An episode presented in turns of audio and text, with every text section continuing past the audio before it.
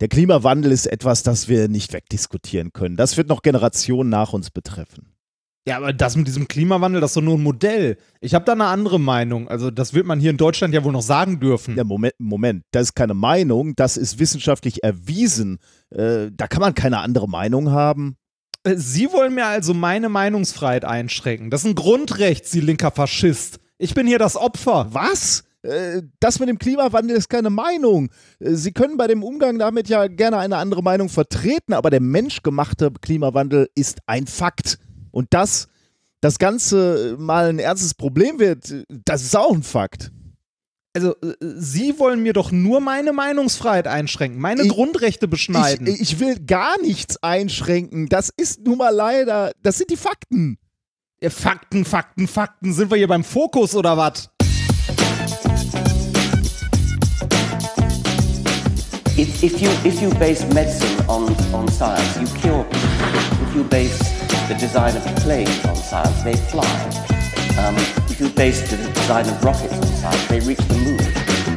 It works, bitches. Methodisch inkorrekt, Folge 154 vom 4.11.2019 direkt von den Schlagzeilen der Wissenschaft. Mit mir heute wieder mein Mensch mit kreativem Weltbild, Reinhard Remfort. Ich bin das Volk. Und ich bin der Fackelträger der Wissenschaft, Nikolaus Wörl. Glück auf. Da sehe ich ja ein bisschen, äh, ein bisschen ähm, Spoiler auf unsere Show, könnte man ja, sagen. ein bisschen, ne? Ne? Ganz klein bisschen. Aber naja, Fackelträger. Du unterschreibst ja jetzt alle deine Bücher gerne mit Fackelträger, ne? Oder? Nur bei der Tour. Nur bei der Tour? Ah. Und da, das der Tour. erschließt sich auch eigentlich nur aus der Tour, ne? Also Ja, muss da richtig. gewesen sein. Richtig. Ich höre mal irgendwie, meine Stimme ist so leicht belegt und deine auch. Es könnte daran liegen, dass wir relativ viel geredet haben in der letzten Zeit, oder? Wir waren, Ja, tatsächlich. wir waren auf der, am Wochenende wieder unterwegs ähm, und äh, waren auf Tour. Ähm, jetzt kommt's. In welchen Städten waren wir denn? wir Oldenburg. Sehr gut. Olden, Oldenbrück. Obwohl du das ja in mehreren Ja. äh, Formaten falsch wiedergegeben hast. Ja, ich weiß. Osnabrück, Oldenburg, Hauptsache irgendwo in Bayern. Lag tatsächlich von Münster aus natürlich auf dem richtigen Weg. Ja, ich muss jetzt wieder widersprechen, sonst krieg ich wieder dieses Oberpfalz, äh, liegt nicht in der Pfalz um die Ohren gehauen. weiß. Oldenburg, lieber Padawan, liegt nicht Ja, ich in weiß. Bayern. Das weiß ich auch. Ich hatte so nur Angst, dass ich sonst wieder hergehe. Aber ist ja auch trügerisch, ne? Äh, Du äh, bist ja passiv bei mir im Auto mitgefahren äh, und dann kriegt man ja nicht so mit, in welche Richtung man fährt. Ja, das, bei Nein, der Bahn ich- auch nicht. Ja, das Ich, stimmt. also das stimmt, bei, ja. der Bahn, Das selbst stimmt. am Fensterplatz heißt es noch lange nicht, dass man rausgucken Du kann. hattest deinen erfolgreichsten Tweet aller Zeiten, oder? Nee, ich glaube der zweiterfolgreichste, Ah, okay, ja, aber ich dann. verstehe auch nicht warum, weil das so ein flacher Witz ist. ist aber, ich mir, aber ich habe mir die Leute nochmal angeguckt. Äh, der, das Foto sieht schon sehr lustig aus. Wenn du auch so traurig, so kümmerlich da sitzt und traurig guckst. Also eigentlich ist es schon niedlich. Wenn ich noch einen zweiten Pfeff hätte verteilen dürfen, äh, hätte ich das getan. Ach, Und hätte dich damit unterstützt, wie viele Leute, die oh auch Gott, oh Gott, oh Gott. Wie, wie lange hast du den vorbereitet? Wie lange liegt der schon in der Schublade? gerade rausgeholt, Junge. Gerade rausgeholt. Äh, okay, wir haben Unterstützer. Und zwar Thorsten und äh, Melanie mit Orgasmen. Was?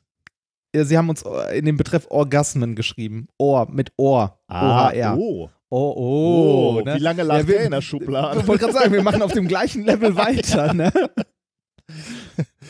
Ähm, Dann haben wir ähm, If you base Mincorrect on money, they reach Bielefeld. It works. Äh, von Robert. Ähm, dann von Johannes die berechtigte Frage: Wann schreibt Nikolas auch mal ein Buch? Du kannst gerne meine Discs lesen. Das, Ja. das ist ein Buch. Mehr Ja, ja, Bücher das wird es von mir nicht geben. Das stimmt. Vielen Dank für viele lehrreiche und kurzweilige Stunden von Sandra und Christoph. Für zwei der 3,5 mir bekanntes, äh, mir bekannten besten Physiker. Der halbe hat auf Lehramt studiert von Stefan. ja. Mein Charakter erhält plus eins Ansehen von Nikolas, weil wir, wir haben ja auch mal gesagt, dass es so ein bisschen äh, wie die Stats von seinem Char eigenen Charakter verbessern. Ja, ich bin, ich denke ja immer in dieser Kategorie. Ne? Ähm, ich, äh, alles, was ich tue, ist immer Charakterverbesserung bei mir. Ich mache immer irgendwo plus eins. Wenn ich laufen gehe, plus eins, irgendwas. Äh, wenn ich ein Buch lese oder wenn ich mich kulturell weiterbilde, immer, immer Charakterbogen Ja, optimieren. mir fällt immer der Würfel vom Tisch. Das Kleine Unterstützung, da ich es wieder nicht zu einer eurer Shows staff, äh, schaffe, von Stefan. das Und ist ja schade. Magnus möchte als Geburtstagsgeschenk eine finanzielle Unterstützung für einen Podcast meiner Wahl. Von Stefano. Hä? Quasi im Auftrag gespendet. Ah, okay. Also, ne, das so als Geburtstagsgeschenk. ah, das, Wir sind der gute Zweck. das finde ich gut. Apropos guter Zweck, ich habe heute äh, Post von, äh, von der DKMS bekommen. Sind wir, da, ich da- sind wir damit jetzt schon bei den Unterstützern fertig? Dann setzen Ja, wir damit sind wir bei den- Okay, super. Ja, sind wir, Ja. sind wir. Äh, ich habe heute Post von der DKMS bekommen. Äh, leider war das noch nicht mein hier Schein, du bist jetzt äh, Spender. Nee, Äh, das, ich bin schon lange durch. Was ja, da, mit da, hatte ich, äh, da, hatte ich, da hatte ich mal Post, also nee, Post nicht, eine Mail habe ich mal bekommen, aber eigentlich kriegst du ja auch noch so eine Karte Ja, habe ich schon gekriegt. Nee, die habe ich noch nicht. Was ist denn los genetisch bei dir? Weiß ich nicht.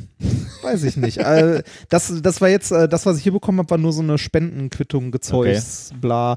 Aber äh, ja, ich, ich warte da tatsächlich immer noch drauf. Ich Und wundere mich ein Ich bisschen. glaube, du hattest das sogar eher losgeschickt als ich, ne? Also das bei, kann sein, bei ja. mir ist das angekommen. Ich habe meine, meine schöne Karte bekommen. nee, ich habe noch keine. Ich prangere das an. Naja. Ist aber nicht so schlimm. Solange man registriert, ist es ja alles gut. Ja, die, auf die Karte kommt es nicht. Achso, aber registriert bist du schon. Also da Ja, ja, haben sie dir irgendwann mal geschrieben, äh, du Ja, da habe ich irgendwann mal, irgendwann Ah, mal okay. eine Mail, ja, glaube ja, ich, okay. bekommen. Dann wäre mir Ja. das egal, ob ich so eine Karte habe oder nicht. Ah, du Ja, hast ja nicht also- viel von der Karte, oder? Äh, nee, genau. Also, äh, nee, aber hier, ich gucke, habe gerade nochmal meine Mails geguckt äh, mit dem äh, bla, hier registriert bin ich. Alles gut. Okay. Wir hatten äh, einige äh, schöne Auftritte in der Zwischenzeit seit der letzten Ja. Sendung. Wobei ich sagen muss, einer war, ähm, äh, war auch sehr, sehr äh, schön vom Publikum her, aber mir ging es an dem Tag nicht so ganz gut. äh, Ja. in, in Leverkusen, da, äh, nee, Quatsch, Krefeld, ne, in Krefeld. Krefeld war Ähm, das. da war ich so ein bisschen angeschlagen gesundheitlich. Ich habe den Tag davor im Bett gelegen und auch noch den halben Tag, bis ich losgefahren bin, äh, zu dir nach Krefeld. Und boah, das war schon hart. Also ich habe mich immer gefragt, was passiert mal, wenn wir mal krank sind, wenn wir so einen Auftritt haben und da warten ein paar hundert Leute auf uns. Das Und ist das schlecht. war jetzt irgendwie so gekommen. Äh, das hatte mir dann schon geholfen, dass ich dir sagen konnte, äh, hör mal, das kann sein, dass ich mal so die Bühne verlassen muss kurz. Und du gesagt hast, ja, ist kein Problem. Äh, das nimmt dann einfach schon so ein bisschen Druck. Ich wusste irgendwann gar nicht, bin ich wirklich noch so krank oder Oder äh, habe ich einfach Nervosität nur, oder ja, ne, ja, nicht Nervosität nee, vor der Nervosität Show, nicht, das ist ja, aber so, ja. äh, ähm, so die Angst, krank zu sein, weißt du? Äh, die die Ja. Vorstellung, was passiert, wenn es mir gleich richtig schlecht geht auf der Bühne. Und allein diese, diese Gedankenschleife, die ich die ganze Zeit hatte, und ich bin ja auch so einer, der horcht dann die ganze Zeit in sich rein. Ne? Übrigens auch ganz schlimm so beim, beim Sport und so, weil er immer fragst, wie geht's mir, wie geht's mir, wie geht's mir? Und so war halt auch die ganze Zeit auf der Bühne, ne? Oh, jetzt fühlt sich der Magen aber komisch an. Und dann äh, hat er halt äh, auf, der, auf dem Weg dahin, äh, meine Frau war ja dabei im Auto, hat die gefragt, was hast du denn eigentlich? Also jetzt nicht so gehässig gefragt, ne, so nach dem Mo- Motto stell dich nicht so an, sondern sie wollte einfach wissen, was sind eigentlich deine Symptome? Und dann saß ich da und abgesehen davon, dass es mir wirklich richtig schlecht ging, habe ich mich auch gefragt, ja, was habe ich denn eigentlich? Also, äh, Weil ich hatte war die nicht so dieses- zum Kotzen? Ja, so ein bisschen oder? kodderig, genau. So ein bisschen komisch und unglaublich schlapp und äh, äh, ja, so, so äh, ja, schlapp so richtig, so weißt du, dass ich kaum aufstehen konnte. Ähm, äh, aber, aber körperlich, ne? Nicht, nicht Mhm. irgendwie im Kopf oder so. Im Kopf war ich, äh, war ich fit. Aber ich hatte jetzt nicht so die äh, typischen ähm, Erkältungssymptome so, ne? Ich hatte jetzt keine Halsschmerzen oder so oder keine laufende Nase und so. Das war ganz komisch. Und das war dann, zog sich dann auch noch ein, zwei Tage, aber ich, unsere Tochter hatte auch so ein bisschen Bauchschmerzen. Ich glaube, ähm, irgend, irgendwas war hier wirklich. Aber äh, das auf der Bühne war wirklich komisch, so, weil ich da wirklich, aber es war dann besser als, als gedacht und äh, wenn, wenn dann erstmal Leute vor dir stehen und Bock haben. Wobei, als wir da angekommen waren, waren, sind zwei Dinge passiert, die ich ungünstig fand. Zum einen waren da auf dem Hof, äh, war auch so eine, so eine Döner. Äh, Das war das Böseste, ne? Also im, auf dem Hinterhof war so eine Dönerfabrik und es roch da so, als ob man keinen Döner in Krefeld essen sollte. Das äh, also kann ich nur ganz stark Und- von abraten, wenn ihr in Krefeld seid, esst dort keinen Döner. Das also, war, das war, äh, roch halt nicht nur auf dem Parkplatz so, sondern auch bis Backstage und äh, bis, äh, also ich hatte das Gefühl, bis auf die Bühne. Also wenn ich von der Bühne runtergegangen bin, roch das auch noch komisch da irgendwie. Dann ab Bühne Ja. und Zuschauerraum war es super, aber ähm, Ja, war, Äh, war, war so mittel, ne? war ansonsten super, außer noch was, was in Krefeld komisch war. Wir hatten Backstage Demeter-Bananen. Ja. Da habe ich auch gefragt, will uns jemand trollen? als erstes habe ich mich mal gefragt, Demeter-Bananen? Also, äh, das heißt, die exportieren ihre Schwurbelei auch noch, diese Esoterik? Und dann habe ich mal nachgeguckt, ja, es gibt äh, zertifizierte Bananenplantagen, wo die dann wirklich auch Kontrollen machen, ob auch ordnungsgemäß Das Äh, Horn, das am, Horn das Horn mit. Scheiße vergraben wurde, oder? Ja, die werden dann tatsächlich zertifiziert. Also, ähm, das gibt es. Wahnsinn. Braucht man ne? für die Feldgeister da dann Dolmetscher oder? Das weiß ich nicht. Die, die reden doch sowieso mit den Feldgeisern auf spiritueller Ebene, oder? Ah, Da- auf der auf feinstofflichen der Ebene, ich. Feinstoff, auf der oh feinstofflichen Gott, Junge, du Ebene. hast mir Angst. Ja. Da äh, brauchst du, glaube ich, keine, keine Übersetzer. Nee, das machst du dann Ah. so. Äh, das ist ja das Gute. Ja, und dann hatten wir, ähm, dieses Wochenende war Münster und Oldenburg und beides, Ja, äh, beides fantastisch. nett. ne? Viele, viele Ja. Leute da, hat richtig Spaß Ich- gemacht. Ich war ja in Oldenburg ein bisschen nervös, weil die halbe Familie meiner Frau da oh war. ja, das glaube ich, dass das nervös Das ja- macht, ja. Also ich, ich bin Hast ich du bin ja enttäuscht oder ging es? Äh, Nee, äh, ich, äh, es war gut. Wir, wir, wir, haben, wir haben die Erwartungen erfüllt, war okay. nee, war, war gut. Die hatten sehr viel Spaß. Ich habe meine, äh, meine Schwiegermutter häufig sehr äh, herzhaft lachen sehen, Ah, auch bei okay. den bösen Witzen.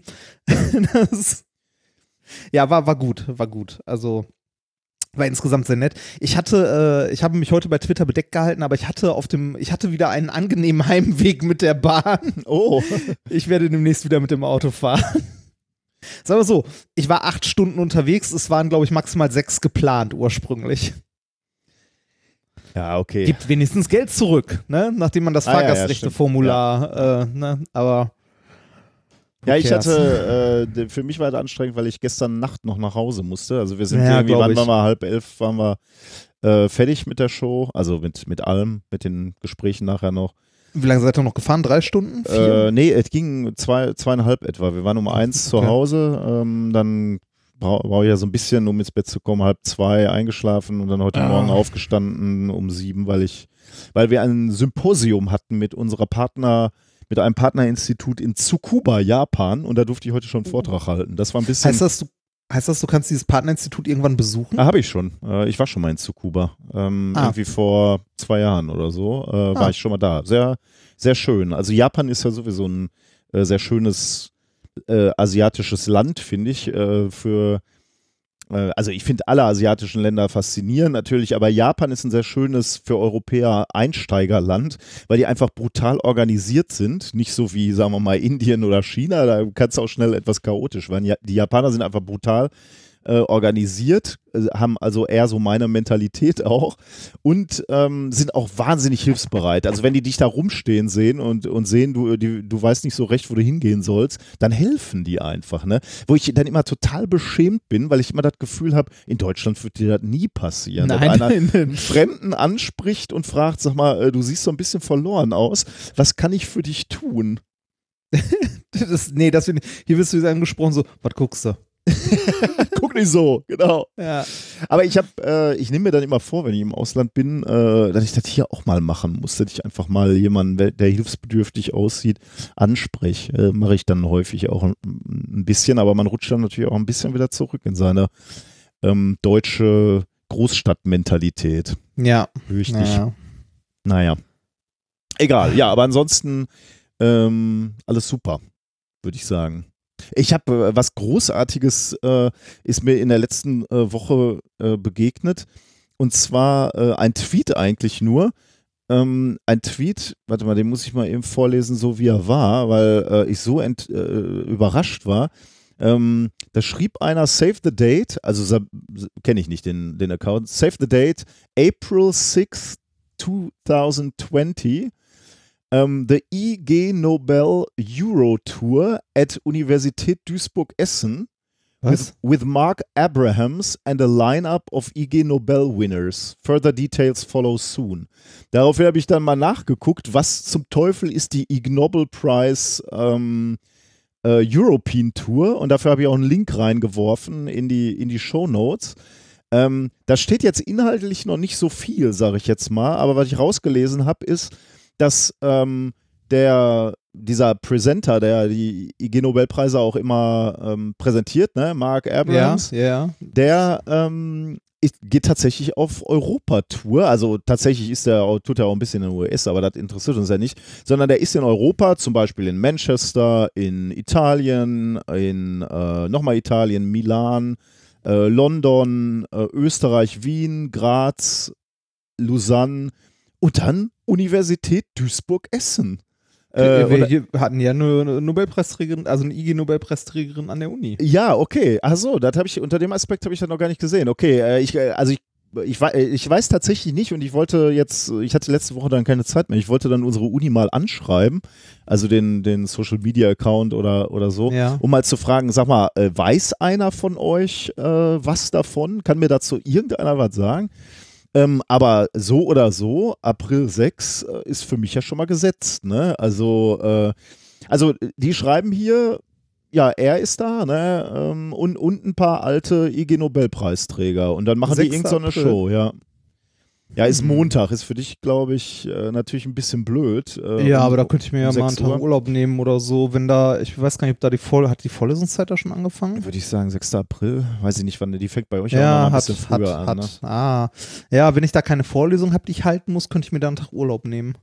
Also ich, äh, ich versuche mal ein paar Infos rauszufinden. Äh, ja, ich bitte darum. Ich, ich weiß gar nicht, ob das so eine gute Strategie ist, das jetzt hier zu sagen, weil ich fürchte, damit äh, droht das ga- ganze Gerät relativ schnell ausverkauft zu sein. Also wenn da allein die Minkorrekt-Hörer und Hörer wenn der da ist, vielleicht hat man ja die Gelegenheit, ihn mal zu interviewen. ja, das habe ich natürlich auch schon gedacht. Das habe ich natürlich auch schon gedacht. Ich glaube, der hat da Bock drauf.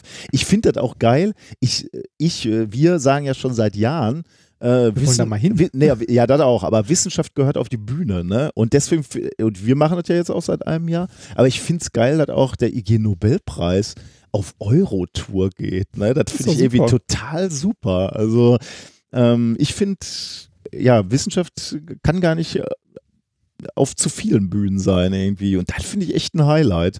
Also ähm, der Link dazu, zu diesen spärlichen Informationen, die ich gefunden habe, äh, ist in den Shownotes. Äh, könnt ihr ja mal gucken. Also wie gesagt, sind ein paar Universitäten, in Do Deutschland tatsächlich nur, nur die eine, sehe ich gerade. Ist wirklich Nur nur, unsere, Essen? ja. Ja, aber Auf gab's der Webseite steht auch noch Duisberg Essen, kann ja mal passieren. Gab es denn, äh, gab es eine andere Deutsche schon mal, wo ein IG-Nobelpreis hingegangen Das ist? weiß ich ehrlich gesagt. Meinst du wirklich, die kommen nur deswegen, weil, äh, aber vielleicht. Nee, ja. ich glaube, also nur deswegen nicht, aber deshalb besteht eventuell Kontakt. Das könnte sein, ja, da hast du recht. Äh, Den, ähm, den Zusammenhang habe ich noch gar nicht gesehen. Wahrscheinlich haben die genau deswegen äh, ja, so, so ein bisschen selektiv auch geguckt. Ja, also Mhm. ich glaube, es gab, gab schon mehr deutsche äh, IG-Nobelpreisträger, aber ja, äh, aber ich meine, der, der Nobelpreis war ja auch wirklich ein Klassiker, ne? Also den auf der Bühne zu holen, ist ja auch wirklich eine gute Idee. Und der ist noch gar nicht so alt. Nee, Ne? ähm, paar Jahre, ne? Mhm. Hatten wir den schon äh, tatsächlich im Podcast oder haben wir den Ja, nur hatten wir. referenziert? Krass. Nee, ich glaube, den hatten wir tatsächlich schon im Podcast. Also nur damit wir jetzt nicht so um den Elefanten im Porzellanladen hier so rumsprechen. Nee, wie, wie heißt das Sprichwort? um den äh, Elefanten im Äh, Raum, sagt man, glaube ja, ich. ne? genau, den niemand Ähm, sieht. Der, äh, wir reden von dem äh, IG Nobelpreis, wo äh, Menschen untersucht haben, äh, dass Hunde sich am Magnetfeld ausrichten, wenn sie äh, fekieren. Ein Häufchen setzen. Ja. genau. Ja, genau. Ich bin mal gespannt. Also ich, da versuche ich mal ein paar Infos reinzuholen äh, und das können wir dann ja noch äh, schön kombinieren mit einem Treffen wahrscheinlich. Also ich bin eh da und wenn dann Leute kommen, umso besser. ja, fände ich auf jeden Fall auch sehr interessant. Und dann habe ich noch zwei äh, kurze Hinweise, äh, Gastauftritte in, in Podcasts. Ich war nämlich in zwei Podcasts, ähm, äh, ga, äh, kurze Gastauftritte. Ähm, ich war in, ähm, im Schlaulicht mal wieder. Also das ist ja das, äh, der Kinderpodcast. Oder ja, kann man glaube ich so sagen. Also ist ein Podcast eher für äh, für junge Hörerinnen und Hörer. Und die hatten den, den, das Thema Klimawandel und haben die gefragt, ob ich dazu auch noch mal kurz was sagen möchte als jemand, der bei den Scientists for Future aktiv ist. Und das habe ich gerne gemacht, Folge 64, äh, der Klimawandel. Ähm, da ich ja eh mehr über den Klimawandel sprechen möchte, mich aber noch nicht so richtig traue, dachte ich, okay, da kann ich es mal probieren. aber war natürlich, äh, war natürlich äh, super, macht ja sowieso Spaß immer. Äh, und dann war ich noch ähm, im äh, Die Sache ist die Podcast die hatten ein Thema über, über das Ruhrgebiet. Ähm, warte mal, wie hieß das? Bergbau, Folklore, gibt es keine Ruhrgebietsidentität mehr. Folge 17 war das, äh, Hm. ist das, glaube ich. Äh, und da war ich zusammen mit dem ähm, Christian Kessen vom Kohlenpott. Und wir haben ein bisschen über das Ah. Ruhrgebiet gesprochen. Ich bin ja ehrlich gesagt kein Experte, was das Ruhrgebiet äh, betrifft, außer dass ich ähm, hier gerne aufgewachsen bin. Genau, und, äh, und, und es auch mag, ähm, die, die Vielfalt hier. Aber naja, äh, war, glaube ich, trotzdem ganz, ganz gutes Gespräch. Genau, und mehr habe ich eigentlich nicht. Dann kannst du so, jetzt noch erzählen. Ja, ja. Äh, ich habe noch einen, äh, wir waren ja jetzt unter anderem in ähm, äh, zuletzt in Oldenburg und äh, hast du den Artikel gesehen, den ich dir geschickt habe? ja, habe ich. Der war gut. Ne? Äh, Die, die Nachbetrachtung. Die davon. Nachbetrachtung, ja. Man, man, man, wir, wir lesen ja relativ häu- häufig die Reklame sozusagen, ne? Ja. Also die, oder wie, wie sagt man das, äh, Bekanntgabe, dass wir irgendwo zu Gast sind. Aber Nachbetrachtungen passieren nicht ganz so häufig, ne? Weil da muss ja ein Redakteur rauskommen und sich das auch angucken und äh, das machen Genau, ja und dann so noch. Lust haben, was dazu zu schreiben. Das ist hier passiert. Ähm, aber da wollte ich gar nicht drauf hinaus. Viel, also ihr könnt ja vielleicht mal einen Leserbrief zu dieser Nach, also die können wir eigentlich auch verlinken, einen Leserbrief zu dieser Nachbetrachtung schreiben. Oh es gab nämlich einen Leserbrief zu der, zu der Ankündigung, Oh nee. den ich gerne vorlesen Oh möchte. nee. Ist das, wird mich, wird das mein Selbstbewusstsein äh, Das weiß ich nicht. Das, das oh kommt drauf Gott, an. Oh Gott. Darf ich? Ja, mach mal. Okay. Ähm, Fanpost in der äh, NWZ quasi. Zwei Physiker kämpfen gegen Schwurbel, ähm, Wissenschaft. Nikolaus Wörl und Reinhard Remforst gastieren mit der Show in Oldenburg. Das war der Artikel, zu dem der Leserbrief war. Ähm, es ist unsachlich, Wissenschaft als das Nonplusultra anzupreisen. Auch wissenschaftliche Ansätze sind alles nur Erklärungsmodelle. Natürlich wird innerhalb der Esoterik auch Schindluder getrieben. Doch etwa die Homöopathie dermaßen abzuwerten, finde ich unpassend. Es gibt geistige Prozesse, die sich eben nicht messen lassen. Und außerdem spielt selbst in der so abstrakten Quantenphysik der Betrachter immer eine wichtige Rolle. Innerhalb der Quantenphysik ist es schon lange klar, dass es mehr gibt, als wir zurzeit verstehen. Und wissen wir doch, wie ungewöhnliche Konzepte immer schon verlacht wurden. Unser Vorzeigephysiker Einstein hatte diesen unangenehmen Dünkel nicht, den die beiden Männer ausstrahlen. Wir strahlen Dünkel aus. Geil. Unangenehmer zwar- Dünkel? Ja, wir, wir, wir, wir strahlen Dünkel aus. Aber äh, stand da unangenehmer Dünkel oder? Ja, unangenehmer Dünkel. Wir strahlen unangenehmen Dünkel aus. Ich bin zwar Geisteswissenschaftlerin, habe mich jedoch 40 Jahre intensiv mit der modernen Physik beschäftigt. Wissenschaftstheorie länger als aller wir, Thomas Junge. Kuhn scheinen die beiden nicht zu kennen. Wer keine Erkenntnis hat, dem sind die Maße der Welt die Grenzen der Wirklichkeit, sagte schon vor 100 Jahren ein Weiser. Eben. Geil. Helgard, Punkt, Punkt, Punkt, Nachnamen lasse ich jetzt mal weg. Ja, das, äh, ne? Also 40 Jahre, oh, guck mal, das ist der Beweis. Man kann sich 40 Jahre intensiv mit einem Thema beschäftigen und trotzdem nichts verstehen. das ist Vor- Wahnsinn. Vor allem äh, ist, ist auch geil, dass wir Dünkel ausstrahlen, aber äh, sie, sie kennt uns, sie war wahrscheinlich gar nicht da, ne? Sie fand einfach Nee, das war ja die Ankündigung, da war, gab's, da war die Show ja noch gar nicht. findet einfach nur unser, den Artikel, den andere über uns geschrieben haben, doof. Ja, das, ja, genau. Das, naja. Ja, ich Tja. weiß nicht. Also, ich, als ich das gelesen habe, wusste ich gar nicht, wo zur Hölle man anfangen soll. So diese immer die gleichen Dinger, ne? Mit ja, schon Einstein Mhm. hat gesagt, und in der Quantenmechanik spielt der Beobachter ja eine Rolle. Die Leute wissen gar nicht, was das bedeutet, den Quatsch, den die da. Naja, egal. Das ist echt äh, interessant. Ähm, da, da können wir gleich nochmal drauf zurückkommen, wenn wir über mein erstes Thema gesprochen haben. Das ist, äh, Oh. ich finde es, äh, da muss ich mir den nochmal durchlesen, den äh, Brief. Aber machen wir gleich nochmal. Das äh, ist, Ja. ist ganz spannend, ja. Okay, ja, Dünkel. Ja, Wie- was, was für ein Dünkel war das nochmal? Ich hab schon Unangenehmer. Dünkel. Wir, unangenehmer Dünkel. Ne? Ja, super. Toll. Ja, wir, wir strahlen unangenehmen Dünkel aus. Nimmst du diese Kritik bitte ernst? Ja, selbstverständlich. Ja, Ich meine, die kommt ja aus fundierten Kreise. Sie hat vier, sich 40 Jahre mit äh, Physik beschäftigt. Was heißt das wohl? mit moderner Physik. Ist, ist das wohl die ganz moderne, mit der wir, Ich- die, die, wo es aufhört bei der U- Universität und wo, wo man dann nur noch äh, in, Nee, ich, ja, ich habe keine Ahnung. Also die, die Frau, die, äh, also die führt ja jetzt auch hier Wissenschaftstheorie nach Thomas Kuhn Ja, ja, und so ein, ne? Muss ich sagen, konnte ich auch spontan nichts mit anfangen. Habe ich mal kurz bei Wikipedia reingeschaut und mir gedacht so, boah, der wird sich im Grabe umdrehen. der Gute, der wird sich echt im Grabe umdrehen. Ach ja. Ah. Gut. Naja. Okay, das, äh, ja, das war äh, das, äh, das, äh, ja. Ich finde, wir sollten Feedback aufhören mit diesem diesem. Artikel? Ich glaube, sie hat recht. Wir sollten mit, mit diesem Esoterik-Bashing aufhören. Ja, das. Äh also, apropos Esoterik-Bashing. Ähm, wir, wir hatten ja vor langer Zeit, und da gab es auch viel, äh, viel Feedback zu, dieser, äh, dieser Antrag der jungen Grünen zum Thema Homöopathie Mhm, oder ja. äh, Be- Sonderrolle im, äh, im System. Äh, dadurch, dass eine meiner neuen Arbeitskolleginnen aktiv bei den Grünen quasi Mitglied ist und Mhm. auch zu so Tagungen geht und so weiter, bekomme ich äh, sehr viel mit, wie das intern so gehandhabt wird und so. Oder wie, wie viel da Diskussion, wie viel interne Diskussion besteht. Und das ist erstaunlich. Also, ähm, äh, also viel davon hat man in den Medien ja auch mitbekommen, dass zum Beispiel der Bundesvorstand versucht hat, das von dem Parteitag fernzuhalten.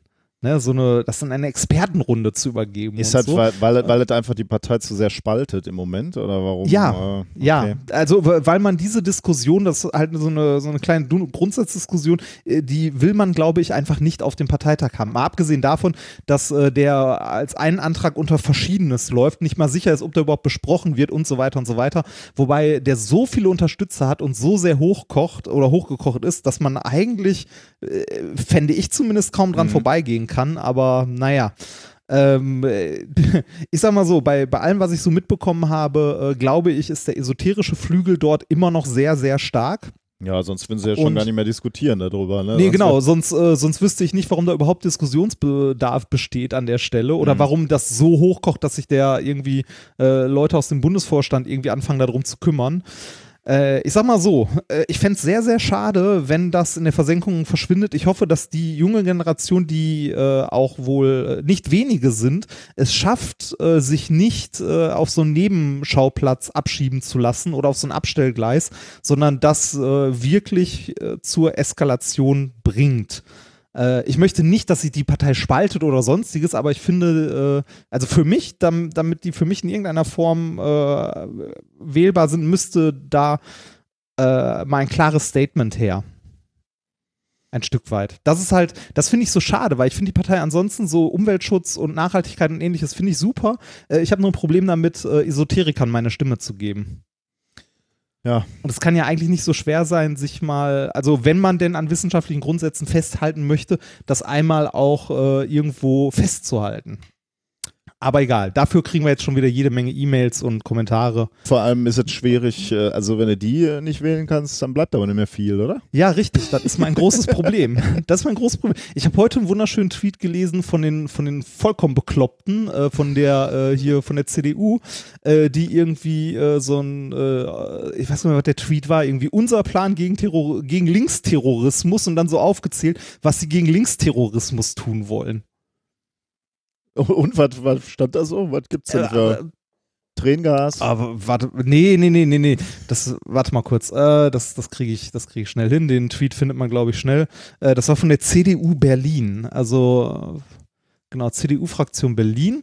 So, die haben tatsächlich getwittert: Auszüge aus unserem Aktionsplan gegen linke Gewalt. Aussteigerprogramme und lokale Bündnisse, Gef äh, Gefährderdatei anlegen, Vermummungs- und Waffenverbot in linksextremistischen Hochburgen, beschleunigte Strafverfolgung, Führerscheinentzug als Sanktion prüfen.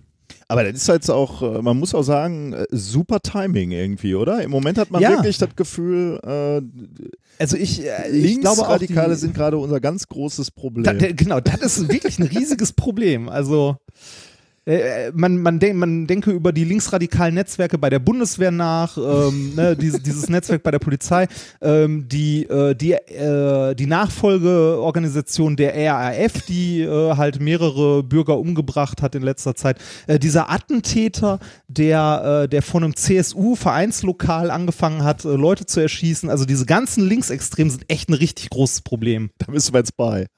Ja, ach, egal. Ja, äh, kommen wir zurück zum eigentlichen Genau, Podcast. ja. ja. Ähm, Du hattest noch was, Ach, genau. Ich, ich hatte noch eine, eine klitzekleinigkeit. Ähm, habe ich das in die Shownotes geschrieben oder habe ich da was anderes? Hier steht stehen? was von Klausurzulassung und Python. Genau, Klausurzulassung. Ähm, das äh, hatten, da hatten sich mehrere in Kommentaren und E-Mails zu Wort gemeldet, dass man, äh, also dass es bei denen zum Beispiel an der Uni noch so ist, dass sie eine bestimmte Anzahl von Übungspunkten brauchen, um zur Klausur zugelassen zu werden, weil ich ja sagte, dass das nicht mehr so einfach geht.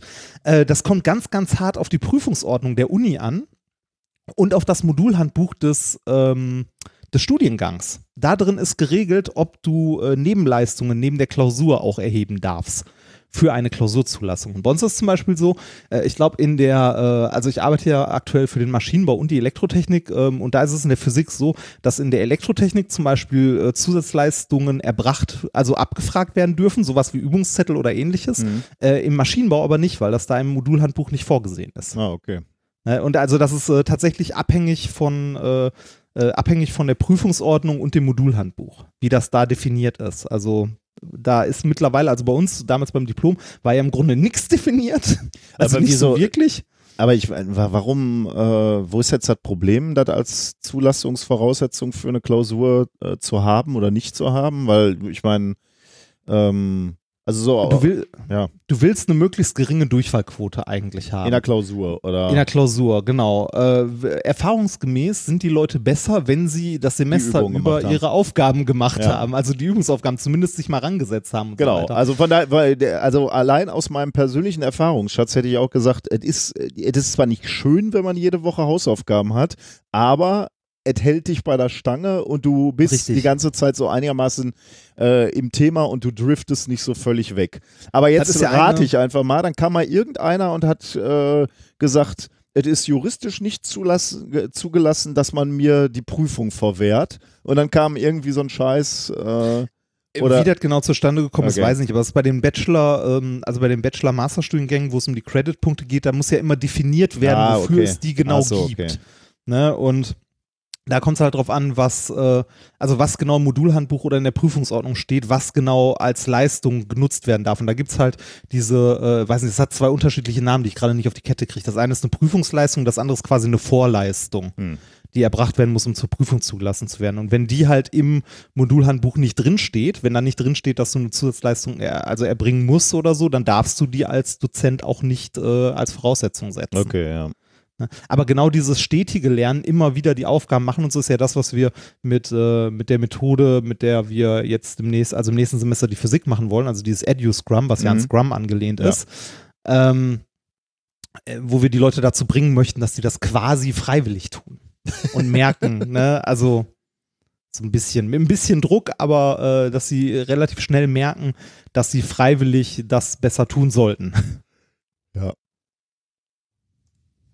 genau. Und äh, Python steht hier noch? Hatte, hatte da Ah, genau, äh, ja, das wollte ich auch noch nehmen. Äh, wir versuchen denen noch, ähm, denen noch äh, Python mit beizubringen. Das war so ein Projekt für die Studieneingangssituation, äh, dass die ein bisschen, also dass die Studenten, die zu uns kommen, ein klein wenig programmieren lernen. Also die haben zwar, je nachdem, was sie studieren, ob es Elektrotechnik oder Maschinenbau ist, ähm, halt noch sowas wie Datenverarbeitung nebenbei, wo die sowas wie C lernen, also zumindest bei der Elektrotechnik.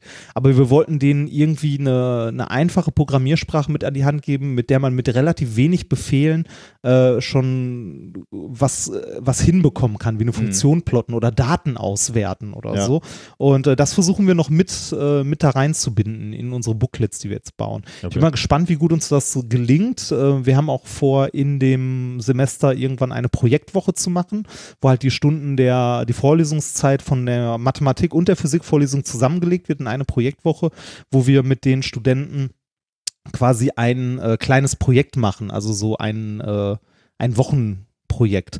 Ganz hoch im Kurs steht gerade mit äh, der App Firefox, die wir auch schon mehrfach vorgestellt Oh haben, ähm, Daten zu erzeugen, äh, die dann von den Studenten mit Python ausgewertet werden. Ah, sehr gut. Und bei den Datenerzeugen kann man sich verschiedene Sachen vorstellen. Äh, eine fixe Idee und eine schöne Idee finde ich immer noch, wäre ein Besuch in einem Freizeitpark und äh, am Ende tauschen die Studenten die Daten, also die Gruppen untereinander und müssen rausfinden, auf welcher Achterbahn die andere Gruppe war. ja, aber das ist geil, ja. das fände ich sehr witzig, wenn man so, ein, so eine Signatur von irgendwelchen Attraktionen rauskriegt. Aber das müsste relativ einfach sein, ne? Also die Das müsste relativ einfach sein, aber das darf ja auch nichts Schwieriges sein. Also das darf nicht zu schwer sein, das muss in einer Woche machbar sein und ähm, die äh, lernen. aber was musst du da machen? Du da musst ja nur die Achterbahn selber fahren und dann siehst du, äh, siehst du die Signatur, wann äh, in welcher Abfolge hohe Gehbeschleunigungen kommen, die musst du dann ja nur noch vergleichen eigentlich, oder? Im, Im Grunde ja, aber du musst da ja auch berücksichtigen, wie du das Handy gerade in der Hand hältst, ne, während du da drin bist. Das heißt, die Daten unterscheiden sich im Raum. Also die sind ja, die werden ja im dreidimensionalen Raum aufgenommen,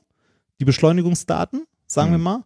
Und äh, dann müsstest du ja schon sowas machen, wie dir den Betrag davon angucken. Ja, ist das denn so? Hast du das mal überprüft? Ich weiß gar nicht, wie, wie die Gehbeschleunigung da. ja, X, Y und Z-Richtung. Ah nimmst ja, das auf. könnte sein, ja. Genau, also da, da, da, also da kannst du schon eine Menge machen. Ja, du okay. hast dann, du hättest dann, sagen wir mal, eine Beschleunigung in irgendeine Richtung und das kann ja auch irgendwie in XY-Richtung sein, quer, wenn du das Handy irgendwie quer in der Hosentasche hast oder sonst was. Also anders auf jeden Fall als jemand anders. Äh, dann müsstest du anfangen, Beträge auszurechnen. Ja, okay, davon. wenn er das und, so. Also ich glaube, und- du wirst es nicht brauchen, um wirklich nur äh, quanti nee, quantitativ schon, aber qualitativ zu sagen, das müsste die Achterbahn sein, musste, glaube ich, äh, Ja, oder irgendein anderes Fahrgeschäft, ne? naja. Aber ich finde, äh, ich finde, das ist, glaube ich, also ich glaube, das ist eine schöne Motivation, also auch was, was den Studenten auch Spaß machen kann und etwas, das irgendwie in den Vorlesungs, in der Vorlesungszeit einer Woche von zwei Vorlesungen zu schaffen ist. Wenn man ein bisschen vorher grundlegend gelernt hat, mit Python umzugehen, also irgendwie mal äh, Daten einzulesen und die ein bisschen zu manipulieren. Also Mhm. beispielsweise irgendwie in einem dreidimensionalen Raum, äh, wenn man da so eine Punktewolke hat, da irgendwie den Betrag in eine Richtung auszurechnen. ja. Äh, ich denke, das ist was, was vom Schwierigkeitsgrad her für die Studenten machbar sein sollte. Und das ist halt, ne, die sind im ersten Semester, man darf denen jetzt auch nicht Ja, zu ja, ja. viel zumuten. Und das soll ja auch keine zusätzliche Prüfung sein, dass sie mit Python irgendwas lernen. Wir wollen denen das als Werkzeug mitgeben, Mhm. dass die später damit auch wirklich was anfangen können. Achtung, deutscher Einwurf. Äh, wer bezahlt den Eintritt von dem äh, Freizeitpark? Das ist eine gute Frage. Dazu werden wir einen Arbeitskreis bilden. Sehr gut. Du bist wirklich angekommen Uni. Sehr, Ja. sehr gut. ja. Auch die Äh, Versicherung, ne? ja, Nein, oh, äh, ganz schwer. Oh. Kann- Vielleicht, vielleicht stellen wir auch Datensätze zur Verfügung, aber das wäre viel langweiliger. Also, Ja, das wäre total scheiße eigentlich, Ja. oder? Ja, okay. Das könnte- ja, mal gucken. Aber Versicherung, da hast du jetzt was angesprochen. Ja, Ja, ist- ja, ist- ja, ja, ja. Wenn sich da ist- einer den Rücken auf der Achterbahn wehtut, ne, wirst du deines Lebens nicht mehr froh. ist auch alles nur eine so erster Idee, ja, ja, Entwurf, mal eine Idee, was man in so einer Projektwoche machen könnte. Das muss ja irgendwo im Semester sein, wo es sinnvoll ist. Ja. Und wir wollen halt, also unser Ziel ist nicht nur, dass die Leute was lernen, sondern sie sollen auch mal wieder ein bisschen mehr Spaß dabei haben. Ja, ist Also- eine gute Idee.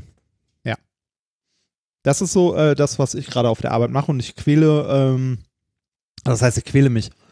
Meine Hauptbeschäftigung ist aktuell ein Isst du riesiges. schon wieder? Ich habe kurz einen kleinen Happen gegessen, ja. Ähm, Entschuldigung. Total unprofessionell. Ja, richtig. Ähm, mein, äh, meine Hauptarbeit besteht gerade darin, oder diese Woche, ein riesiges Text-Template, das über Jahre gewachsen ist, mit dem bisher ein paar Booklets erstellt wurden. Ähm, äh, damit quasi, wir wollen ja neue Booklets für Physik erstellen, haben das als Vorlage, aber das besteht irgendwie aus, ich weiß nicht, 80 Dateien oder so, ist über Jahre gewachsen mit 1000 Kommentaren drin, 1000 äh, Zeilen unkommentierten Quelltext in diesem Textdokument und äh, da äh, wühle ich mich gerade durch und versuche das Was mal. heißt denn Booklets eigentlich? Also ich weiß, was ein Booklet heißt, übersetzt, aber äh, das, so, das sind He ähm, Heftchen für eine genau, das- Woche dann oder für zwei Wochen Arbeit? Ja, für, für, für zwei Wochen ungefähr. Also so Ah. für einen Sprint, wo ein Thema drin bearbeitet wird. Zum Beispiel das erste, was wir in Physik machen werden, äh, sind Kräfte. Mhm. Also, dass man ein Booklet zum Thema Kräfte macht, wo irgendwie nochmal, äh, also wo du. Und wie dick ist dann so ein Booklet? Äh, so 20 bis 30 Seiten. Aber da sind auch äh, Übungsaufgaben und alles drin. Und äh, Seiten heißt halbe DIN A4 Seiten. Mhm. Also es ist so, äh, was ist das dann? DIN A5. Ja, okay. DIN A5 und da sind auch- da stehen ein bisschen Grundlagen drin, also zu, zu jedem Thema immer, aber halt bei weitem nicht alles, sondern äh, da stehen mehr Quellen drin, also wo man sich den Stoff anlesen kann oder vielleicht auch Mhm. ein paar Links, äh, also ein paar URLs zu, entsprechend passenden Videos oder so. Ähm, und dann natürlich reichlich Übungsaufgaben, Hm, okay. dass man halt äh, einzelne Sachen immer, immer üben kann. Ja. Also angefangen von was ganz, ganz Simplem irgendwie, weiß nicht, wir werden nicht drum rumkommen, erste Semester ähm, ganz, ganz am Anfang in der ersten Woche irgendwie da nochmal eine halbe Seite irgendwie Vektor, äh, also Vektorrechnung hinzuschreiben. Ne? Ja, ja. Weil äh, du kannst nicht davon ausgehen, dass das alle, also dass das alle können. Also man kann sich natürlich auf den Standpunkt stellen und sagen, ja, das sollten aber alle in der Schule gehabt haben. So, ja, kann man machen, ist aber nicht so. Ne? Ja, zumal eure äh, Studierendengruppe ist doch relativ divers, oder? Ja, genau, da sind auch Leute bei, die irgendwie, äh, die schon zehn Jahre nicht mehr in der Schule sind, weil sie irgendwie eine Ausbildung gemacht und gearbeitet haben und dann jetzt doch nochmal studieren wollen mhm. oder so. Ja. Also, ne, deshalb da finde ich auch, muss man ein bisschen Rücksicht nehmen. Man muss, man muss irgendwie da die, den, den Mittelweg finden, der halt okay ist. Du kannst nicht alles wiederholen, weil dafür fehlt dir einfach die Zeit. Mhm. Aber es muss halt irgendwie in einer gewissen Weise fair sein, dass die Leute, die das halt echt lange nicht mehr gemacht haben, irgendwie zumindest zumindest im ersten Semester äh, so, so einen Anschluss noch ja, bekommen ja, ja. können. Ja, so viel dazu. Gut, dann äh, kommen wir zu den äh, Kommentaren äh, zur letzten Folge. Da haben wir eigentlich nur ähm, zwei im Wesentlichen. Mhm. Ähm, das eine hat mich äh, sehr gefreut, dich natürlich genauso. Äh, wir haben ja ähm, von der Lindauer Nobelpreisträgertagung ähm, eine Rückmeldung bekommen, nämlich, dass sie sich zum einen bedankt haben, äh, dass wir offensichtlich diese ähm, Nobelpreisposter erwähnt haben. Was ich so ein bisschen skurril finde, ist, wir hatten ja nicht mal ihre ähm, nee. erwähnt, wir hatten ja nur die von der Königlichen Akademie zu Schweden äh, oder wo auch immer die herkommen, erwähnt und verlinkt. Aber es muss dann wohl irgendwie genügend von euch gegeben haben, die äh, auf eigene Faust gesucht haben. Ihr findet ja immer, die meisten Links findet ihr ja in den, in den Show Notes. Ähm, und ich weiß gar nicht, hatten wir die nicht drin am Anfang oder ähm, gab es da irgendwelche Gründe? Äh, oder, die, oder? die von, äh, wir, wir hatten die von, von der, äh, von der Nobelpreisträgertagung hatten wir nicht drin. Ja, ja, das weiß ich, ich ja. Aber das muss ja irgendeinen Grund gegeben haben, warum so viele, weil die haben uns angeschrieben und gesagt, vielen Dank, dass ihr das erwähnt habt. Äh, wir, ja, wir haben das in unseren Zugriffszahlen gesehen. Das sind die ersten, die du findest, wenn du Nobelpreis-Poster. Äh, ja, ich suche natürlich immer auf Englisch, weil ich natürlich weiß, dass diese äh, Poster auf Englisch sind. Deswegen habe ich das noch nie auf Deutsch gesucht. Ja. Aber das erklärt es natürlich. Dann haben offensichtlich viele von euch nach diesen Postern gesucht. Äh, hat er, also erstmal haben die sich bedankt. Ähm, und für mich hat es den schönen Nebeneffekt gehabt, dass ich jetzt erst erfahren habe, dass die sich diese Mühe machen und diese Poster übersetzen. übersetzen. Also, mhm. äh, und das, das ist toll, weil es sind die gleichen Poster, also grafisch die gleichen Poster, nur eben in Deutsch, was natürlich super für äh, eine deutsche Schule beispielsweise ist, ne? Ähm, die in der Schule aufzuhängen. Ähm, mhm. Also da möchte ich auf jeden Fall nochmal darauf äh, hinweisen, die Links haben wir jetzt für diese Folge auch nochmal in die Shownotes gehämmert. Ähm, zu den Nobelpreis also zu den deutschen Nobelpreis-Postern. Und was, worauf die dann auch noch gleich hingewiesen haben, die haben auch Unterrichtsmaterialien. Und äh, die habe ich mir auch angeguckt. Und die sind auch richtig klasse, muss ich sagen. Die gefallen mir sogar besser als die, die wir letztens erwähnt haben. Ähm, also wenn ihr da nochmal irgendwie Bedarf habt, ähm, könnt ihr euch das auch nochmal angucken. Also die benutzen zum Teil zwar die gleichen äh, Videos dann, aber mit, mit äh, unterschiedlichen ähm, Unterrichtsmaterialien dann oder Aufgaben für die Schülerinnen und Schüler, also auf Deutsch natürlich auch. Also äh, verlinken wir gerne nochmal, hat uns sehr gefreut, dass wir da diese dieses Feedback bekommen haben. Äh, wir waren übrigens auch mal eingeladen dahin, ne? Äh, dass wir Echt? das da als äh, Reporter in Anführungsstrichen äh, begleiten sollen. Ja, ja, die ist, diese äh, Lindauer Nobelpreisträgertagung ist ja toll, ne? Also zum einen treffen sich da ja Nobelpreisträger offensichtlich natürlich, aber ähm, äh, explizit halt auch junge Menschen, die mit denen interagieren sollen und befruchtet mhm. werden sollen. Und aber auch so Leute, so, ja, so Typen wie wir halt, die dann mit den Leuten reden können, also Interviews geben können und so. Und wir waren mal irgendwann, aber das war ganz, ganz kurzfristig, wurden wir dann angesprochen, war das letztes Jahr oder davor das Jahr, ob wir da mal hinkommen wollen. Oder das passte irgendwie nicht. Also irgendwie hatten wir beide äh, keine Zeit. Ähm, aber das, das sollten wir immer noch mal so im Hinterkopf haben. Das ist bestimmt ganz lustig. Ja. Wobei wir beide auch. ja auch nicht so richtig das Erfahrung mit Interviews haben. Ne? Also, nee, das. Ja, ja, gut, ist jetzt nichts, wo wir jetzt Angst Leuten auf die Füße treten können das stimmt, ja. Ja. Also, äh, auf diese Poster wollte ich nochmal hinweisen und ähm, wir haben äh, einen weiteren Kommentar bekommen. Du hast ja über Ladungszustandsmessungen gesprochen, ne? Ja, du erinnerst genau. Dich? Ja, und, ja, ich erinnere mich. Äh, und da wollte ähm, Christian noch ein, oder wollte er nicht nur, sondern hat er das gemacht, ähm, einen Audiokommentar schicken, weil er sagt, ähm, dass, da wollte er nochmal etwas präzisieren, weil es auch extrem wichtig ist für den Kongress, weil sich Leute immer beschweren, dass ihre Deckt-Akkus nicht richtig halten oder nicht richtig ja. zu halten ja. äh, scheinen. Und da hat er uns äh, dankenswerterweise ein, ähm, einen Audiokommentar äh, geschickt, den ich gerne abspielen möchte.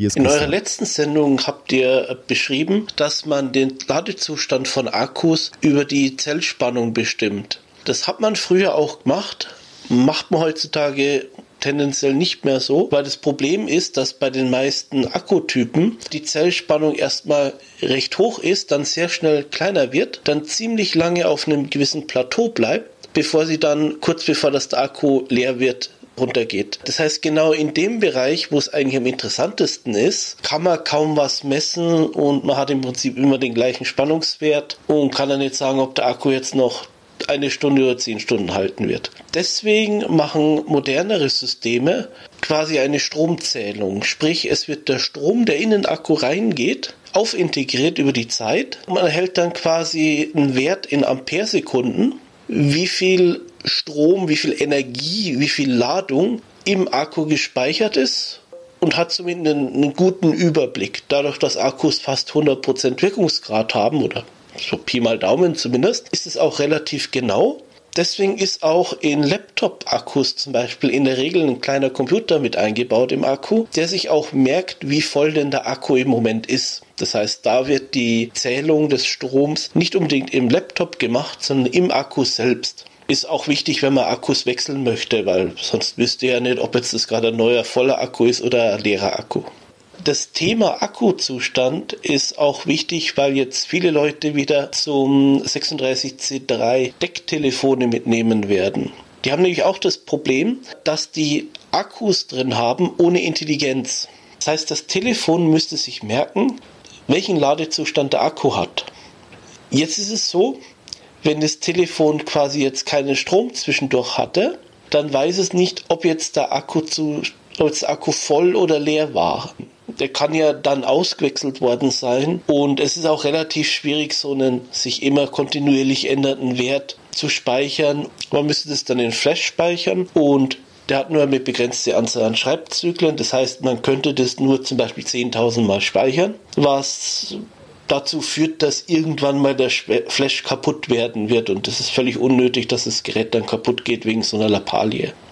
Was jetzt so ein Decktelefon machen kann, ist, wenn es neu bootet, schauen, wie groß denn die Zellspannung ist und daraus eben ganz grob mal schätzen kann, ist es denn ein ganz neuer Akku, ist es denn ein Akku, der jetzt wirklich schon kurz vorm Abnippeln ist und dann irgendwas anzeigen. Aber das ist natürlich höchst ungenau. Wenn man genaue Angaben haben möchte, dann sollte man wirklich, wenn möglich, die Akkus über die Ladeschale des Telefons laden und dann das Telefon eingeschaltet lassen. Nur dann kann das Telefon richtig zählen und integrieren, wie viel Strom in den Akku ging und wie viel Strom aus dem Akku wieder rauskam. Nur dann stimmt die Anzeige. Alternativ wenn einem egal ist, wie genau das ist, kann man natürlich auch den Akku mit einem normalen Ladegerät jeden Tag laden. Dann hält er mit Sicherheit den ganzen Tag durch. Aber man darf sich halt nicht wundern, wenn man irgendwie zwischendurch das äh, Telefon ausschaltet, weil man es transportiert, dass dann der Ladezustand völlig utopische Werte hat. Deswegen immer aufpassen, immer über die Ladeschale laden, dann weiß das Telefon auch genau, wie viel Ladung auf dem Akku drauf ist und man erlebt keine unangenehmen Überraschungen. Ja, vielen Dank dafür. Da haben wir was gelernt, oder? War, mir, war mir, ehrlich gesagt jetzt nicht so äh, bewusst, wie viel Intelligenz in so einem Akku mir drin steckt. Da haben wir wieder mir was gelernt. Nicht. Genau, das waren die Audiokommentare. Ähm, gerne weitere bitte zwei Minuten etwa von der Länge. Ähm, äh, aber ansonsten äh, freuen wir uns sehr, wenn ihr äh, uns schlauer macht. Denn äh, ich habe mir ehrlich gesagt über Akkus noch nie Gedanken äh, ausreichend nee, ich, ich auch nicht. Aber man, man kennt ja die Probleme, die man so hat. Ne? Es hält nicht, es dauert ja, ewig. Ja, ja, genau. Äh, die Phänomene, Phänomene die Christian da gerade ge, geschildert hat, kommen mir auch sehr bekannt vor. Ne? ja, und man, man kennt es bei seinem Handy ja irgendwie teilweise auch. Ne? Also gerade so beim iPhone, dass das irgendwie, weiß ich nicht, innerhalb von weiß nicht, halber Tag bist du irgendwie nur noch bei 10%, aber die letzten 10% reichen dann ewig. Also aber halt aber da dürfte doch eigentlich nicht, da du beim iPhone-Akku den Akku nicht auswechseln kannst, der müsste doch eigentlich mal wissen, wie voll er ist, oder? Ja, ja, eigentlich schon, aber irgendwie kommt da wahrscheinlich auch irgendwo die Statistik oder so durcheinander. Also Also ich meine, am Ende, äh, am Ende gibt es ja auch diverse Strategien, um äh, Energie zu sparen. Ne? Da, da fährt, fährt doch so ein iPhone langsam die Feature runter, oder? Um, Ja, ja, genau. Da hätte ich gedacht, ist das vielleicht Da ist auch, wahrscheinlich noch mehr Fu hinter. Das, Ja. Oder du gehst sparsamer dann damit äh, um bei den letzten 10 Prozent, weil es gibt ja kaum was Schlimmeres, als wenn da steht noch 10 Prozent. Höchstens Ja, kein WLAN oder Edge-Hölle. ja, also überall. Genau. Okay, ähm, dann können wir weitermachen eigentlich, oder? Äh, du mehr mit? ja, nö, ich habe nichts mehr. Kommen wir Dann- zur, zu den Themen der heutigen Sendung. Äh, mein allererstes Thema der heutigen Sendung heißt Strategien gegen Leugner. Und Thema Nummer zwei heißt Nichts ist besser als grün. Thema Nummer drei ist spätes Elternglück. Und äh, Thema Nummer vier sind die Whiskey Webs. Hm, okay. Wir haben auch ein kleines Experiment. Ähm, und da würde ich dich bitten, gleich mal schon mal so nebenbei äh, eine App aus dem App Store zu laden. Ich habe dir den Link in die, ähm, in die Shownotes Okay, was, gehämmert. was Verseuchtes äh, lade ich mir jetzt runter? Das weiß ich nicht. Also du brauchst diese App und bitte, äh, du brauchst gleich noch Kopfhörer, die du an, an dein äh, Telefon koppeln kannst. Also entweder ähm, ja. äh, welche, die du da tatsächlich reinsteckst oder äh, also ich habe es auch mit Bluetooth-Kopfhörern fun- probiert, das ging eigentlich auch. Äh, musst du gleich mal gucken, Okay. äh, womit du das ausprobierst. Aber angucken brauchst du jetzt noch nicht, machen wir gleich alles Ich lade es zusammen. schon mal runter. Aber nur damit wir es schon mal runtergeladen mein, mein Handy hat übrigens noch 10%. Ernsthaft? ja, ich, Okay, dann solltest du vielleicht mal noch eine ich guck gleich Steckdose mal, dass ich ein Kabel das- raussuche das und das irgendwo äh, irgendwo anschließe. Ähm, sollen wir uns noch irgendwas zu trinken aufmachen? Oder? Äh, das könnten wir auch, ja. Wobei ich, glaube ich, gar kein Bier hier habe, aber ich guck mal. Ja, ich trinke ein Benedikti Benediktiner Weißbier. Das war das Das erste. uns geschenkt wurde, wie ich äh, Ja, ja. vermute. ja, ja, das äh, uns geschenkt. Das ist das Problem. Ich habe kein Bier, denn mein Bier ist bei dir, glaube ich. Zumindest das äh, Geschenkte. Das klingt jetzt so, als hätte ich das mitgenommen, aber du lässt mich ja immer deine Geschenke durch die Gegend fahren. Was denn? Nein, das wundervolle Geschenk, das ich von dir in Münster bekommen habe, habe ich selber Oh, mitgenommen. ja, das stimmt. das Periodensystem mit den Elementen drin. Äh, Vielen stimmt, Dank ja. noch einmal dafür. Ja. Ich habe mich sehr darüber gefreut. Ey, aber um jetzt Missverständnisse, auch die anderen Geschenke wirst du natürlich äh, bekommen. Ja, klar. Aber du äh, hast nur nie Lust, die im, Zug mit äh. Ja. Und deswegen räume ich die Na- mal schön in meinen Keller und da bleiben sie und warten sie auf dich, bis du mal hier bist und äh, alle Sachen abholst. Ja, so wie die Sommerreifen. Was? Achso. ja, okay. Jetzt klingt so, als hätte dir irgendeiner Sommerreifen geschenkt. Äh, Nein, nein, nein, nein, nein, nein, nein, das nicht. Nein. Ich habe nur jede Menge Scheiß in deinem Keller. Ja, genau. genau. ähm, Gut, dann können wir eigentlich anfangen, oder? Ähm, Äh, ja, fangen wir mit äh, Thema Nummer eins an. Ja, Strategien, oder? Genau, Strategien gegen Leugner. Das ist ja etwas, was wir auch ein bisschen, ähm, also äh, nicht, nicht explizit gegen Leugner, aber Strategien gegen Unsinn, sagen wir mal, äh, oder Schwurbeleien oder ähm, ja, Behauptungen. Äh, das ist ja auch etwas, was wir auf unserer Tour ein wenig bearbeiten, ganz kurz, also zumindest diese, diese Strategien, denn wir Mhm. stellen ja ein Buch vor, ne? Ja, und zwar äh, von Carl Sagan. Genau. Mit dem schönen deutschen Titel Der Drache in meiner Garage. Ich, äh, da frage ich mich auch, wer hat das bitte, warum? also, Denn im Englischen heißt das Buch The Demon Hunted World. Äh, was ja, ja, wie, wie jeder weiß, dass die, die Übersetzung davon ist der Drache in meiner Garage. Hat das Google Translate übersetzt? Oder haben die gesagt, so, komm, lass mal Demon Hunted World in Google Translate hauen und gucken, was dabei rauskommt? Aber ey, Google Translate ist auch nicht schlecht geworden, ne? Also nee, ich dieses, war äh, neulich Google mal Translate echt, ist echt gut. ich musste neulich mal äh, einen längeren Text übersetzen und äh, hatte mir mal den Spaß gemacht, weil ich irgendwie so an manchen Tagen habe ich mehr Lust, Englisch, äh, Englisch zu schreiben und an manchen weniger, ne? Und dann hatte ich so einen Text Mhm. genommen äh, und, und musste den übersetzen und hatte so recht keinen Bock irgendwie. Und dann habe ich den da mal reingehauen, weil ich so dachte, okay, dann lässt du dir das einfach schlecht übersetzen und korrigierst dann. Ja. Ähm, und ich war erstaunlich, wie, wie wenig ich korrigieren Korrigieren musste. muss es, ja. Und im Gegensatz dazu erinnere ich mich, vor einigen Jahren hatte ich mal eine, äh, das müsste damals sogar noch eine Diplomandin gewesen sein, ähm, die hatte äh, mal einen Text äh, übersetzt ähm, und mir dann so zu, zum Korrekturgelesen gegeben und der war äh, einfach grottig, weil einfach der Algorithmus einfach noch überhaupt kein Sprachgefühl hatte. Ne? Ja, der hat einfach wörtlich übersetzt. Genau, ne? genau, exakt, ja. der hat wörtlich übersetzt und dann macht es halt überhaupt keinen Sinn und äh, ja. naja. Mittlerweile kriegt der auch Phrasen hin. Ja, ja, ja, ja. Also der, wenn, wenn du eine deutsche Phrase hast und die ins Englische übersetzt, dann sucht er die entsprechende englische Phrase. Also was man, was ein Engländer oder ein Amerikaner halt an der Stelle sagen würde. Ja. Ich, das, äh, ich fand ich schon sehr also, beeindruckend. So Phrasen oder ähm, ja, wenn es sehr technisch wird, dann suche ich ja auch gerne bei Lingue, ne? Aber das äh, machst du Ah, vermutlich ja. auch, ne? Lingue ja, ja, genau. äh, sucht dann nach Webseiten, wenn ich das richtig verstehe, die, die es sowohl auf Deutsch als auch auf Englisch gibt. Und dann gibt es halt, äh, manche Institute arbeiten halt, sagen wir mal, wissenschaftlich in einem, an, in einem ähnlichen Feld wie wir, benutzen ähnliche Begrifflichkeiten und haben ihre Webseiten sowohl als auf Deutsch als auch auf Englisch. Und da findest du halt echt gute Übersetzungen dann. Oder so europäische Parlamentspipapo, ne? Die müssen ja alles in drei Sprachen raushauen oder, oder, oder äh, wahrscheinlich sogar noch in mehreren. Und äh, deswegen gibt es halt eins zu eins gute Übersetzungen. Ne? Und wenn du dann da halt äh, Sätze suchst oder Formulierungen suchst, die es da schon gibt, findet er die und dann kannst du die, ähm, kannst du die übernehmen. Lingue hilft mir sehr. Was? Was jetzt? Das klang, das klang, als ob die die Episode sponsern würden. Lingue, wenn man mal blablabla. Lingue hilft mir sehr. Häkchen. Meinst du, war doch zu auffällig? Jetzt streu nicht noch mehr Gerüchte. Das, Nein, dieser Podcast bleibt. Ist das reicht, doch voll, das, reicht doch vollkommen, das reicht doch vollkommen, wenn wir einfach keine Werbung machen, unsere mit Jimdo gebaute Homepage haben und äh, wenn wir mit der Aufnahme fertig sind, legen wir uns hin und schlafen wie im Himmel auf unseren Casper-Matratzen. Du, aber dieses Benediktiner äh, Weißbier schmeckt aber wirklich wahnsinnig erfrischend auch. Mm. Oh, lecker. Ich kann spüren und ich trink's nicht mal.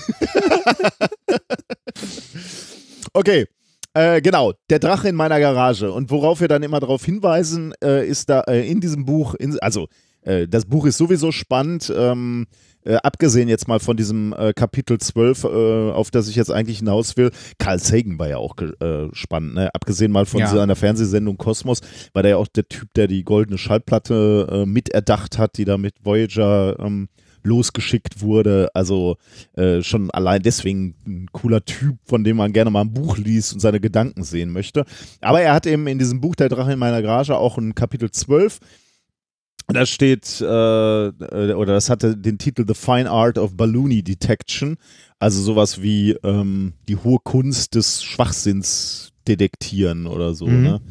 Ähm, und da gibt es halt so verschiedene ähm, Leitsprüche oder Leitsätze, die er definiert hat, woran man möglicherweise erkennen kann, ähm, äh, wann Behauptungen nicht so ganz äh, wasserdicht sind oder wann sie einfach aus der Luft gegriffen sind. Also ein Beispiel, was wir auf der Tour bringen, ist, if there is a chain of argument, every link in the chain must work.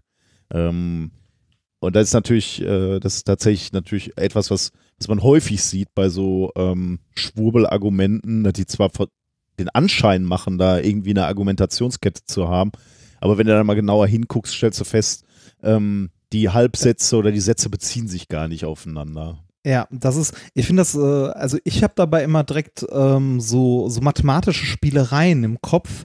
Äh, da gibt es nämlich was, was sehr Analoges. Und zwar gibt es so Beweise in Anführungszeichen, wo am Ende äh, irgendwie rauskommt, dass 0 gleich 1 ist oder so. stimmt, ja. Und äh, wenn man die durchgeht, so Schritt für Schritt für Schritt, so mit dem, was man in der Schule an Mathematik gelernt hat, findet man da auf den ersten Blick eigentlich keinen Fehler und fragt sich, warum da 1 gleich 0 rauskommt.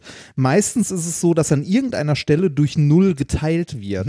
Ja, ja, ja, genau. Aber so, dass man es nicht merkt. Also, dass irgendwie äh, durch A, äh, A minus B geteilt wird und vorher wurde irgendwo äh, B gleich A irgendwo ersetzt oder so. Mhm. Ne, also, dass an irgendeiner Stelle durch 0 geteilt wird und man es nicht richtig merkt und dann kommt halt am Ende irgendwie 0 gleich 1 raus. Und genau so ist das ein bisschen mit diesen, mit diesen Kettengliedern. Ne? Also, das Gesamtergebnis ist für den Arsch, wenn du an einer Stelle einmal wenn du an einer Stelle einmal etwas machst, was halt nicht den Regeln entspricht. Finde ich wunderbar, dass du das jetzt ansprichst, weil genau darum wird es jetzt gleich gehen, äh, im Prinzip.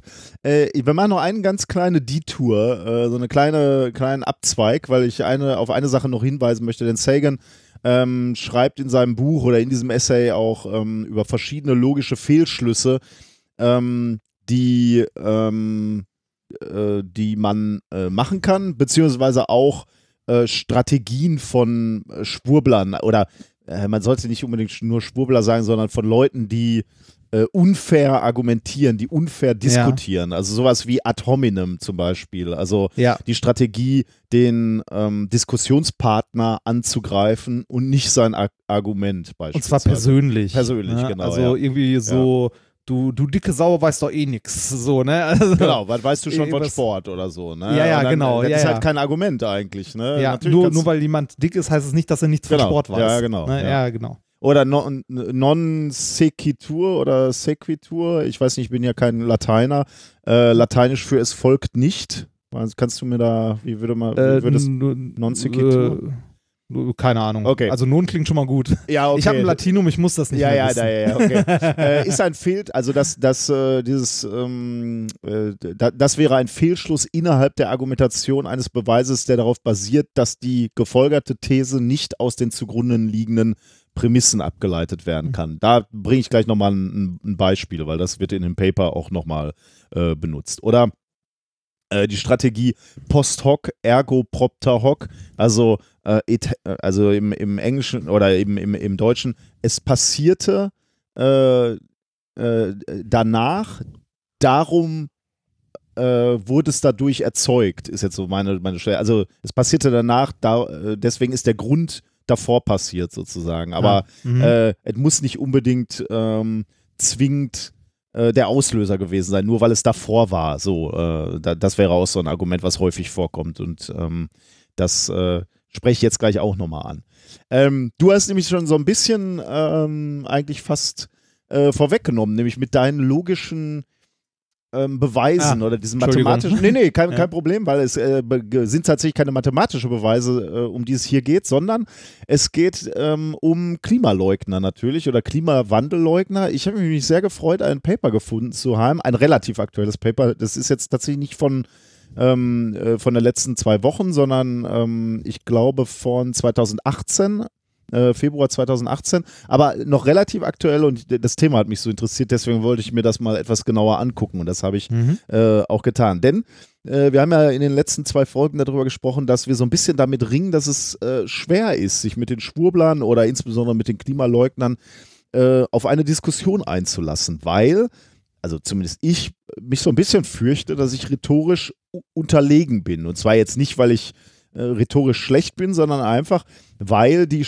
die, die, die Klimaleugner ähm, halt auch mit recht unfairen Diskussionsmitteln arbeiten. Wir hatten ja. Ja, und das, was wir auch schon gesagt haben, dass, äh, dass man ganz, ganz schnell irgendwie irgendwelche Studien in den Raum werfen kann und sagen kann, ja, hier ist das gezeigt, hier ist das gezeigt, genau. hier ist das gezeigt. Aber das zu widerlegen sehr, sehr viel Arbeit ist, weil genau. man sich durch ja. die komplette Studie wühlen muss. Genau, ja. Also erst erstmal äh, benutzen sie so, so Plattmacher-Argumente oder, oder das, was wir letztens gelernt haben, Gish-Galloping genannt, genannt wird. Also das einfach hin und her springen von einem, von einer Behauptung zur nächsten und du verhaspelst dich in, ins Widerlegen, mhm. äh, während die einfach weiter galoppieren und, und eben so aussehen, als hätten sie die Dominanz in dieser Diskussion. Mhm. Und dabei machen sie halt nur dieses etwas unfaire, dieser etwas unfaire Methodik. Und genau wie du gerade gesagt hast, du müsstest halt eigentlich, also zumindest ist das so, so ein bisschen unser naturwissenschaftlicher Anspruch, du müsstest die eigentlich widerlegen.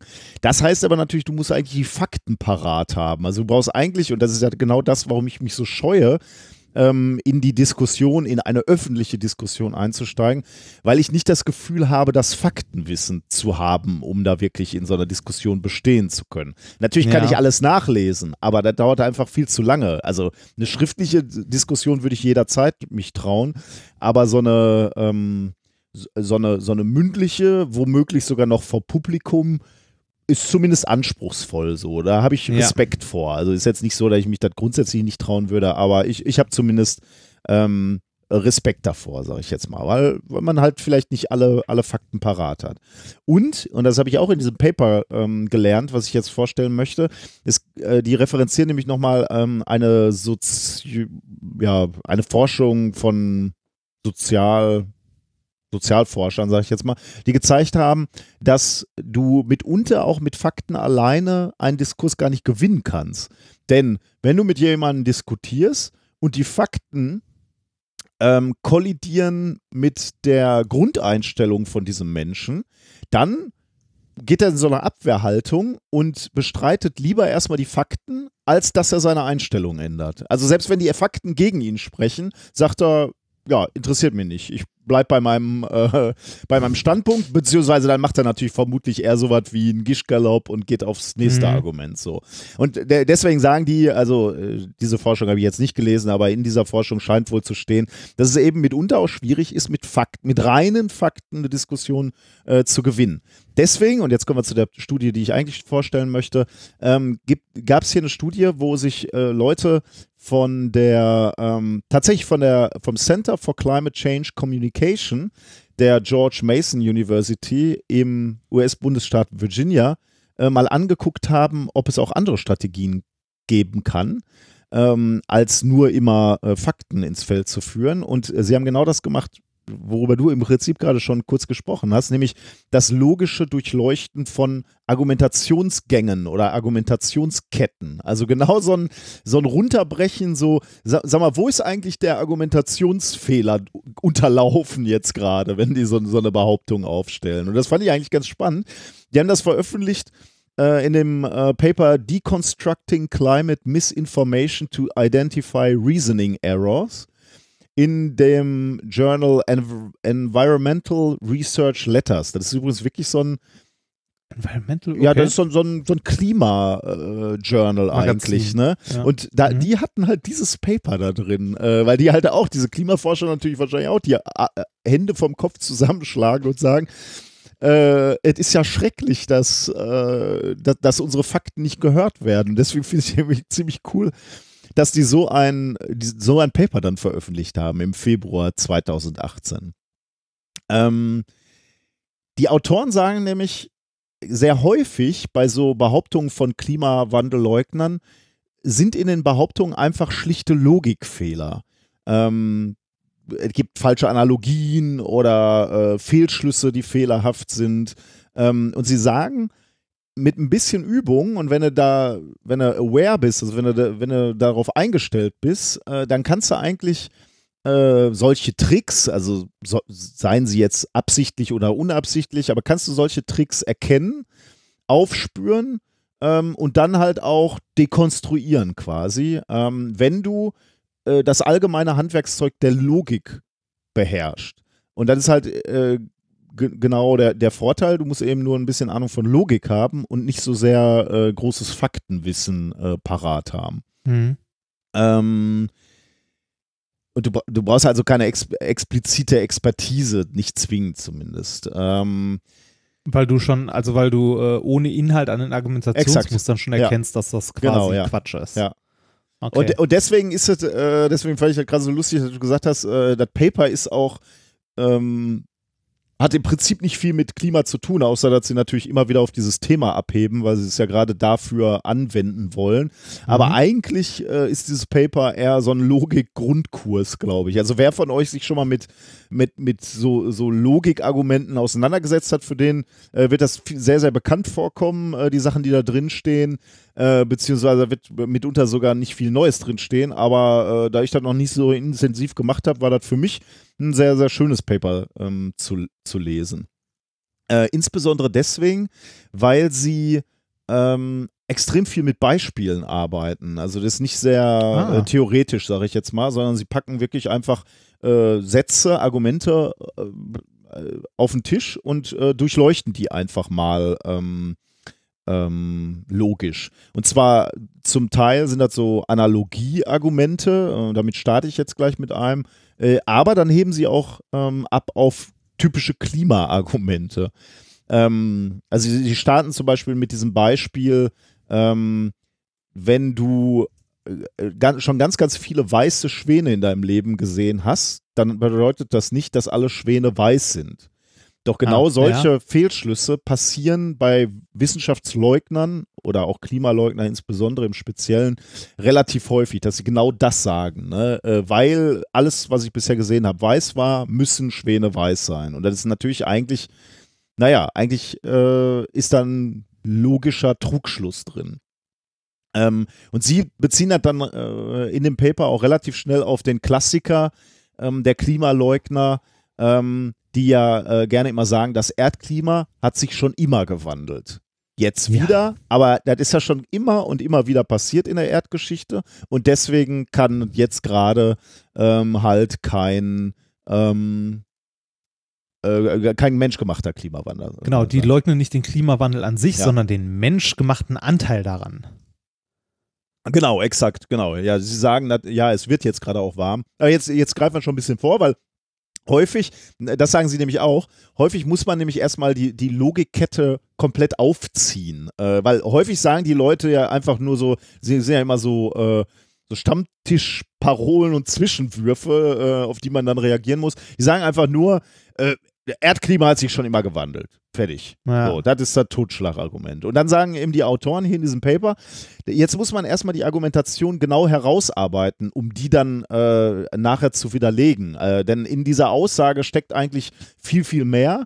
Und äh, die muss man erstmal rausschälen und ausformulieren mit seinem Diskutanten.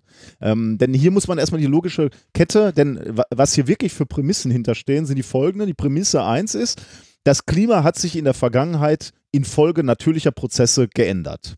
Das steckt dahinter. Und da kann man sagen, okay. Allerdings geht es jetzt eigentlich noch weiter. Prämisse 2, das Klima ändert sich momentan auch. Denn äh, darum geht es ja gerade, worüber wir diskutieren.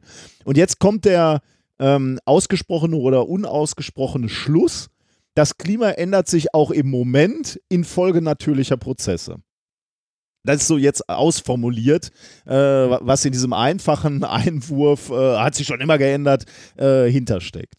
Und jetzt fällt, äh, wenn man das so aufschreibt in diese, in diese drei Schritte, dann fällt einem jetzt etwas mehr auf, ähm, dass, dass die Argumentation mit einer versteckten Prämisse arbeitet. Denn implizit ähm, ist nämlich noch ein Gedankengang äh, in der Aussage enthalten, nämlich die Prämisse 3. Wenn etwas in der Vergangenheit nicht der Grund beispielsweise für den Klimawandel war, wird, er, mhm. wird es auch in Zukunft nicht sein. Ähm, und wenn man jetzt, ähm, äh, wenn man das so ausspricht äh, und, und ausformuliert, dann erkennt man natürlich relativ schnell, dass die Prämisse 3 äh, inhaltlich falsch ist ne? und eigentlich äh, ja nicht haltbar ist. Das ist genau das, was ich gerade mit diesem Non-Sequitur äh, meinte. Ne? Also, Mhm. weil, äh, weil früher etwas äh, stattgefunden hat, äh, muss es jetzt auch genauso sein. Das ist halt Quatsch. Ne? Äh, das ist ja auch das, was du immer sehr schön auf unserer äh, ähm, äh, Tour sagst, wie offen die Wissenschaft eigentlich ist. Ne? Nur weil wir hundertmal ein Experiment gemacht haben, sind wir nicht haben wir nicht taube Ohren, wenn jetzt mal das Experiment anders abläuft, sondern dann, Ja. dann inkludieren wir das in unseren Modellen oder in unseren Theorien. Ähm, ja, also äh, in dem Fall, nur weil ein äh, bestimmtes Ereignis äh, früher mal eine gewisse Ursache hatte, bedeutet es nicht, dass derselbe Vorgang heute nicht andere Ursachen hat. Ne? Ähm, kann, man, äh, kann man gut äh, nachvollziehen. Mhm. Ähm, das ist natürlich, ähm, wenn man sich darauf einlässt, äh, jetzt, wie wir beide das jetzt machen, wir, unter, äh, wir, wir erzählen uns das da jetzt gerade, dann äh, leuchtet das natürlich ein. Ähm, das Problem, was, was ich natürlich gut verstehen kann, ist, dass so eine logische Dekonstruktion, äh, sagen wir mal so, in der Hitze des Gefechtes wahrscheinlich nicht so gut ankommt. Äh, also äh, erstmal sowieso schon so ein bisschen trocken daherkommt und möglicherweise Ja. ähm, äh, in der Hitze des Gefechts dann halt auch nicht so gut aufgenommen wird, könnte ich mir jetzt persönlich vorstellen. Deswegen ähm, empfehlen die Autoren sich auch, Parallelargumente auszudenken, ähm, die im Prinzip die gleiche äh, logisch, der, der gleichen logischen Kette folgen, die wir gerade schon besprochen haben, äh, aber das Ganze auf ein anderes Feld heben. Ähm, ähm, um, um da dann ähm, sozusagen offenbarer zu machen, dass es Quatsch ist, wenn man so argumentiert. Äh, und die Autoren sagen in ihrem Paper auch, das fällt dann sehr leicht, wenn man diese logische Sezierarbeit schon gemacht hat, ne? wenn man also die Prämissen sich rausgeschrieben hat und äh, die, äh, der, die daraus folgende Konklusion, dann kann man relativ leicht ähm, Alternativargumentationen oder Analogien dazu ähm, aufstellen. In dem Fall, was wir jetzt gerade gemacht haben, und so steht es in dem, in dem Paper drin, wäre eine Analogie zum Beispiel die Prämisse 1.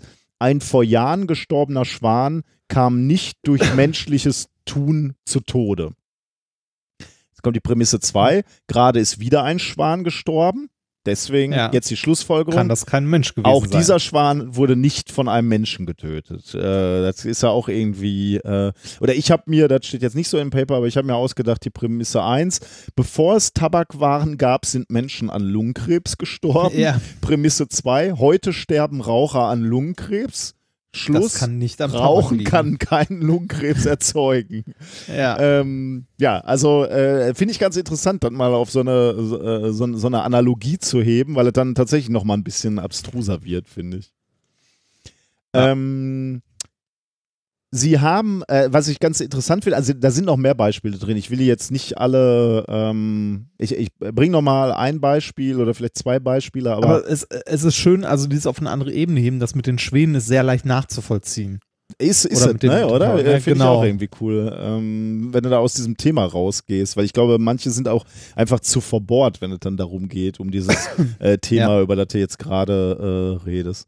Weil ich ganz lustig finde, ähm, wir beide sind ja auch so, äh, weiß ich nicht, sagen wir mal, äh, äh, informatikmäßig vorbelastet. Wir kennen ja auch so ähm, Entscheidungsbäume oder so, haben wir alle mal, wenn wir so Programme konzipiert haben, ja, dann äh, mal ja. aufgestellt. Und sowas haben die dann auch äh, in dem Paper. Ein Entscheidungsbaum zum Dekonstruieren von ähm, von Aussagen. Also ähm, prüfe als erstes da drauf, prüfe dann da drauf, mache dann das. Das ist ganz interessant. Der ist so ein bisschen äh, zu komplex, äh, um den komplett darzulegen, äh, weil sie dann auch verschiedene, und, und das sind viele, äh, ich muss noch mal ku kurz gucken, über 40 Logikfehler, glaube ich, ähm, oder vielleicht sind es auch ein paar weniger, ähm, die haben die nochmal aufge, äh, sind glaube ich ein paar weniger, aber ähm, äh, die, die haben sie dann aufgeführt und darauf klopfen sie das dann ab. Also es ist relativ umfänglich ähm, deswegen will ich das jetzt nicht alles auf, ähm, aufzählen. Aber es ist ganz lustig, sich diesen Entscheidungsbaum in dem Paper mal anzugucken. Ein Beispiel vielleicht nochmal. Ähm, wenn ein Argument logisch gültig ist oder eine Argumentation logisch gültig ist, dann prüfen wir als nächstes, ob es mehrdeutig ist. Eine häufige Form der Mehrdeutigkeit ist, wenn dasselbe Wort oder dieselbe Phrase mit zwei unterschiedlichen Bedeutungen verwendet wird. Ich gebe dir mal ein Beispiel, was zugegebenerweise sehr abstrus ist, aber das ist auch aus dem, äh, aus dem Journal. Äh, Prämisse 1, nichts ist besser als ewiges Glück. Würdest du sagen, ist wahr, ne? Ja. Zweites, äh, zweite Prämisse, ein Schinkensandwich ist besser als nichts. Ja. Ja, genau. Die, die Konklusion hieraus ist, ein Schinkensandwich ist besser als ewiges Glück. Weil als erstes hieß es, nichts ist besser als ewiges Glück, aber ein Schinkensandwich so, ah. ist besser als nichts. Und deswegen ah. die Konklusion, ein Schinkensandwich ist besser als ewiges ah, Glück. Okay, weil es missverständlich ja, ist. Ja, hier wird das Wort nichts natürlich zweimal in, in völlig unterschiedlicher äh, Art und ja. Weise genutzt.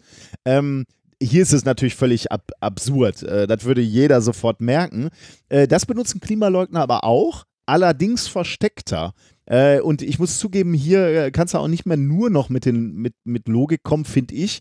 Äh, sie, sie schreiben das zwar so ein bisschen so in ihrem Paper, aber ich finde, hier muss man schon ein bisschen auch die Fakten kennen. Denn ähm, es gibt auch Argumente von Klimaleugnern, die ein bisschen auf Zweideutigkeiten basieren. Nämlich zum Beispiel ähm, äh, die, ähm, ja, ich, ich mache erstmal das Beispiel, bevor ich schon erkläre, wo, wo das Problem ist. Prämisse 1. Natürlicher Prozess und menschliches Handeln können beide den Klimawandel verursachen. Okay? Natürlicher okay. Prozess und menschliches Handeln kann den Klimawandel ja. verursachen. Prämisse 2. Der Klimawandel findet derzeit statt. Und jetzt die Konklusion daraus. Menschliches Handeln ist nicht notwendig, um den gegenwärtigen Ah. Klimawandel zu erklären. Ah, das dann die, die schön mit notwendig hinreichend und so weiter, ne? Ah, Also, möglicherweise auch noch. Hier, hier heben die jetzt aber erstmal nur darauf ab. Also du benutzt bei den Prämissen zweimal den Begriff Klimawandel. Ne? Einmal natürlicher Prozess und menschliches Handeln können beide den Klimawandel verursachen. Ja. Und dann, der Klimawandel findet derzeit statt. Das Problem ist hier, dass wir, äh, dass zweimal der Begriff Klimawandel eigentlich ähm, äh, nicht die gleiche Bedeutung hat. Denn in Prämisse 1 und in Prämisse 2 hat der Klimawandel ähm, der da beschrieben wird, eine völlig unterschiedliche Änderungsrate. Hier wird zwar suggeriert, ähm, die Sachen sind gleich, der Klimawandel ist, läuft immer gleich ab.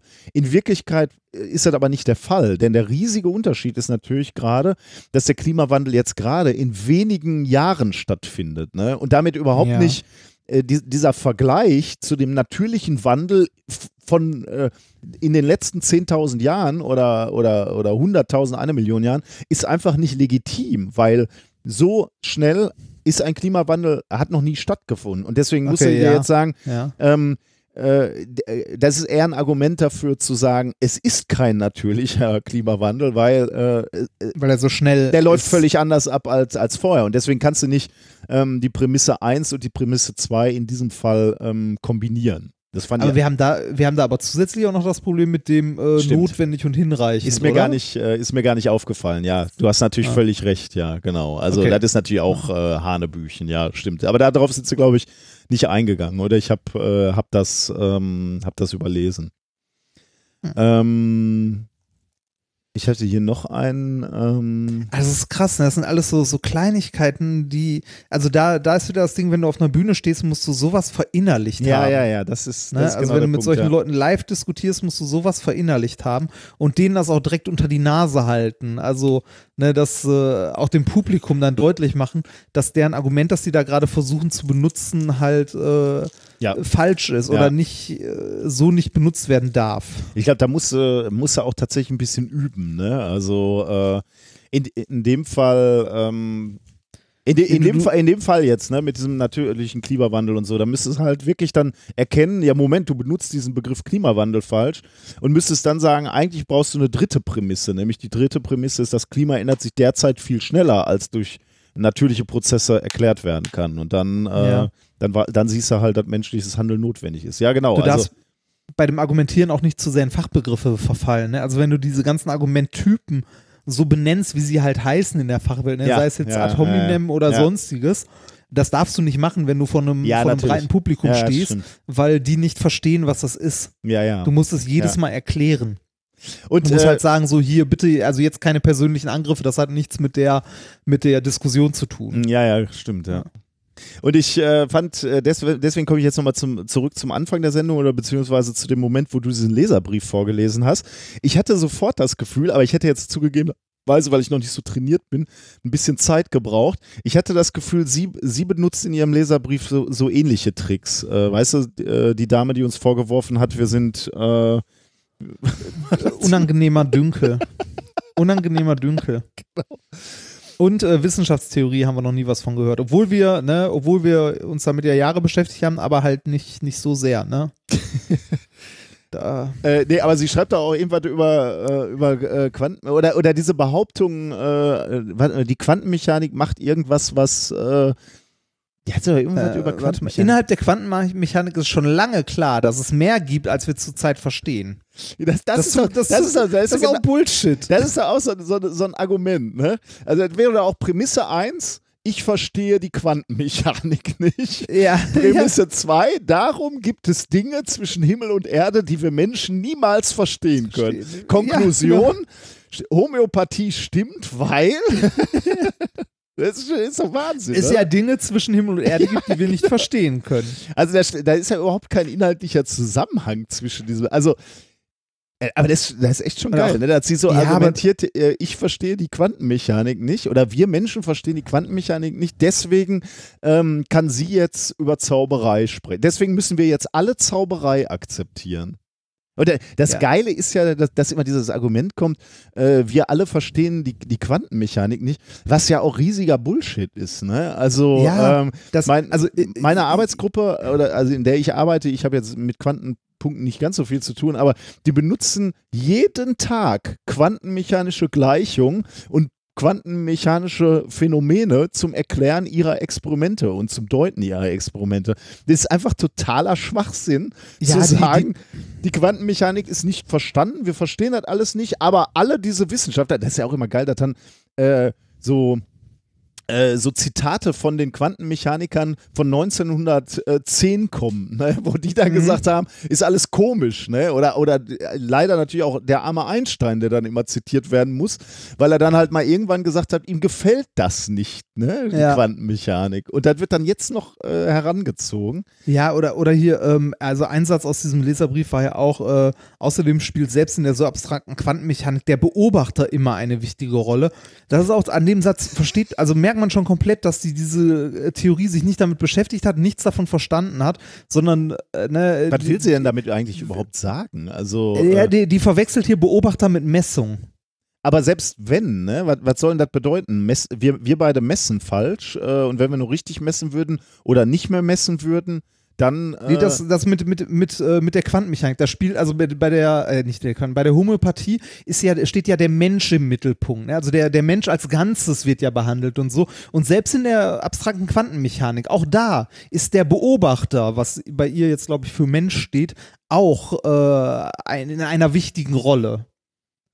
Das Beobachter, also der Beobachter ist an der Stelle einfach, also es wird immer von dem Beobachter, auch in so populärwissenschaftlichen Büchern wird ja immer von dem Beobachter gesprochen. Ne? Es gibt keinen Scheißbeobachter. Niemand kann ein einzelnes Atom sehen. aber was, was es ist gibt denn, eine Messung. aber was ist denn jetzt Ihre nächste Prämisse so? Äh, was soll denn das bedeuten? Wir beide beobachten falsch oder äh, wir sollen das nicht hinterfragen, damit es nicht Nee, wir- aufhört wir- zu wirken? Oder? Nee, ähm, äh, wir, äh, wir sehen nicht oder wir haben nicht verstanden, dass ja auch immer der ganze, also dass der Mensch ja eine Rolle spielt und der Mensch auch die, das Sein um sich herum verändert. Ne? Okay. Und wir Und äh, einfach. das, das passiert ja auch in der Quantenmechanik, verändert ja auch der Mensch das Sein. Dadurch, dass er Beobachter ist, spielt er ja eine Rolle in der Quantenmechanik. Das, also verstehst du, was ich meine? Ja, ja, ja. Ähm, ne, also sie geht davon aus, dass der Mensch in der Quantenmechanik ja eine Rolle spielt als Beobachter und damit die Realität ändert oder so. Ah, okay. Äh, aber das ist ja totaler Quatsch. Beobachter heißt hier ja nichts anderes als Messung. Mhm. Eine Messung, die vorgenommen wird. Und das muss kein Mensch sein, das kann auch eine Maschine sein, ein Sensor, der irgendwo steht. Sobald der da steht und das Experiment dementsprechend aufgebaut ist, dass an dem Punkt Information gewonnen wird über den Zustand, äh, ändert sich halt das Experiment. Aber äh, egal, also wir, wir müssen nicht über diese Frau Nein, nein, nein, diskutieren. die hat von Anfang bis Ende einfach nur Schwachsinn geschrieben. Ja, aber ich fand es nur ganz lustig, Aber- weil ich hatte nämlich genau das Gefühl, dass sie Ja. eben auch solche logischen Fehler äh, macht. Ne? Ich muss mir vielleicht ihren Leserbrief nochmal angucken ähm, mit dem äh, äh, mit den äh, Argumenten oder mit den typischen Logikfehlern, die die hier in dem Paper äh, aufgezählt haben. Denn äh, ich bin jetzt im Prinzip fertig äh, mit dem Thema. Da, es gibt zu diesem Paper noch eine sehr umfängliche ähm, Supplementary Information ähm, Aufzählung von logischen Fehlertypen und eine relativ lange Liste von 42 Klimamythen äh, mit den jeweiligen Ah. Logikfehlern. Also ist echt ganz äh, interessant. Kann man sich mal angucken. Ähm, die SEIs zu finden, äh, hat bei mir ein bisschen länger gedauert. Ähm, ähm, aber ich, wir haben das Paper jedenfalls verlinkt und da muss man sich da ein bisschen durchklicken, bis man bei den SEIs ist. Und dann Wie viele Seiten hat er denn? Boah, ich weiß gar nicht mehr, das ist aber, äh, das war relativ viel auch Referenzen und so, ich weiß nicht mehr. Äh, das Paper war überschaubar, irgendwie 15 Seiten oder so, aber dann waren die SIs nochmal, aber die waren kurz, das war irgendwie so eine Liste, oder die waren dann nicht gar nicht mehr so lang, aber ähm, Okay. Dann. ähm, eine, eine Anmerkung noch, weil ich das so spannend äh, fand, äh, hat aber eigentlich äh, thematisch damit nichts mehr zu tun. Ähm, die haben mal ein Video-Abstract. Ich weiß gar nicht, ob ich das mal äh, erzählt hatte. Ich wurde mal irgendwann angerufen von äh, einem Journal, von einem Video-Journal, Jove oder so hieß das, glaube ich. Ähm, ob ich mal Lust hätte, ein Paper videografisch aufzuzeichnen. Also ähm, ähm, ja, so ähm, also äh, typische Handbewegung zum Beispiel. Im Labor ist ja nicht alles nur Fakten, ne, sondern oder oder Daten, Zahlen so, sondern manchmal zählen ja auch die Handgriffe, ne? Also wenn er jetzt be beispielsweise Graphen exfolierst, dann willst du natürlich eigentlich willst du mal sehen, wie das einer macht. Und deswegen Ja. finde ich eigentlich die reine Idee, ein, äh, ein Paper nicht nur zu verschriftlichen oder eine wissenschaftliche Arbeit nicht zu verschriftlichen, sondern auch ein Video dazu zu drehen, eigentlich ganz, ganz spannend. Ähm, Ja, einfach mal Medien nutzen, die uns heute zur Verfügung stehen. Genau, ne? Warum genau, müssen ja. wir jetzt immer noch so Ja. machen wie vor 500 Jahren? ja. Äh, Und da, da hatte mich mal einer angerufen, ähm, ob ich daran Interesse hätte oder irgendeine Arbeit hätte, wo sie, die sich gerade dafür eignen würde. Und hatte ich eigentlich zu dem Zeitpunkt nicht so oder ich fühlte mich zumindest nicht so. Und habe dann mit äh, ihm mal ein bisschen geredet, wie würde das denn ablaufen? Und er sagte, ja, die würden mit einem äh, Videoteam dann rauskommen und die filmen die Sachen dann und schneiden die auch. Also du machst nichts außer äh, okay. dein, deine Vorgänge da im Labor und die stellen das dann zu, mit dir zusammen, natürlich zusammen. So, du schreibst dann sozusagen das Skript ähm, und du nimmst dann so ein paar Sachen auf. Und ich äh, weiß nicht, ob die Jungs das auch gemacht haben, ähm, aber die haben auf jeden Fall ein Video-Abstract äh, gemacht. Und zwar einen sehr, sehr lustigen, äh, wie ich finde. Ähm, und da will ich dir mal eben zwei, zwei Minuten vorspielen. Äh, ich weiß jetzt nicht, wie viel da rüberkommt. Es es ist auch so gespielt sozusagen. Also da sitzen zwei Personen an einem Tisch ähm, und die diskutieren gerade über, über, über das Klima und einer stellt eine Behauptung auf und dann erscheint der eine Autor von diesem äh, Paper hier am Nachbartisch und sagt so, sorry, äh, das war gerade ein logischer Fehlschluss und erklärt das dann Mhm. gerade und, und die am Tisch fragen dann, äh, wer sind Sie denn überhaupt? Und er sagt, ja, ich bin der und der von, ich habe das Paper so und so geschrieben, äh, wo wir uns genau das mal angeguckt haben. Da kommt noch der Co-Autor ins, ins Bild und die reden dann weiter. okay. Ähm, äh, aber ist, ich, ich finde es eigentlich ganz witzig, dass äh, so ernsthafte Wissenschaftler, äh, gerade bei dem, dem Thema finde ich es super, dass die dann so ein, äh, so ein leicht zugängliches Video dann auch noch gleich aufnehmen. Äh, das spiele ich dir mal eben vor. There's a new report out on climate change. I heard climate changed naturally in the past, so what's happening now must be natural. Sorry to interrupt, but actually, that argument is misinformation. Uh, who are you? John Cook. I research how to stop misinformation. Well, you're not doing a very good job. Fake news is everywhere. But what can you do about it? Well, the antidote to fake news is just a little bit of fake news and a dollop of explanation. What? We can inoculate people against misinformation by explaining the techniques used to distort the facts. In other words, explain the poor reasoning in bad arguments. And who are you? Peter Ellerton, we've developed a strategy based on critical thinking methods to analyse denialist claims. And I bet you're going to explain it to us. If you insist. The first step in analysing a claim is to break up the argument into its starting assumptions or premises and its conclusion. For example, the argument you just mentioned has two premises. The first one is that climate has changed naturally in the past. The second one is that the climate is changing now. And the conclusion is that current climate change is natural. What's wrong with that? Well, to find out, we first check if the argument is logically valid. Does the conclusion follow from the premises? In this case, the answer is no. The argument commits the fallacy of non sequitur. Just because the climate changed naturally in the past doesn't mean it's changing naturally now. Ja, ich gehe hier mal raus. Also das Video ist sogar noch ein bisschen länger. Also wer da äh, Interesse hat, kann äh, sich das gerne mal angucken. Ich fand es äh, ganz cool eigentlich, dass, äh, dass sie das aufgenommen haben. Ja, klingt, klingt nett. Äh, wo, äh, wir, wir verlinken das auch, ne? Äh, Oder? ist, also ist, ist, sogar frei der, zugänglich oder? äh, ist sogar, wenn er auf das Paper klickt hier im ähm, in den Show Notes, da ist das Video sofort. Achso, ja, dann, dann brauche ich das ja nicht nochmal extra nee, verlinken. brauchst du nicht. Guck nochmal ganz kurz. Ja, das ist sofort da, ja.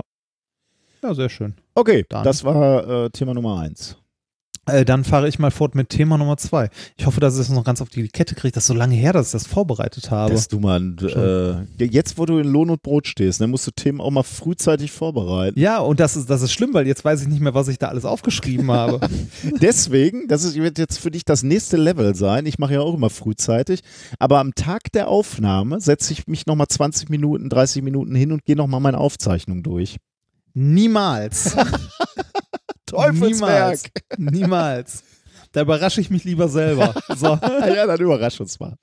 Thema 2. Nichts ist besser als grün. Den Titel kann man diesmal leicht missverstehen. Ähm, es geht nicht um die Grünen. Ja, da das ich mich hab halt schon ich- wieder aufgeregt. das habe ich gerade. Es geht auch nicht um die Farbe grün. Oh, okay. Äh, aber es geht ein Stück weit um die Umwelt, äh, aber auch nur zum Teil. Ähm, äh, was ist heute das größte Problem äh, für die Umwelt, das wir haben? Also was ist so Ursache des Klimawandels? Ähm, Ursache würde ich sagen CO2 in der Luft. Ja, aber was ist die Ursache des CO2s? Äh, Verbrennung von fossilen Brennstoffen. Was ist die Ursache dafür? Hä? Dass wir. Was ist die Ursache dafür? wir, Ach so, okay. die Menschen. Okay, ja, das hätte ich schneller sagen sollen, ja. Die Menschen. Guck, die ich bin, Menschen schon wieder, ich bin schon wieder in dieser Klimadiskussion gescheitert. ja, natürlich. Also ja, ein natürlich. großes Problem ist der Mensch, Der Mensch, beziehungsweise äh, nicht der Mensch an sich, sondern eigentlich das Verhalten. Und gerade das Verhalten in den letzten, in den letzten 100, Eigentlich äh, könntest also in den letzten sagen- paar hundert Jahren, kann man sagen. Ja, das stimmt. Ja? Ja? Äh, Ich war mal konfrontiert mit der, mit der Meinung, die, die zugegebenerweise auch ein bisschen äh, über, überzogen, absichtlich überzogen war, um auch so ein bisschen zu ärgern. Aber ähm, äh, da, da hat jemand gesagt, so eigentlich kann man es nicht mehr verantworten, Kinder zu haben. Denn jede, jedes Ja. Kind hat natürlich, also ich weiß nicht, was haben wir, wir haben ein, ein CO2-Footprint von 11 Tonnen pro Jahr oder so, ne? jeder Bundesbürger, so im Schnitt.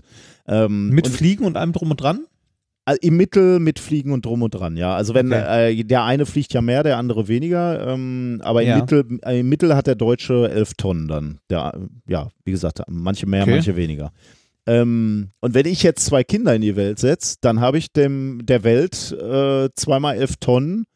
Also jetzt mal vorausgesetzt, also wenn meine Kinder älter sind, haben wir Gott sei, äh, hoffentlich unsere Gesellschaft so weit gewandelt, dass ihr Footprint nicht mehr so groß ist. Aber äh, jetzt erstmal äh, schenke ich der Welt 22 weitere Tonnen äh, pro Jahr an CO2. Ne? Und da könnte man also sich natürlich auf den Standpunkt stellen, Kinder kriegen ist äh, schwierig für die Umwelt.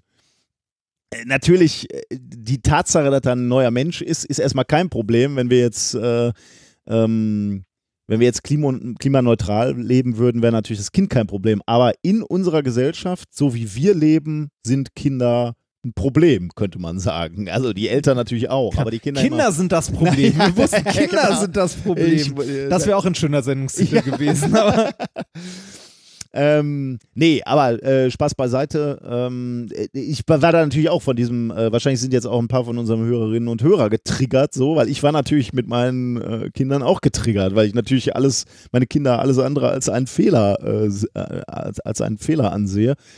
Ähm, aber äh, so mal zu überlegen, das ist natürlich schon äh, witzig. Äh, Und das, ich komme jetzt gerade darauf, weil du so, so explizit sagst, der Mensch ist das Problem. Ja, natürlich, weil wir jeder elf Tonnen auf unserem Puckel haben an CO2 und davon wegkommen müssen. Und als, als Großstädter ist er ja noch mehr, ne? Mit, mit dem Kind kommt ja noch der SUV, um das Kind zur Schule zu fahren und so. Gleich, Also, kriegst du ja gleich bei der Geburt, kriegst du ja, dann Ja, den SUV genau, da kriegst du- kriegst- vors Krankenhaus also, mal, mal, mal ganz ehrlich, würde mich, würd mich bei uns, äh, bei unserer Regierung so nicht wundern, wenn du mit, mit der. Geburt des Kindes, genau, mit der Geburt des Kindes direkt so einen VW-Brief, so einen Gutschein oder so bekommen würdest. Für einen Satz Sommerreifen. das wäre doch mal was. Das ist Ja. jetzt unser Klimapaket. Okay, zurück zum Thema. Sagen wir so, äh, die, also am Klimawandel und darum, dass unser Planet äh, vor sich hin stirbt, ist der Mensch im großen Maße schuld. Ähm, be- beziehungsweise der Mensch an sich ist ja so erstmal kein Problem, sondern das menschliche Verhalten, unser Konsum und ähnliches. Ne? Mhm. Also so wie wir gerade global als Gesellschaft drauf sind, äh, zerstören wir unseren Planeten früher oder später und so wie es aktuell aussieht, eher früher als später. Ja. Äh, es gibt ja jeden, jedes Jahr gibt es ja diesen Tag, an äh, dem wir die für dieses Jahr eigentlich nachhaltig nutzbaren Ressourcen unseres Planeten aufgebraucht haben. Äh, der ja. sogenannte Ja, okay, ja, sag mal, wie heißt der nochmal der äh, Tag? Ich, Earth Overshoot ah Day. ja, genau. Und der Earth ist wahnsinnig früh, oder? Im Ja, Jahr. diese, vor, allem, vor allem der Tag rückt immer, also nicht nur, dass er früh ist, der rückt immer weiter nach vorne, Mhm. jedes Jahr. Wo ist der mittlerweile? Also der kommt immer früher. Ähm, äh, Komme ich gleich zu? Okay. Ich sage doch gleich noch ja, ein paar ja, Daten. okay. Ähm, eigentlich ist das erstaunlich, dass der immer, also immer früher, also immer weiter nach vorne rückt, weil wir äh, eigentlich ja technologisch auch immer weiter fortschreiten und mittlerweile auch in der Lage sind, Ressourcen nachhaltiger zu benutzen. Es gibt teilweise ein Bewusstsein dafür und wir sind eigentlich ja auch schon zum Teil zumindest versuchen wir Energie nachhaltiger zu produzieren. Ne?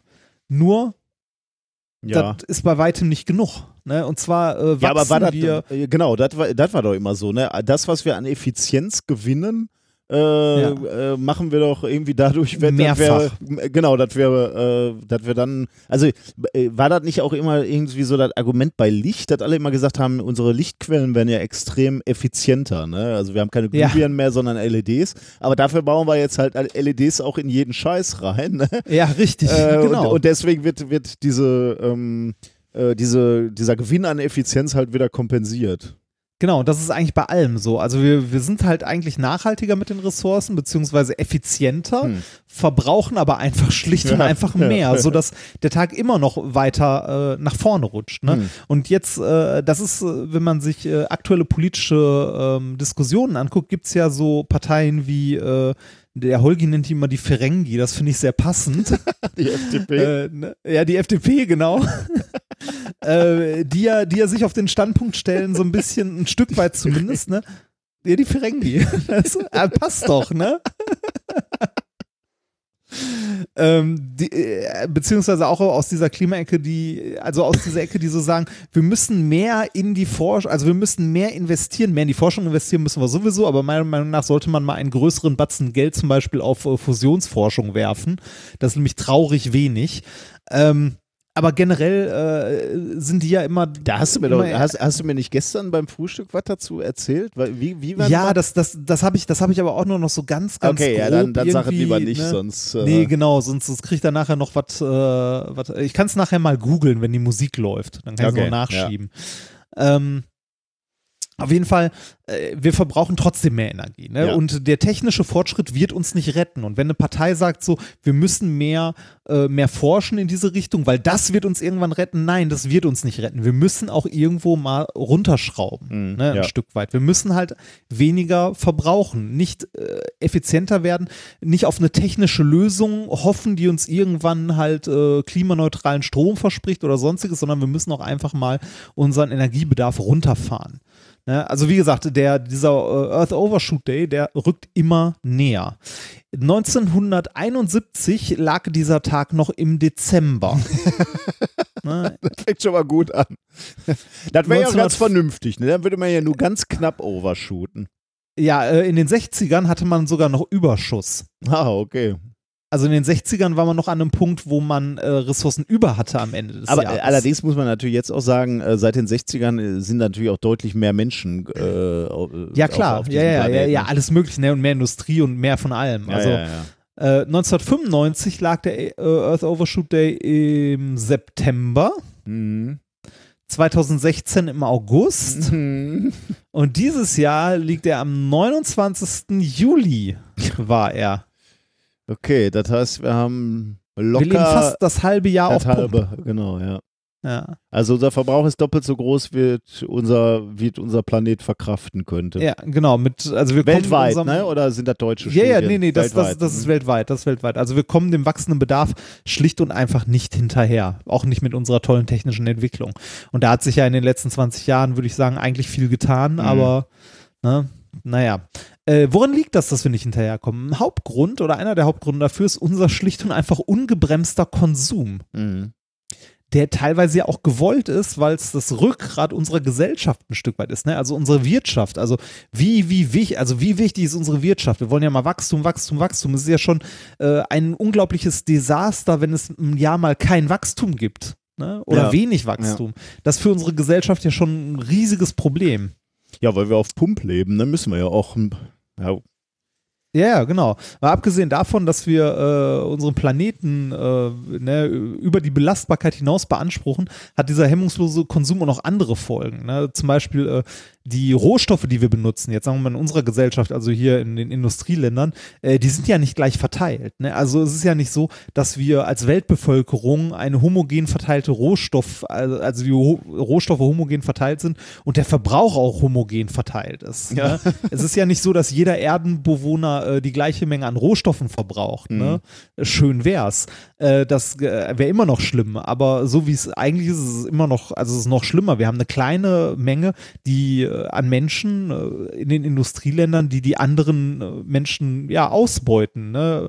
Und zwar jeder von uns, also jeder von uns, der irgendwie an unserem an unserer Wirtschaft teilnimmt, beutet irgendwo andere Leute aus. Mit der, mit Ähm, der Ko- Konsequenz der, der Klimaungerechtigkeit. ne? ähm, wir, die Leute, die den, das meiste zum Klimawandel beitragen, leiden am wenigsten unter dem Klimawandel. Ne? Ja, Und die, die genau. eigentlich am wenigsten dafür können, äh, die leiden da am meisten drüber. drunter. Ja, genau. Also der, äh, der Verbrauch an Ressourcen, da wo die Leute, äh, wo die Leute arm sind, verbrauchen die auch weniger Ressourcen Ja, ja.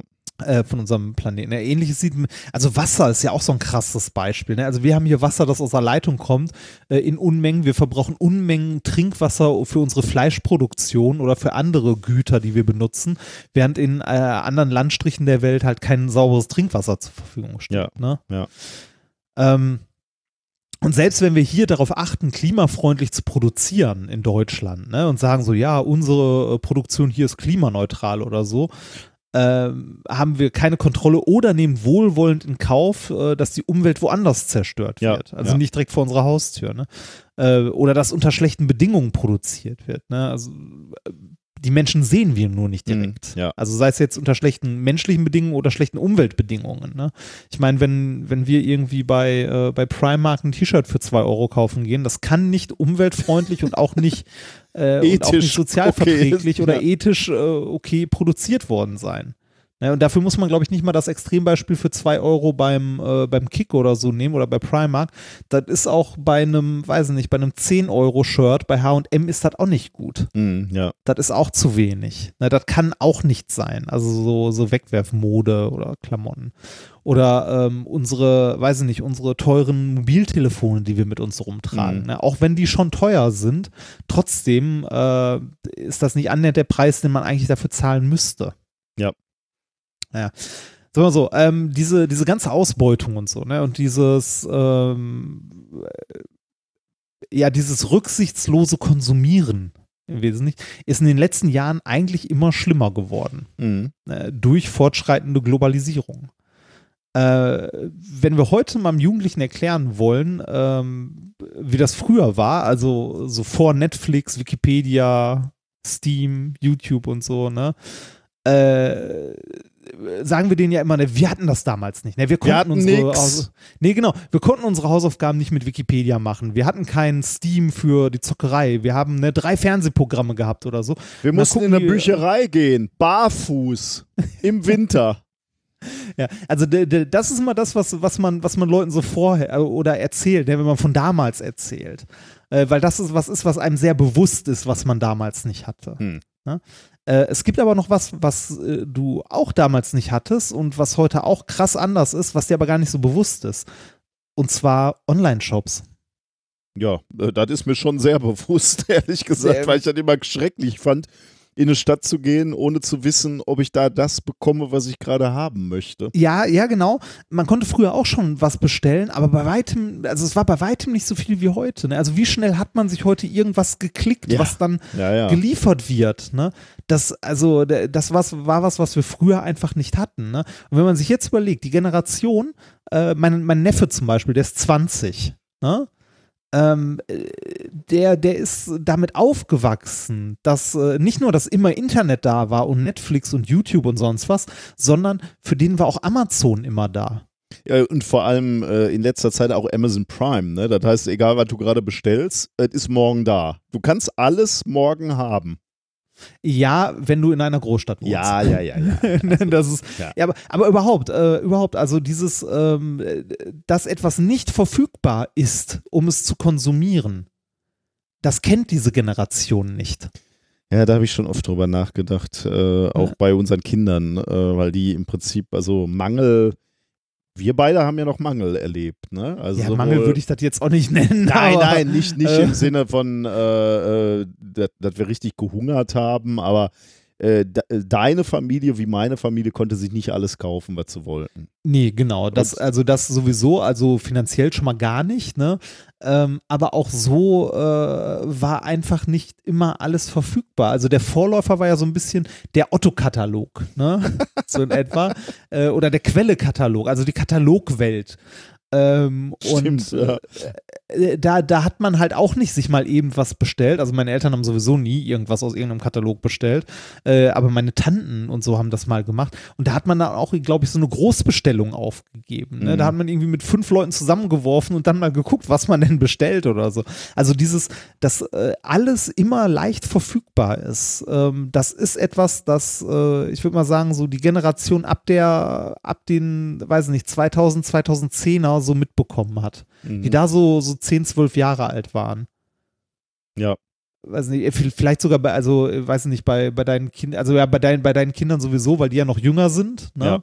Äh, also, dass es normal ist, dass alles immer verfügbar ist. Auf jeden Fall. Das, ja. also ich, ich erinnere mich noch dran, dass ich in eine Videothek gegangen bin als Kind. Ne? äh, für die Jungen unter euch. Videothek ist sowas wie analoges Netflix. Man geht da hin, Ist aber wirft sehr Geld- analog, ja. ja, ja, wirft Geld ein, nimmt die Videokassette oder DVD später mit und muss die spätestens drei Tage wieder zurückbringen, weil man für jeden Tag zahlt. Hatte- Zurückgespult abgeben. Genau, zurückgespult abgeben, weil sonst kostet extra Geld. Und zurückgespult, weil das Bänder waren früher. So. Und man hat natürlich, man hat natürlich an einem Samstag ausgeliehen, weil dann wurde der Sonntag, den hatte man dann Stimmt. nämlich noch mit und der wurde nicht abgerechnet. Dann musste man es erst am Montag wieder zurückbringen. Ja, genau. das, das hat man damals gemacht, ne? Und so ging das halt mit Computerspielen, so ging das mit Filmen und allem drum und dran. Aber ist, und schon, äh, aber ist schon lustig, wie, wie eigentlich diese äh, Netflix-Auswahl jetzt ähnlich abläuft wie damals in der Videothek. Ne? Genauso wie ich jetzt bei Netflix durch scroll und äh, nichts finde oder was finde und so denke, ah, das könnte ich nehmen, das könnte ich nehmen. So, so Ja. sind wir damals wirklich physisch durch eine Videothek gelaufen. Ne? Ja, richtig, mit einem winzig kleinen Unterschied. Und zwar, wenn du damals in der Videothek, sagen wir mal, Matrix ausleihen konntest, standen davon zehn Hüllen im Regal. maximal. und da war, so ein klein, da war so ein kleiner Schlüssel vorne dran, also oder so ein Plättchen, das du abnehmen konntest. Und wenn die Äh, weg und- waren, ja, genau, wenn du Pech hast, wenn du Pech gehabt hast, war der Film nicht da. Ne? Dann konntest du den nicht gucken. Das gibt es heute nicht mehr. ja, das stimmt. Sowas passiert einfach nicht mehr. Ne? Also kurz gesagt, wir haben eine Generation, die, ähm, die das etwas nicht verfügbar ist, nicht kennt. Ja, Ne? Eigentlich ist alles, was wir brauchen, immer sofort verfügbar. Äh, wenn man mal zwei bis drei Wochen irgendwie auf ein Produkt warten muss, dann ist es eine absolute Ausnahme. Ne? Also das ist, also ich kann mich nicht mehr daran erinnern, dass ich auf irgendwas mal zwei, drei Wochen ja warten wenn musste, jetzt, wirklich. also, Also, wenn es aus, aus den Vereinigten Staaten, dein Periodensystem, das dauert ein bisschen Ja, länger, wenn ich okay, das bestelle, ja. aber ein, ein China-Gadget aus den USA, das gerade auf dem Weg hierhin ist. Das ein, ein kleines in einem Briefumschlag, also das ist kein großes Paket. Ja, so, so was. Aber so äh, irgendwas, was uns unsere Ko Konsumgesellschaft anbietet, das ist innerhalb kürzester Zeit verfügbar. Ja. Ja. Ähm, man kann das übrigens wohl, ähm, da gibt es ein paar Studien zu, am Kaufverhalten äh, dieser Generation sehen, also an der aktuellen Generation von äh, Jugendlichen oder jungen Erwachsenen. Die Wo gelten dran? nämlich als, als sehr konsumfreudig. Ah, okay. Ja, Ja, ja. Also sehr, sehr konsumfreudig. Äh, und genau deshalb hat sich die Studie, die ich vorstellen möchte, diese Gruppe mal vorgenommen und sich das Konsumverhalten und die Auswirkungen davon auf diese, äh, auf diese Gruppe mal etwas genauer angeguckt. Okay. Und zwar, äh, das Paper heißt äh, Materialist Values, Financial and Pro-Environmental Behaviors and Well-Being. Von Wissenschaftlern aus den USA erschienen in Young Consumer. Es gibt eine Zeitschrift, die heißt Young Consumer. Ja, was Am meinst du? 13, Das, weißt du, was das 13.7.. Traurige ist? Das wird mehr gelesen als unsere Journals, in denen Ja, wir publizieren. Weil da sitzt das Geld drin. Ne? Was meinst du, was die Industrie diese Studien sich anguckt, wie Ja. sie die junge Zielgruppe äh, bewerben sollen? Und wahrscheinlich auch finanziert bis zum Ja, Anschlag. wahrscheinlich auch das noch. Ja, da hast du Ja. recht. Ja. Äh, was haben die Wissenschaftler hier gemacht? Die haben sich das Konsumverhalten von der jungen Generation im Hinblick auf Nachhaltigkeit angesehen. Also vor allem, äh, was man tun muss, um den Konsum nachhaltiger zu machen und dabei trotzdem den noch als akzeptabel zu empfinden. Also weil die Oh, junge okay. Generation ne, möchte ja umweltbewusst handeln und auch konsumieren, aber trotzdem möchte man ja nicht auf alles Mögliche verzichten. Oh, ne? so wie ich. Ja, genau. Bin mal gespannt. Also in, inwiefern, äh, also was ist ein noch akzeptabler Konsum, äh, also ein grüner, nachhaltiger, aber noch akzeptabler Konsum? Also, ne, wie könnte man ein, also wie könnte ein umweltverträglicher Konsum aussehen? okay, ja, da bin ich mal gespannt. Ein, also gibt es ja verschiedene Varianten, wie ein, also wie generell ein umweltfreundliches Konsumverhalten aussehen kann. Ne? Eine Möglichkeit Reduzieren wäre wäre, schon mal, ne? Aber das ich fange mal mit was anderem an. Okay. Eine Möglichkeit wäre, das Bewusstsein für umweltbewussten Konsum zu wecken und na, dass die äh, Generation dann vor allem grüne Produkte, also grüne in Anführungszeichen, Okay, mhm. Produkte konsumiert, die nachhaltig, äh, also Produkte, die nachhaltig produziert worden sind. Äh, in dieser Studie ist rausgekommen, also die haben halt äh, eine, eine bestimmte Gruppe an Jugendlichen befragt und sich das Konsumverhalten von denen angeguckt. Ähm, die Studie hat ergeben, dass äh, das für die konsumgewohnte Generation eine Option wäre. Also das wäre akzeptiert von denen. Ne? Also die sagen, äh, ja, grüner Konsum finden sie gut, ne? weil dann können sie immer noch konsumieren aber mit gutem Gewissen. Also äh, das wäre eine mögliche akzeptierte Okay. Option Mhm. für die Jugendlichen. Ähm, ist, finde ich, aber auch nicht so verwunderlich, weil man ja immer noch konsumieren kann. Ne? Also eventuell zu einem höheren Preis. Also man sieht ja auch häufig, dass äh, Leute bereit sind, mehr dafür zu zahlen, wenn etwas nachhaltig produziert Ja. wurde Ja. ne? oder grün produziert wurde. Ähm, ich stelle mir ehrlich gesagt so ein bisschen die Frage, ob das überhaupt möglich ist. Ne? Also gleicher Konsum bei grüner Produktion, also sind dann gleiche Preise möglich? Wahrscheinlich nicht, ne? Das muss teurer Kann sein. man sich nicht vorstellen, ja. Ja. Nee, äh, also kann ich mir auch nicht vorstellen. Dann noch die Frage, muss das überhaupt sein? Ne? Also müssen wir konsumieren? Du hast ja gerade auch schon gesagt, so vielleicht einschränken einfach mal. Ne? Ähm, äh, und selbst wenn, ne, ist das möglich? Also grün und nachhaltig zu produzieren, äh, ist das für, für einzelne Leute vielleicht möglich, aber ist das für uns als Gesellschaft möglich? Kriegen wir das hin, ne? Also kriegen wir das als Gesellschaft gestemmt, also rein von der Produktion her, weil wir konsumieren einfach Hm. unglaublich Okay. große Mengen. Ne? Ist es überhaupt technisch oder ist es technisch überhaupt leistbar, diese Mengen, die wir produzieren, nachhaltig zu produzieren? Ja, okay. Mhm. Äh, Wahrscheinlich nicht. Also Also, bei, bei, Nee, Leb genau, das- bei Lebensmitteln äh, ist das, glaube ich, schon klar. Ne? Also so, so viel Fleisch kannst du ethisch okay gar nicht produzieren. So viel Weidefläche gibt es ja wahrscheinlich gar nicht. nee, genau, das glaube ich auch. Das ist ein Problem. Darauf wurde jetzt hier nicht eingegangen, aber ja. Äh, aber ich glaube, das ist generell ein Problem, weil einfach nur grüner zu produzieren äh, wird, wird nicht möglich sein. Ich glaube nicht, dass wir das stemmen können von den Ressourcen, die uns zur Verfügung stehen. Ja. Ähm, aber trotzdem kann man ja schon mal sagen, der Ausbau einer umweltverträglicheren pa Produktpalette wäre ja schon mal eine gute Sache. Mhm, ja. Also selbst wenn die Leute äh, viel konsumieren, wäre das immer noch ressourcenschonender. Äh, schonender.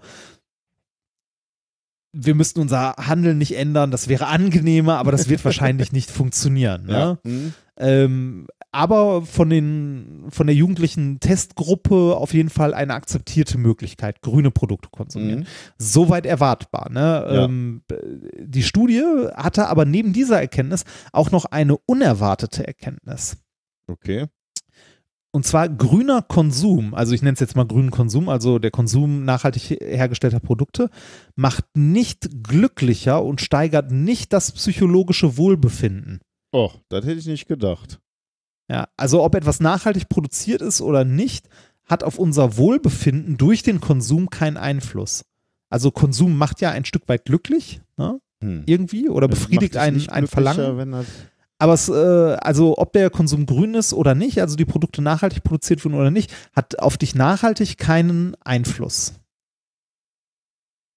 Puh. Also darauf auf dein, auf dein psychisches Wohlbefinden am Ende. Hm. das wundert mich natürlich. Kam aber hierbei raus und äh, jetzt kommt das zweite, du hast ja schon gesagt, weniger konsumieren wäre ja auch eine Möglichkeit, nachhaltiger Konsum zu gestalten. Ne? Mhm. Und verminderter, also was jetzt hier rausgekommen ist, verminderter Konsum ne? hat eine Wirkung Das auf dein ich sogar, psychologisches Wohlbefunden, äh, also Wohlbefinden. Wenn du weniger konsumierst, bist du prinzipiell glücklicher. Ja, das glaube ich.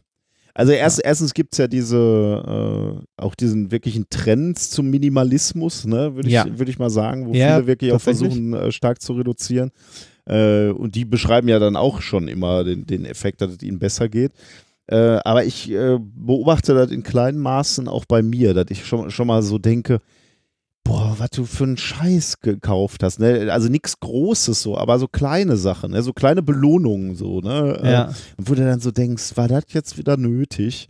Ähm, wo, ich, wo ich so richtig merke, okay, das macht mich nicht glücklich. Ganz im Gegenteil, das äh, belastet mich. Also das ist so ein ganz kurzer Ja. Kick dann, ne? so eine ganz kurze Belohnung, aber wenn es dann da ist, denkst du eher so, das war nicht nötig, das war nicht gut und das zieht mich dann eher runter irgendwie. Ja, genau. Äh, Besitz, äh, also Besitz äh, Besitz- stresst. Stimmt, das kommt noch dazu, ja. Wo räume ich den Scheiß jetzt hin? Richtig, genau, weil, weil, weil Besitz musst du organisieren. Du musst ihn in irgendeiner Form schützen. ne? Also du hast ja, wenn, wenn du Besitz hast, hast du auch Verlustangst. Ja. Dass jemand bei dir einbricht und dein Zeug klaut zum Beispiel. Ja gut, das ne? habe ich nicht. Ich habe ich hab Ja. nichts von Wert. Aber äh, dieses, dieses Organisieren, dieses Rumstehen, das haben wir neulich mal extrem äh, an uns beobachtet und haben dann äh, wirklich sehr, sehr grundlegend mal verschiedene Räume aufgeräumt und äh, aufräumen hieß im Wesentlichen wegschmeißen ne? und wirklich Ich glaube, das kann- Zeug. Das Oh, kann war sehr, so sehr gut sein. War Sachen, das herrlich, Sachen ja. loswerden kann unglaublich toll sein. Das ist am Anfang sehr schwierig, sich von Sachen zu trennen. Ja, aber natürlich. am Ende, am Ende äh, ist es einfach nur gut. Also ich habe von, von meinem letzten Umzug immer noch zwei, zwei, drei Kartons, die nicht ausgepackt sind. Ja, so ich überlege, ne? ja, ich überlege, ob ich die einfach, also ich werde es nicht übers Herz Ja, bringen. Ich ich muss die nicht, vorher ja. einmal aufmachen und reingucken, weil, weiß nicht, vielleicht sind da Fotos von meinen Eltern drin oder Ja, so, die will ich halt nicht okay, wegwerfen. Natürlich. Ähm, aber im Wesentlichen ist da nichts drin, was ich in irgendeiner Form wirklich benötige. Das könnte ich eigentlich wegwerfen. Mhm. Weil ich habe es das letzte Jahr nicht gebraucht, dann werde ich es auch in den nächsten fünf Jahren nicht brauchen. Ich bin da auch ganz Und da ist wieder ein argumentativer Fehler.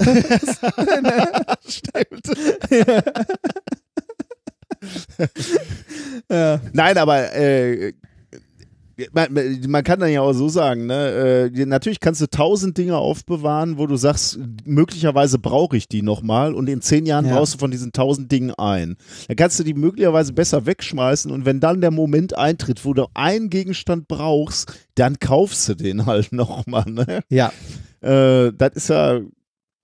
Also ich bin, äh, ich war sehr froh, dass ich äh, reduziert habe und habe Ja, dann ja, halt auch festgestellt, die Sachen, die dann noch da waren, ne, das sind auch wirklich die Gegenstände, die mich glücklich machen. So, Ja. so blöd wie das, wie hieß die Marie Kondo, ne? Marie Mit Kondo dieser- mit dieser- Magic Cleaning. ja, genau. Aber dieses, diesen Aspekt, den viele auch blöd fanden, ne? dieses Ding in die Hand zu nehmen und sich zu fragen, macht mich dieser Gegenstand glücklich, ne? Da, ich Ja. kann das, I can relate. Also ich kann Ja, das wirklich Fall. nachvollziehen. Also Kann äh, ich auch sehr gut mich, sogar mich umgeben, also hier jetzt nicht mehr so viele Gegenstände, aber mich haben davor viele, viele Gegenstände umgeben, die mich nicht glücklich gemacht haben. Ähm, und dann ist es möglicherweise an der Zeit, sich auch von sowas zu trennen. Ne? Ja, kann ich, äh, kann ich so unterschreiben. Also in der Zeit, in der ich umgezogen bin, habe ich auch sehr viel, sehr viel Zeug weggeworfen und habe es nicht bereut. Also äh, sich von Sachen zu trennen und ich muss mal wieder aussortieren. Ich habe viel zu viel Kram in letzter Zeit irgendwie angehäuft. Ähm, weniger, also weniger macht definitiv glücklicher. Und das ist auch eine der Kernaussagen, die hier rauskam. Äh, die, die, der Königsweg, umweltbewusst zu leben, ist einfach den Konsum mal runterzufahren Mhm. auf vielen Ebenen. Macht glücklicher, also weniger Kram zu besitzen, macht glücklicher. Äh, es gibt keine, also keine Variante, die besser ist für den Umweltschutz, als einfach weniger zu konsumieren. Wahnsinn, ne? dass, wir, äh, dass wir selber, also nicht nur global und ganzheitlich betrachtet, weil der, der Planet zugrunde geht, äh, sondern einfach aus unserer eigenen Wohlbefinden heraus Opfer unseres Konsumverhaltens geworden Ja, sind. ist Wahnsinn, ne? Wir beide haben ja, kann ich schnell eine kleine private Geschichte erzählen, wir beide haben äh, ganz in diesem Spirit ja ähm, Samstagabend oder äh, Nacht, muss man sagen, äh, ja eine Geburtstagstorte von dir gegessen. Oh ja, das war. Äh, mir, mir, mir wurde, mir wurde äh, von, äh, von Hörern des äh, Alliteration am Arsch Podcast, den ich mit dem Basti zusammen mache, da haben wir mal über Geburtstagstorten und so gesprochen. Äh, und äh, da äh, haben sowohl der Basti als auch ich von der Thürö-Torte geschwärmt. Und äh, die wurde mir tatsächlich. Äh, Blümchen. ja, genau. Was macht deine. Frau da im Hintergrund? Ich höre, dass Ähm, sie irgendwas mixt. Meine, meine, meine Frau mixt gerade Waffelteig, damit ich morgen auf der Arbeit glänzen kann. Ernsthaft? ja, Boah, ernsthaft. du bist so ein. Du, du floatest so durch dein Leben. Ne? Was? Nein, ich, Oh. ich liebe meine Frau. und meine Frau liebt mich halt. Aber, ich konnte sie aber nicht was davon abhalten. sie zurück? Das ist Mich. alles? Mich, komplett mich, mein ganzes Leben. Oh. Liebe. Liebe und Dankbarkeit. Du bist in deinem ganzen Leben immer nur im Windschatten unterwegs, Junge. Na, oh bitte. Du musst Nein, auch mal das- irgendwann nee, vorne nee, im Wind stehen. Das tue ich. Das tue ich sehr viel Lutscher. sogar. An anderen, an, anderen, Fahrradfahren. an anderen Stellen stehe ich vorne im Wind. Ehrlich, wo denn? Ja, Sachen, die ich hier nicht erzählen möchte. Na gut. Okay, äh, wo haben wir gerade? Achso, aber was ich eigentlich erzählen Du wollte. wolltest mich gerade niedermachen Wir und haben- sagen, ich bin ein Blutsauger, der andere Menschen nur ausnutzt. wir haben minimalistisch dann ähm, Kuchen gegessen und zwar. Und du widersprichst mir nicht mal. ich kann nichts sagen dazu. Aber du hast, du hast mir ein. Äh, können wir jetzt mal wieder zum Thema zurückkommen? Ja, bitte. Nein, du nutzt keine Menschen aus. Du bist einfach nur so faul. Das ist nicht bös, äh, Nein, aber- das ist nicht böswillig, aber du bist einfach. Wenn habe Dinge Glück mit- abgenommen werden, äh, hast Nein, du ich habe, nichts ich, ich, ich, habe Glück mit Menschen, die mich umgeben. Und äh, ich habe, Das ich habe, tats ich habe tatsächlich äh, meiner, meiner Frau gesagt, ich würde das gerne mit ihr zusammen machen. Und sie sagte, nein, das mache ich. Und ich wollte eigentlich auch nur, ganz ehrlich, ich wollte einfach nur einen billigen Waffelteig zusammenrühren und den mitnehmen, anstatt Kuchen mit zur Arbeit zu bringen zu meinen Kollegen. Und als meine Frau davon Wind äh, bekam, fing sie an, Dekoration für den, äh, für den Waffeltisch einzukaufen. Aber jetzt will ich natürlich fragen, wie hast du das denn gesagt? Hast du gesagt, eigentlich möchte ich nur oder hast du. Nein, nein, nein, nein, nein. Ich, ich, ich, ich, habe, ich, habe, ich habe gesagt, Sonka. Weil du hättest ja, Ähm, du, du kennst ja auch ein bisschen deine Frau. Du hättest ja auch damit rechnen können, dass das passiert. Wäre das Ich nicht hätte nicht- einfacher gewesen, wenn du einfach morgen losgefahren wärst und du hättest an der Tanke ähm, Waffeln gekauft? Nein, nein, nein, nein, oh, nee, bitte. Nee, ich wollte ja, ich wollte tatsächlich Kuchen mitbringen oder Waffeln. Und äh, ich hatte meiner, meiner Liebsten, habe ich erzählt, ähm, äh, am Dienstag oder Mittwoch oder so, wenn ich halt von der Tour zurück bin in der Uni, würde ich äh, halt gerne äh, Waffelteig mitnehmen und so. Das heißt, wenn wir nächstes Mal einkaufen gehen, müssten wir Kram für Waffeln einkaufen. Und dann, äh, in dem Moment fing meine liebste Frau schon an äh, zu sagen, okay, äh, fand sie gut und dann fing sie an, Deko zu planen. Sie hat äh, zum Beispiel zum Verzieren der Waffeln, äh, hat sie Reagenzgläser mit Smarties und ähnlichem gefüllt in einem Reagenzglasständer, den sie mir einpacken möchte. Und ich habe ihr mehrfach gesagt, so, äh, du, es reicht, wenn wir einfach nur ganz normal, lass mich einfach Waffelteig anrühren, den mitnehmen. Und sie sagt, nein, sie möchte nicht, dass ich mit so etwas auf der Arbeit auftauche. Ich bin an dieser Stelle tatsächlich unschuldig. Tja, Du glaubst mir nicht, oder? du weißt gar nicht, wie es im Wind ist da draußen. Weil du halt Glück hast mit den Menschen, ja. Nein, ich könnte es dir, ja, ist ja super. Ich bin auch ein bisschen neidisch auf die Waffeln. Ich hätte jetzt Lust auf Waffeln, ehrlich gesagt. ja, ich bekomme auch keine. Ich bekomme morgen welche. Oh, du armer Junge, armer Junge. Frag doch deine Frau, ob die dir vielleicht gleich schon mal ein paar Probewaffeln macht. Warte mal kurz. Eigentlich, Schatzi, machen wir gleich eine Probewaffel? Machen wir? Sie sagte, können wir machen. weißt du, was das Schlimmste ist? Man hat sogar diese eilenden Schritte gehört. Schatzi, klapp, klapp, klapp, klapp, klapp, klapp, klapp. Schatz, komm, komm mal kurz her, komm mal kurz her. Komm, sag mal bitte, dass ich dich nicht gezwungen habe, Waffeln zu machen, sondern dass das deine Idee war, so wunderschöne Waffeln zu machen. Alles, was Reinhard sagt. Ja. Hör auf mir, das tut weh. Hör, hörst, kann Solka mich hören? Jetzt nicht mehr. Sie Okay. ist schon wieder auf dem Weg in die Küche. Sag ihr, äh, sie hört ja den Podcast, wir, wir Ja. hatten eine Vereinbarung, wie wir Reini äh, erziehen. So, so, soll, soll ich dir mal kurz das Headset weitergeben? Ich gebe dir mal kurz das Headset glaub, weiter. weißt, du- Warte. weißt du, was das lustig ist, Reini? Ich weiß nie, ob ihr on air seid oder nicht. Hi. Hi, wir sind on air natürlich. Ähm, wir hatten doch eine Vereinbarung, wie wir Reini erziehen. Du, wir, wir kriegen ihn nicht auf Spur, wenn du ihm alles abnimmst. Waffeln? Es sind ja auch meine Waffeln. Nein, du musst ja wissen, das ist auch mein Ruf. Wenn, wenn Ach, das da ist wieder dieses, Kommt, das ist wieder dieses ganz konservative, äh, das fällt auf die Hausfrau zurückdenken, Ja. oder? Ach, das kenne Ja, ich von das zu Hause. ja. Aber wir müssen, der- wir müssen, der darf nicht immer nur im Windschatten sein, ne? Er hat gerade den Joker, dass er zwei Jobs hat. Er kann immer, er kann immer gerade die Karte ziehen.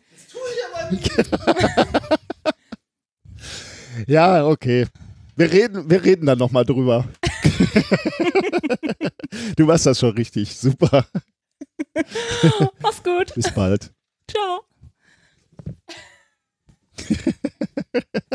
Wegen dir bekomme ich jetzt bestimmt keine Testwaffe. Das ist das Schlimmste, was jetzt gerade passiert ist.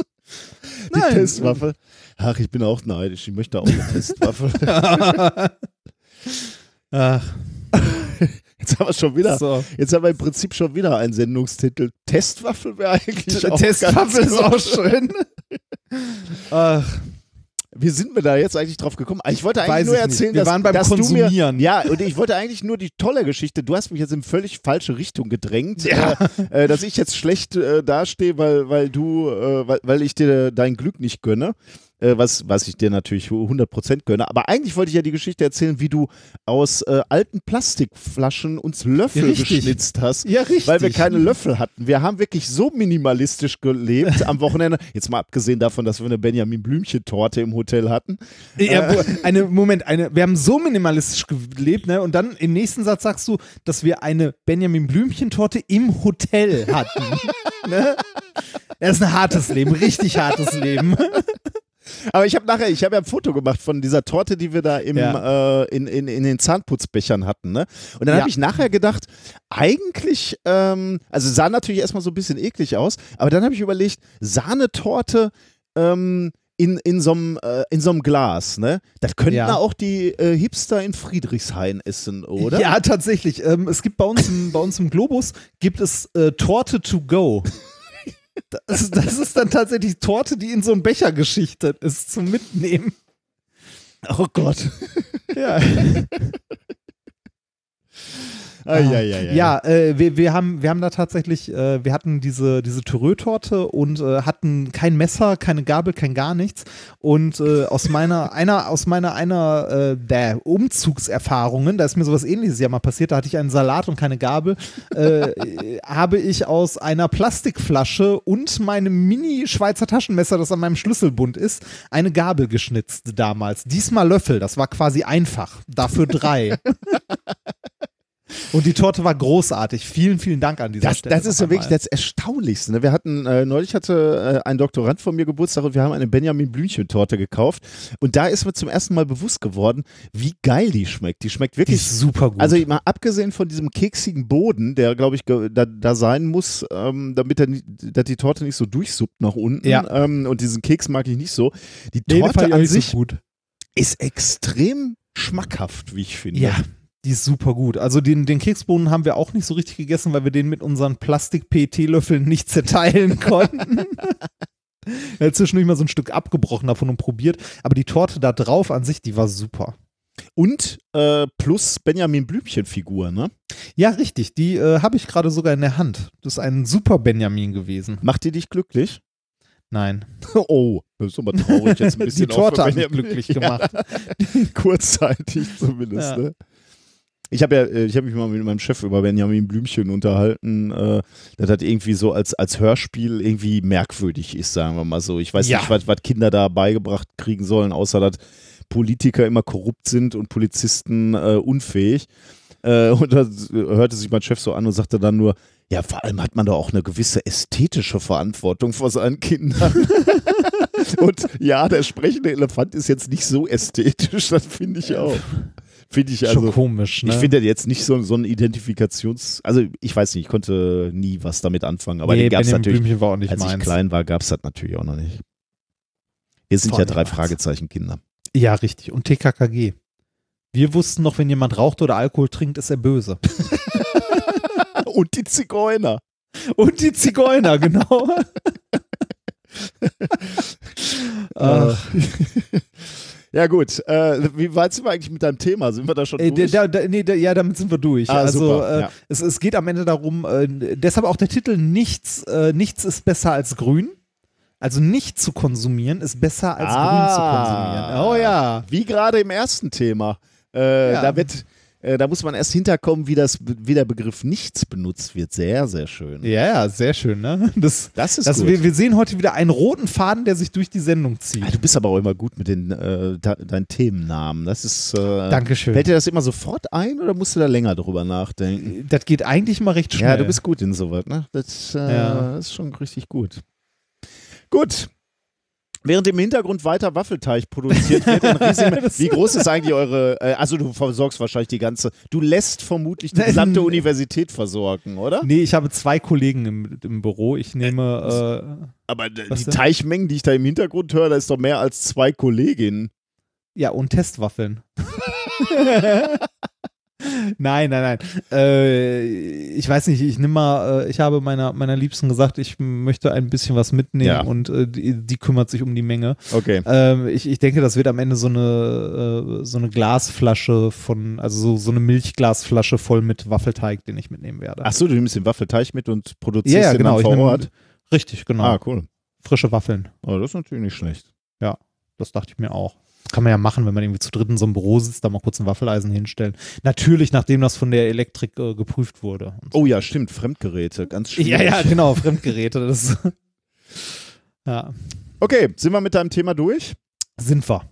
Ähm, wir bleiben launig, würde ich sagen, weil wir kommen zum Experiment der Woche. Ähm, das ist ein Vorschlag, was ich schon etwas länger in der Inbox habe, weil uns, äh, und da schließt sich schon wieder der, der Kreis, die, die Folge scheint irgendwie ähm, Ah. fast völlig durchdesignt zu sein. Äh, Weißt du, was das ist? Das ist dieser unangenehme Dünkel. Das ist diese, diese Seilschaften, die wir haben, sind das. Stimmt, genau. Äh, Wir bleiben nur in unserem Klüppchen. In diesem Fall in unserem Wissenschaftsklüppchen, weil das wurde uns auch aus der Wissenschaft quasi vorgeschlagen. Nämlich von Sebastian. Und Sebastian, welcher Sebastian? Der Sebastian von Firefox. Du hast ja heute schon diese tolle Ah, äh, App ja. erwähnt, äh, Firefox, die ihr unbedingt, falls ihr sie immer noch nicht habt, äh, euch mal angucken solltet. Ähm, die App, wo ihr die Sensoren eurer Smartphones auslesen könnt und damit eben experimentieren könnt. Genau das, was du gerade gesagt hast, ne? auf der Achterbahn mal damit fahren oder reicht ja schon äh, äh, mit dem Lift fahren beispielsweise und da könnt ihr euch äh, den Luftdruck angucken, wie der unterschiedlich ist zwischen erster und äh, ersten und dritten Stock zum Beispiel. Darum geht es aber gar nicht, hat überhaupt nichts mit äh, Firefox zu tun, sondern mit wa- etwas völlig anderem. Aber etwas, was man mit einer App ausprobieren kann. Und deswegen hatte ich dich darum ja gerade gebeten, äh, schon mal diese App runterzuladen, die sich ähm, Speech Jammer nennt.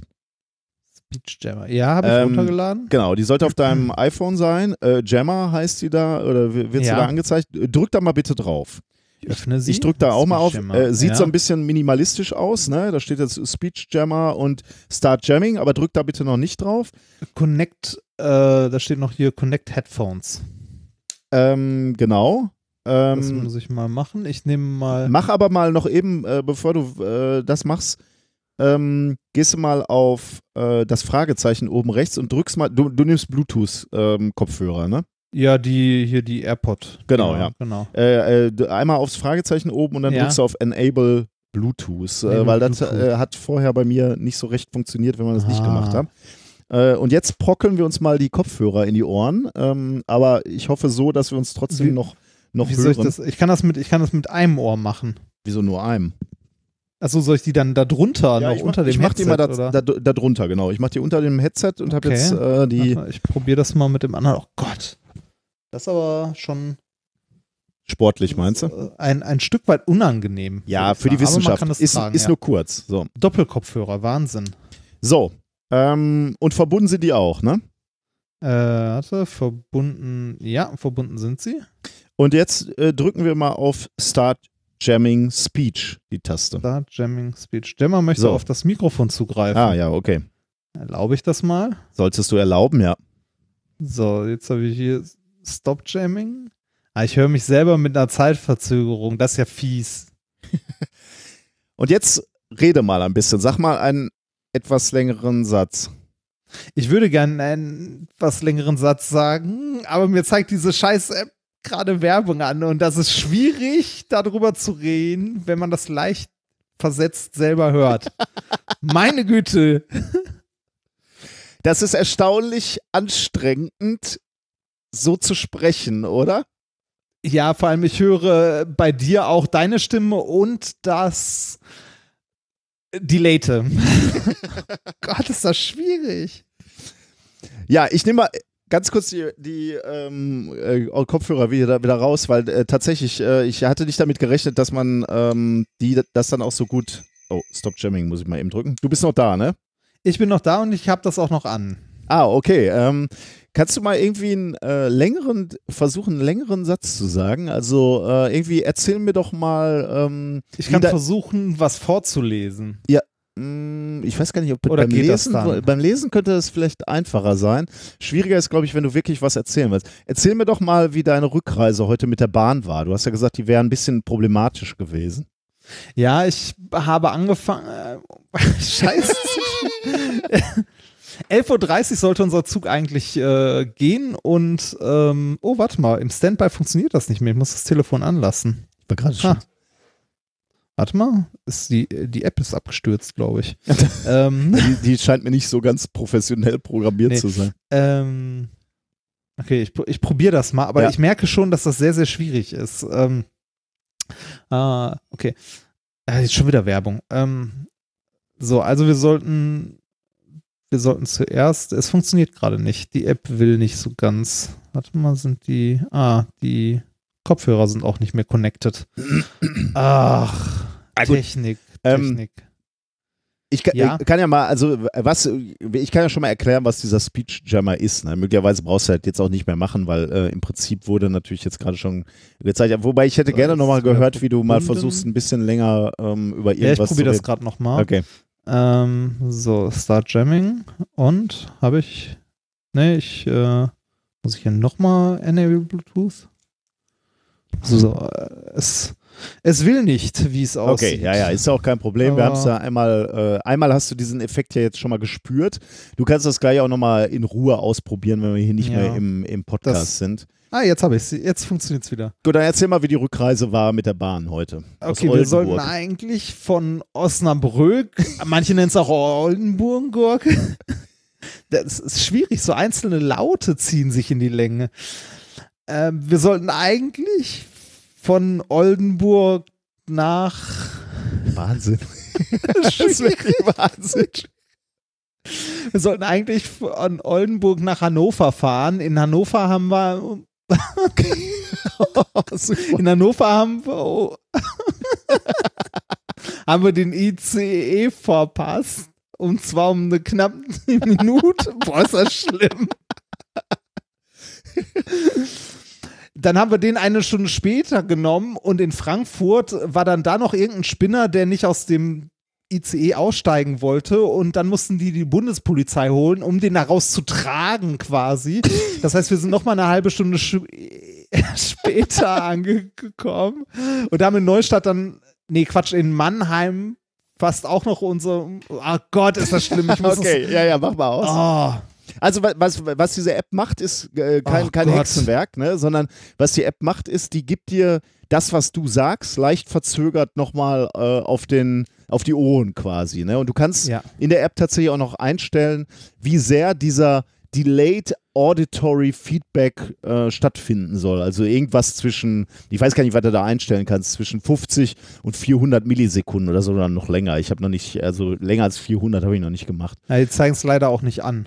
Ah, okay. Also Also, du hast noch so einen nur hin und her Schieberegler, ne? Ah, ja. okay, ja. Aber ähm, Genau. also, also klassisch, ich habe mal dazu mal zu diesem Delayed Auditory Feedback mal ein bisschen was gelesen.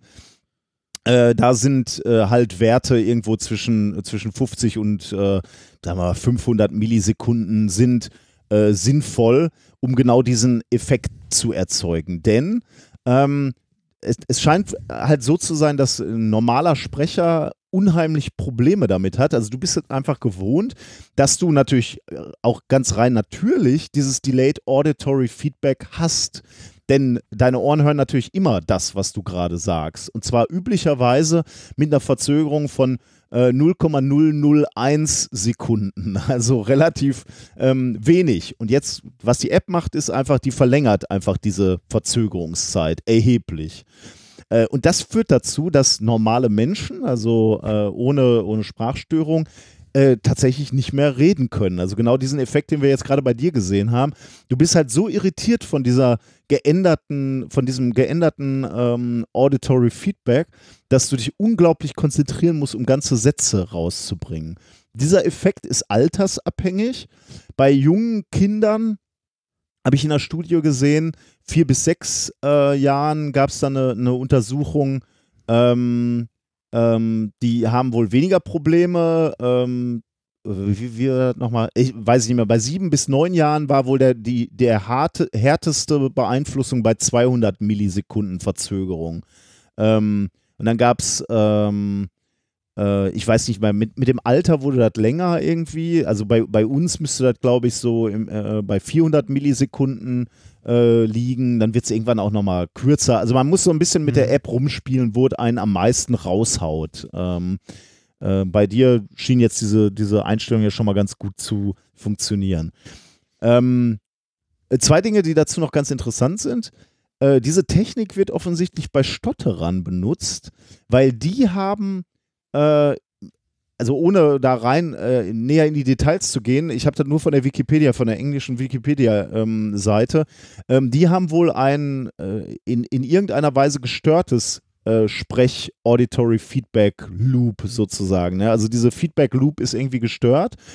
Ähm, und deswegen hilft denen dieses äh, Delayed Ah. Auditory Feedback flüssiger zu sprechen, also nicht mehr zu stottern. Ähm, die benutzen das also positive, positiv quasi, aber die Leute, die eben nicht stottern, so wie du, ähm, du hast damit ein Problem, dann darüber zu sprechen. Und Es Ja. ist schwierig. Also gerade so lange Laute, habe ich gerade festgestellt, sind schwierig und du schaffst es nicht beim Reden zu denken. Das ist genau das Problem. Ja, ja den, den Eindruck hatte ich auch. Du kannst immer ganz gut, ganz kurze Sätze kannst du raushämmern, so, das geht. Ja. Aber wenn du dann so, so eine Geschichte erzählst, wie, so wie du das jetzt sehr, sehr schön gemacht hast mit, äh, mit der, deiner Reise von, von Oldenburg, da wird es echt schwierig. Das tut so Ja. richtig weh. Und äh, Wahrscheinlich kannst du es trainieren. äh, könnte ich mir vorstellen, ja, du gewöhnst dich wahrscheinlich dran, wenn du damit ein bisschen äh, ja, arbeitest. Ich fand es ja ganz am Anfang, als wir im Podcast angefangen haben, auch ganz, ganz schlimm, die eigene Stimme zu hören. Ja, okay. Ja. Das geht ja ganz vielen Menschen Ja. so. Da gewöhnt man sich auch. dran. Das hier ist was anderes, keine Frage. Aber ich glaube, das kriegt man auch hin, das, äh, das zu ignorieren. Dieses, äh, dieses Feedback. Nur glaube ich auch, ja. Ja, wenn du, wenn du ein bisschen trainierst, wird das weggehen. Da bin, bin ich mir, bin ich auch von überzeugt. Ähm, und äh, da wir ja heute die Folge der, ähm, der inhaltlichen Bezüge haben, ähm, dieses Delayed Auditory Feedback haben zwei Japaner benutzt, ähm, um äh, einen Speech Jammer zu bauen. Äh, und dafür haben die 2012 den IG Nobelpreis bekommen. Ja, die haben quasi genau das Gerät gebaut und haben ähm, so einen äh, so Ultraschall-Richtlautsprecher damit gebaut. So einer, wie er auch mal auf dem Kongress rumstand. Das Ding war ja auch sehr, sehr witzig, ne? Also so, es war aus ganz, ganz vielen kleinen, äh, ich glaube, es waren so Ultraschallkapseln und damit konntest du dann sehr, sehr gerichtet äh, Töne abspielen. Sodass du äh, in einem sehr, sehr schmalen Kegel das hören konntest und wenn du irgendwie zwei Schritte zur Seite gegangen bist, hast du nichts mehr gehört. Das wäre doch auch eigentlich was für unsere AfD-Idioten, oder? Äh, wir plärren die einfach, dann brauchst du gar nicht mehr antworten. Du beplärst die einfach mit ihrem eigenen Schwachsinn die ganze Zeit. Und davon sind die dann so irritiert, dass sie gar nicht mehr reden können. Problem Ja. gelöst. Juhu. wir brauchen nur äh, massig Speech-Jammer hier in diesem Land. Und für die Klimaleugner auch. Einfach zurückspiegeln. Alles 400 Na äh, Millisekunden äh, verzögert zurückballern. Also ganz lustig, oder? Ja, äh, ist ein witziges Ding, auf jeden Fall. Äh, Sehr, müsst ihr mal ausprobieren. Ding. Ist echt äh, witzig. Habe ich mit der ganzen Familie ausprobiert und ähm, war, war echt faszinierend, dass man sich da auch Mühe geben kann und äh, Vielleicht reiche ich das morgen im Büro rum. ist ganz lustig. Ja, das kann man glaube ich auch mal machen. Äh, vor, vor allem für alle, äh, für alle anderen ist das ganz lustig. Ja. Ähm, genau, äh, wir hatten jetzt äh, in die Shownotes haben wir mal die iOS-App äh, gesch geschmissen, aber ich hatte das gesehen, garantiert auch für. äh, ich, ich hatte alles noch für, ähm, genau, für die Alternativsysteme habe ich tatsächlich auch Links gefunden und wollte die auch schon in die Shownotes packen, aber ähm, die waren dann extrem schlecht bewertet und manche Leute schrieben, funktioniert gar nicht und ist nur voll mit Ja. Werbung und dann fühlte ich mich nicht ermächtigt, das hier reinzupacken, ohne es testen zu können. Also sucht einfach mal Speech Jammer, gibt es also auf den anderen Plattformen auch, ähm, aber da weiß ich jetzt nicht, welche, welche Sachen gut oder schlecht sind. Genau, nach diesem ak- akustischen äh, Nichtwohlgenuss äh, würde ich sagen, kommen wir mal äh, zur Musik, äh, zum, äh, zu unserem ersten Musikstück am heutigen Tag. Ähm, ich bin mal wieder persönlich verantwortlich dafür, weil Ja, ihr- ich habe es auch schon eingetragen. Ja. Schuld ist Nikolas. Echt? Äh, ihr Ja. habt uns nämlich diesmal nichts geschickt, aber ähm, weil wir ein bisschen Klima ja hier in dieser Show äh, schon hatten, mit deinem und meinem Thema eigentlich, ähm, habe ich dazu mal was äh, gesucht, nämlich The Climate Change Denial Song. Ähm, ist, der, äh, ist der erste Song, den wir euch äh, präsentieren wollen. Viel Spaß damit. Ähm, der ist sogar, glaube ich, gar nicht so kacke. das ist schon mal ein Qualitätsmerkmal, ne? Also viel Spaß damit. Look at what's happening to us. It isn't some liberal hoax, but apparently most of today's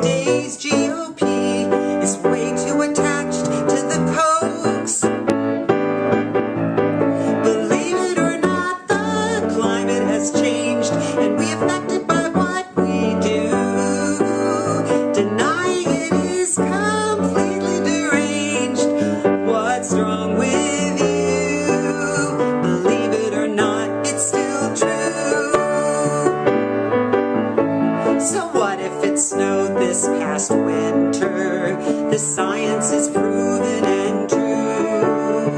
How many studies do you need to see? It's 10,883 to 2. Believe it or not, global warming is here with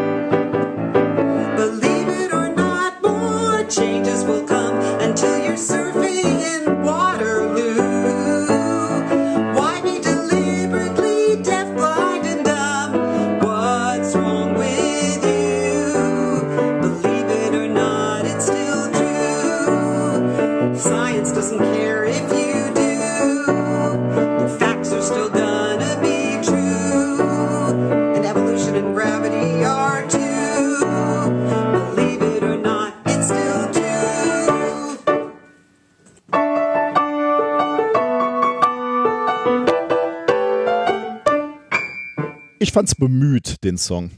Ich fand ihn scheiße. von, wegen, von wegen nicht so schlimm. Naja. Nein, scheiße nicht. Scheiße wäre ja, dass, dass er nicht mit Herz gemacht ist. Er wurde mit Herz gemacht, aber er, schmerzhaft. Ich mag diese, äh, es klang so, äh, also wie so eine Musical Hookline irgendwie, so äh, gefällig. Ich find's gut. Na, egal. Mhm. ich bin schuld. So, so ist es nun mal. Shiner Gadget. Haben wir ein Shiner Gadget, lieber Padawan? Wir haben ein kleines Shiner-Gadget, das ich besorgt habe. Ja, schön. Meine Frau hat es mir hingelegt. Ähm, Du musst das doch selber merken, Junge. ja, Das, ist, merk nicht, ich das ist nicht das erst echte Leben. Ich hätte, also doch, das ist das mein, für mich ist das das echte Leben. Mein Leben und mein Leben ist wundervoll. Dank meiner wundervollen Frau. Wobei sie ist gerade nicht da. ähm, äh, das Shiner Gadget der heutigen Woche. Ähm, ich äh, habe ja auch beschlossen, weniger Kram aus, äh, also weniger schwachsinnigen Kram aus China zu kaufen. Mhm. Wenn, dann bitte mit Anwendung. Oder es muss so geil abstrus sein, dass ich es äh, leider nicht anders, äh, also nicht anders kann. So, Welche, äh, in welche heute- Kategorie fällt, fällt das heutige? Äh, das kommt drauf an, ob du mich oder meine Frau fragst. Okay. Äh, Äh, ich ich- frage mal dich. Ich finde es abstrus. Und sie findet es toll und Sie nützlich? findet es nützlich und sinnvoll. Boah, okay. Kannst du mal gucken, ich habe dir ein Bild geschickt Das davon. ist mir aber im Bild geschickt. Ich sehe ein äh, rot, ist es rot? Ja, ne? Das ist rot, ja. Äh, ein rotes, rundes Teil, sag ich jetzt mal, wo aber so sternförmige Aussparung drin ist. Und zwar 1, 2, 3, 4, 5, 6, 7, 8. Äh, Ich gebe dir noch eine weitere Information, es ist aus Gummi. Es ist ein Gummi, ne? Das hätte ich schon fast gedacht, ja. Ja. Ähm, tja. Und dieser, diese Zacken sind auch noch so, also die, die Sternzacken sind jetzt nicht so richtig äh, zackig, sondern eher relativ schmal und haben am Ende noch, werden die nochmal etwas breiter oder, oder so, so äh, etwas weiter, sagen wir mal. Ähm, kann man da äh, was ein, ja, ist das für eine Mülltüte irgendwie? Hm, Nein, ist es nicht. Boah. Aber was da einklemmen da drin, das ist schon die Einklemme? richtige Idee. Handtücher oder so? Nee, auch nicht. Okay, was ist es? Groß ist das Socken. nicht, ne? Handteller groß? Socken? Achso, Socken. fürs Waschen? Es ist, es ist so zwei Zentimeter groß. Genau. Das ist ein Gummiring, mit dem man äh, Sockenpaare zusammenpacken kann zum Waschen. Warum krempelt man die nicht einfach um? Also so wie man die auch aufbewahrt? Weil sie dann nicht sauber werden? Oder? Richtig, weil sie dann nicht sauber werden. Außerdem bewahrt nicht jeder die so auf. Ich zum Beispiel Wie nicht. bewahrst du denn deine Socken auf? in einer Schublade. Einfach in einem so großen, reingeschmissen? chaotischen Haufen. Ist ja. das der Grund, warum du manchmal mit zwei unterschiedlichen Socken losrennst? Exakt. Weil ich äh, Socken sortieren für verschwendete Lebenszeit halte. Da, da habe ich ja den Lifehack äh, gemacht, äh, dass ich einfach nur noch eine einzige Sor Sorte Socken habe. Ich habe nur eine Sorte. Ich habe alle anderen weggeschmissen. Äh, Das- ich hab, ja. Da- nein, ich habe zwei habe ich tatsächlich. Sportsocken habe ich unterschiedliche, die liebe ich auch. Und alle anderen, meine Alltagssocken sind, äh, gibt es nur noch eine Sorte. Das, das ist auch eine Option. Äh, bei den meisten Socken, die ich habe, ist es mir egal. Meiner Frau ist es wichtig, also ist das wichtiger.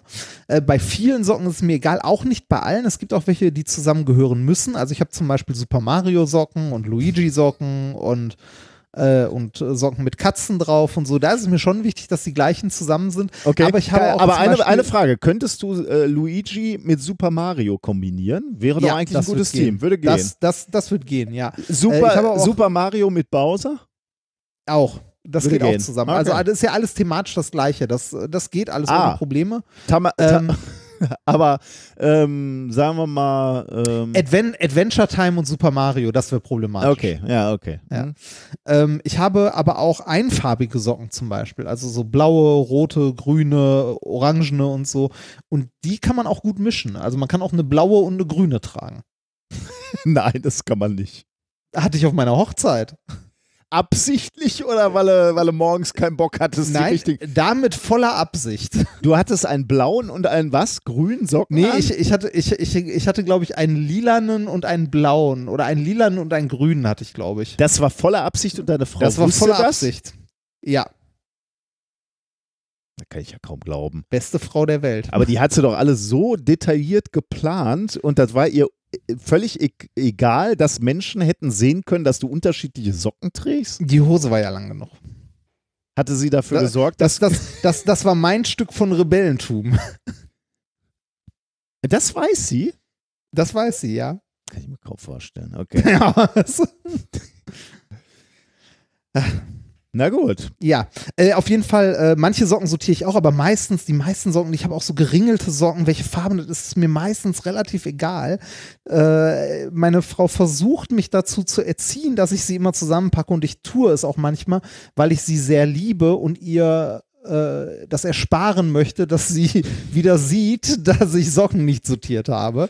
äh, aber an sich, äh, also das ist nur was, was ich aus Liebe zu meiner Frau tue.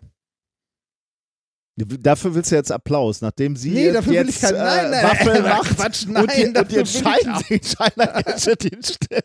Nein, dafür will ich keine. Das ist, das wollte ich nur, nur anmerken. Also ich mache das tatsächlich nur aus Liebe zu meiner Frau. Äh, für mich selbst würde ich Socken nicht sortieren. Und äh, diese, diese Gummiringe sind eine Möglichkeit, diese Socken zusammenzupacken. Wobei irgendwie, äh, ich finde, die halten nicht besonders. Aber wie, wie viel, äh, was heißt das, die Dinger gehen kaputt oder die Socken rutschen raus? Die, die Socken rutschen raus. Ah, okay, dann ist es natürlich albern. Äh, das heißt, ihr habt jetzt irgendwie, äh, wie, ich meine, man hat ja viele Socken, ne? Das heißt, ihr habt jetzt irgendwie 15 von diesen Plastikdingern, die ihr dann in Nee, die die Dinger, Waschmaschine die? Dinger gibt es so im 50er-Pack oder so. 50 Stück habt ihr davon? Ich weiß nicht, wie viele wir davon haben. Ich müsste mal nachgucken, aber reichlich, ja.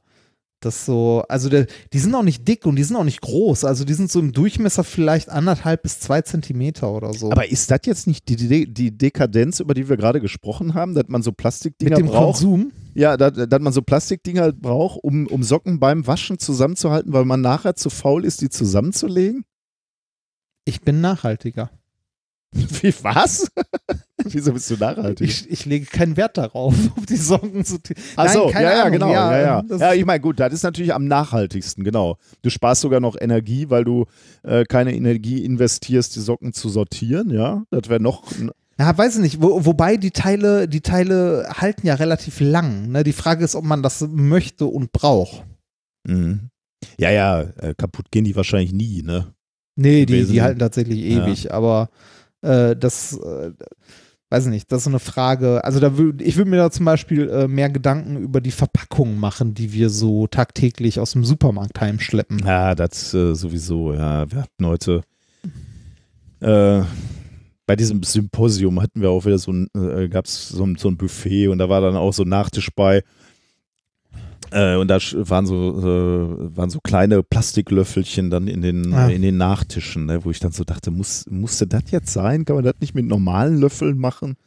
Ähm, Aber das war so ein Caterer, der das gebracht hatte. Ich, äh, das war jetzt, hatte, glaube ich, keiner eine Entscheidung da wirklich da hingegen getroffen. Aber ja, das ist irgendwie total unsinnig, ne, sowas. Ja. Also ja. Plastik. Also jetzt nicht eure Socken, Ding sie, äh, die, die schmeißt man ja nicht weg, die hat man ja wahrscheinlich ewig, aber ähm, ja, äh, sowas, Konsum und, und so Plastikverpackungen, das ist wirklich abstrus, ne? Ja. Naja, Hm, gut. Ja. Das war das äh, Shiner-Gadget der Woche. Der, äh, der Sockenring. Der, das Ding heißt Sockenring? Ich habe keine Ahnung, wie das Ding heißt. Ich kann mal, ich kann mal beim, äh, beim Online-Händler meines geringsten Misstrauens suchen. Der immer mal schon so schön sagen. Äh, Socken Zusammenhalter. Socken zusammen, Alter. Ja, wie, wie heißt sowas denn sonst? Das weiß ich nicht. Du wirst es mir jetzt gleich sagen. Du wirst es ja Ähm, gefunden haben. Kannst du ja dann mal als, Klammern. kannst du dann ja mal als äh, Link bei den ja. Shiner Gadgets reinhämmern. Sockensammler, 40 Stück. Und was kosten die? 12,13 Euro. Äh, Quatsch, 12,99 Euro, also 13 Euro. Okay. Ähm, ich habe neulich hier. Äh, ach, ist auch egal. Gut. Äh, so Okay. Äh, die Geschichte ist Ja. nicht so gut. Ich, äh, nur weil du gerade sagst, 12,99 Euro sind ja 13 Euro. Ich hatte neulich hier so ein Buch gefunden, da war so ein Sticker drauf, dass das Buch reduziert war.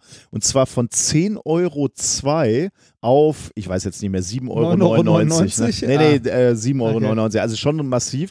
Aber dass da diese umgekehrte Psychologie, jeder von uns kennt ja äh, diese Psychologie, dass Preise eben genau knapp unter einem vollen Wert äh, reduziert Ja, sind. Also immer, du, alles kostet ja 8,99 Euro oder so. Ne? Immer Ja, diese 99, genau. damit vorne nicht die 9 steht oder gar die 10.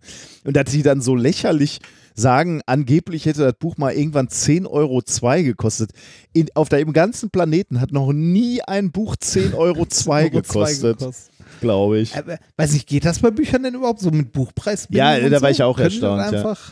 Einfach, Ähm, also ich äh, bei äh, so, so im Aldi und so habe ich schon oft so Bastelbücher und so. Das war irgendwie so ein, so ein Bastelbuch aus dem, aus dem, äh, das was meine Frau so in der Schule benutzt. Äh, war das ähm, i- irgend so ein, so ein Buch und, und da habe ich das schon öfter mal gesehen, ja. Dann kommen wir zum ähm, Thema Nummer drei heute, was ich spätes Elternglück genannt habe. Ähm, eigentlich sind es äh, tatsächlich sogar zwei Themen. Ich habe äh, ich hab zwei Paper gefunden. Äh, ein, es ist ein Themenkomplex, aber zwei Paper, ähm, über die ich ganz kurz äh, sprechen wollte. Äh, es sind nämlich zwei Paper, die uns Eltern Hoffnung geben sollen. Also nichts, was dir jetzt bringt, äh, zwingt. Okay. Ähm, aber jeder von unseren Hörerinnen und Hörern, die Eltern sind, äh, kann das Hoffnung bringen. Ähm, ich kann mir ja gar nicht mehr so richtig vorstellen, wie dein Leben ist, junger Padawan. Ne? Das habe ich einfach alles verdrängt. Seit ich Kinder habe, bist, bist du ja für diese Kinder da. Ne? Morgens wollen, Ja. wollen die Aufmerksamkeit, abends wollen die äh, Aufmerksamkeit, am Wochenende wollen die Aufmerksamkeit und ist ja auch alles super toll, mit denen zu spielen. Aber mir ist das neulich mal wieder aufgefallen, als ich so ein bisschen kränkelte und auf der Couch unten eingepennt bin. Äh, und dann kam meine liebe Marie zu mir an, an die Couch dann irgendwann. Die hat ganz lange alleine gespielt und dann war ich gerade so eingenickt.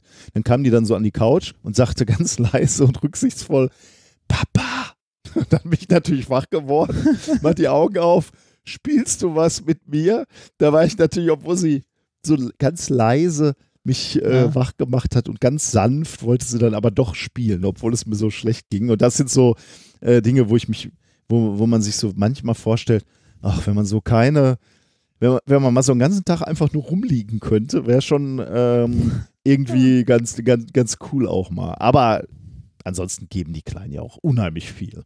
Ja, Aber- die sind manchmal so niedlich. Ich sage nur, äh, als du in Krefeld krank warst, hast du ja auch die Geschichte erzählt, dass deine Tochter sagte, Papa, das ist nicht schlimm, du musst dich einfach nur abmelden. Die, die hat gesagt, äh, Papa, du musst da nicht hingehen. Also ich, als ich gesagt habe, als, als ich gesagt habe, boah, Marie, mir geht's so schlecht. Und dann hat sie gesagt, ja, dann geh doch wieder ins Bett. Und dann habe ich gesagt, kann ich nicht. In, in Krefeld warten ein paar Leute auf mich. Ich, ich muss da, hab da einen Auftritt.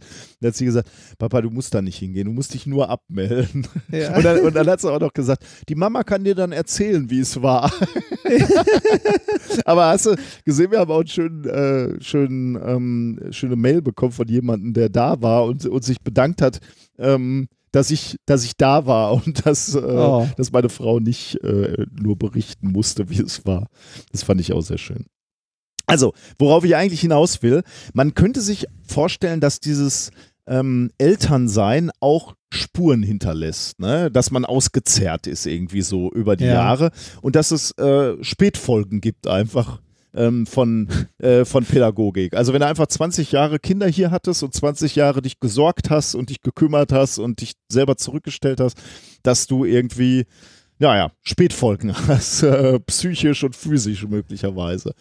Ähm, trotzdem gibt es ähm, Studien, die zeigen, dass ähm, Eltern eine höhere Lebenserwartung haben als ähm, kinderlose Paare. Ähm, Dazu gibt es äh, Studien. Ähm, also Mütter und Väter leben länger als kinderlose Menschen. Und dazu gibt es tatsächlich mehrere Studien. Und das ist ja schon, schon irgendwie verblüffend. Und man Das ist schon faszinierend, ja. man, man fragt sich, woran könnte das liegen? Ähm, es gab mal so äh, frühe Erklärungsversuche, aber die kannst du jetzt schon mit dem, was ich gerade gesagt habe, sofort widerlegen, äh, die, die gesagt haben, so möglicherweise sind es ja so biologische Faktoren, ähm, die dadurch zustande kommen, dass irgendwas während der Geburt passiert oder äh, da gab es auch Vermutungen während des Stillens, dass dann irgendwas, was sehr, sehr Positives für den Körper ausgeschüttet wird, äh, was sich dann äh, bei den Frauen ähm, positiv auswirkt. Aber das würde natürlich nicht erklären, warum die Männer auch älter werden. Und äh, ich habe ja gerade schon gesagt, äh, dieser Effekt äh, zeigt sich tatsächlich bei Müttern und Vätern. Naja, ne, wie, wie, sagte, wie sagte mein indischer Schneider, Happy Wife, Happy Life? Vielleicht ist ja eine, ne, eine, eine soziale Auswirkung auf das, äh, also auf die gesamte Familie. Ah, okay, ja.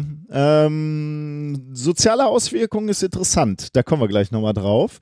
Ähm, aber nicht so direkt wie du jetzt. Also Okay. äh, es geht weniger Also um die anders. Beziehung Mann und Frau, aber sozial ist gar nicht so schlecht. Hier gibt es nämlich jetzt eine Studie und darüber, das ist die erste, über die ich sprechen äh, möchte.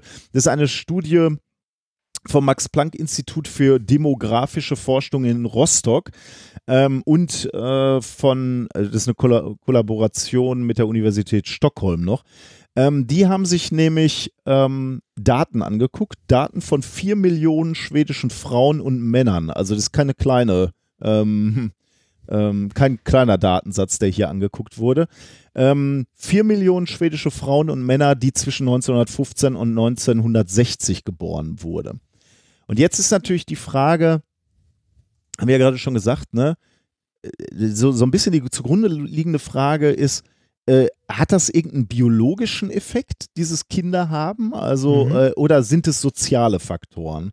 Äh, und da ist die Frage, wie willst du das trennen? Also, wie willst du, wie, wie ich meine, du als Paar hast ein Kind, jetzt, jetzt ist es natürlich schwer irgendwie zu sagen, äh, ähm, äh, du, du kannst mich ja jetzt nicht ohne den Geburtsschmerz, also mich schon, aber meine Frau ohne den Geburtsschmerz analysieren. Wenn du ein Kind hast, hast du ein Kind. Oder hättest du eine Idee, wie du, wie du da einen Datensatz von Referenzmessungen quasi kriegst? Die gleiche Person ohne Kind dann. Okay, das wäre natürlich die, das ist die Referenz pro ohne. Kind. Aber die hast du beide auf die Welt gebracht, ne? Nein, nein, nein, nein. Ich meine, Zwillinge, von denen ein, Ah. äh, Ah, ja, ja, ein ja, Kind okay. hat und der andere nicht. Ah, ja, ja, das, das ist eine gute Idee, ja. Äh, das ist eine sehr gute Idee. Äh, dann wäre natürlich der Datensatz allerdings ein bisschen kleiner, ne? Aber das, ja, das könnte man die, eigentlich machen, ja. Und die Umgebungsvariablen werden wahrscheinlich auch noch maximal Stimmt. gestreut. Ah, also okay, das stimmt, ja. auch nicht wirklich. Äh, aber das wäre auch eine gute Idee we- gewesen. Sehr, sehr gute Idee. Die haben hier was anderes gemacht. Sie haben sich äh, nicht nur biologische Eltern angeschaut, sondern auch Adoptiveltern. Ah. um da mal äh, ein bisschen äh, trennen zu können, was möglicherweise biologische und was soziale Einflussfaktoren sind. Und das haben sie ähm, veröffentlicht oder das, was sie gefunden haben, haben sie veröffentlicht in der Studie Parity and Mortality and Examina Examina Examination of Different Explanatory Mechanisms using Data on Biological and Adoptive Parents. Veröffentlicht in European Journal of Population. das gibt ja, es gibt Journals. Was es alles gibt, ne? Februar 2019. Ähm, was diese Daten, die sie da analysiert haben, gezeigt haben, äh, ist, dass Eltern im Schnitt tatsächlich länger als Kinderlose in, in der Stichprobe leben. Dieser Effekt war tatsächlich bei Adoptiveltern noch deutlicher als bei den biologischen Eltern. Äh, was sie gesehen haben, war, dass die Lebenserwartung durch die Adoption eines Kindes um drei Jahre, ähm, bei zwei oder drei Kindern sogar um fünf Jahre steigt.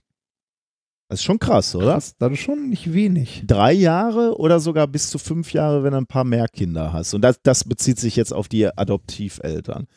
Ähm, die, ähm, die Forscher haben sich natürlich jetzt die Frage äh, gestellt, woran liegt das? Ne? Also nur, da, dass du Kinder hast, warum wirst du dann Eltern, äh, älter? Ähm, ich muss mal ganz kurz einen Disclaimer machen, weil ich gerade gesagt habe, biologisch gibt es keine Auswirkungen. Also so Stillen und so, da konnte man nichts sehen. Das stimmt nicht ganz, weil man bei den Frauen äh, tatsächlich wohl eine, eine gewisse Korrelation gefunden hat. Wenn du mal Kinder bekommen hast, dann ist dein Risiko an äh, Gebärmutterkrebs zu erkranken oder Brustkrebs zu erkranken kleiner. Äh, wo, wobei Kinder auf die Welt gebracht und gestillt ist, glaube ich, da der, äh, der ausschlaggebende äh, Grund. Ähm, also das hat tatsächlich einen leichten Einfluss, ähm, aber der ist gar nicht mal so groß und vor allem erklärt es natürlich nicht, warum äh, siehst du auch einen Effekt bei den Männern und vor allem bei den Adoptiveltern. Aber das vielleicht nochmal so eben als ähm, äh, Disclaimer vorneweg.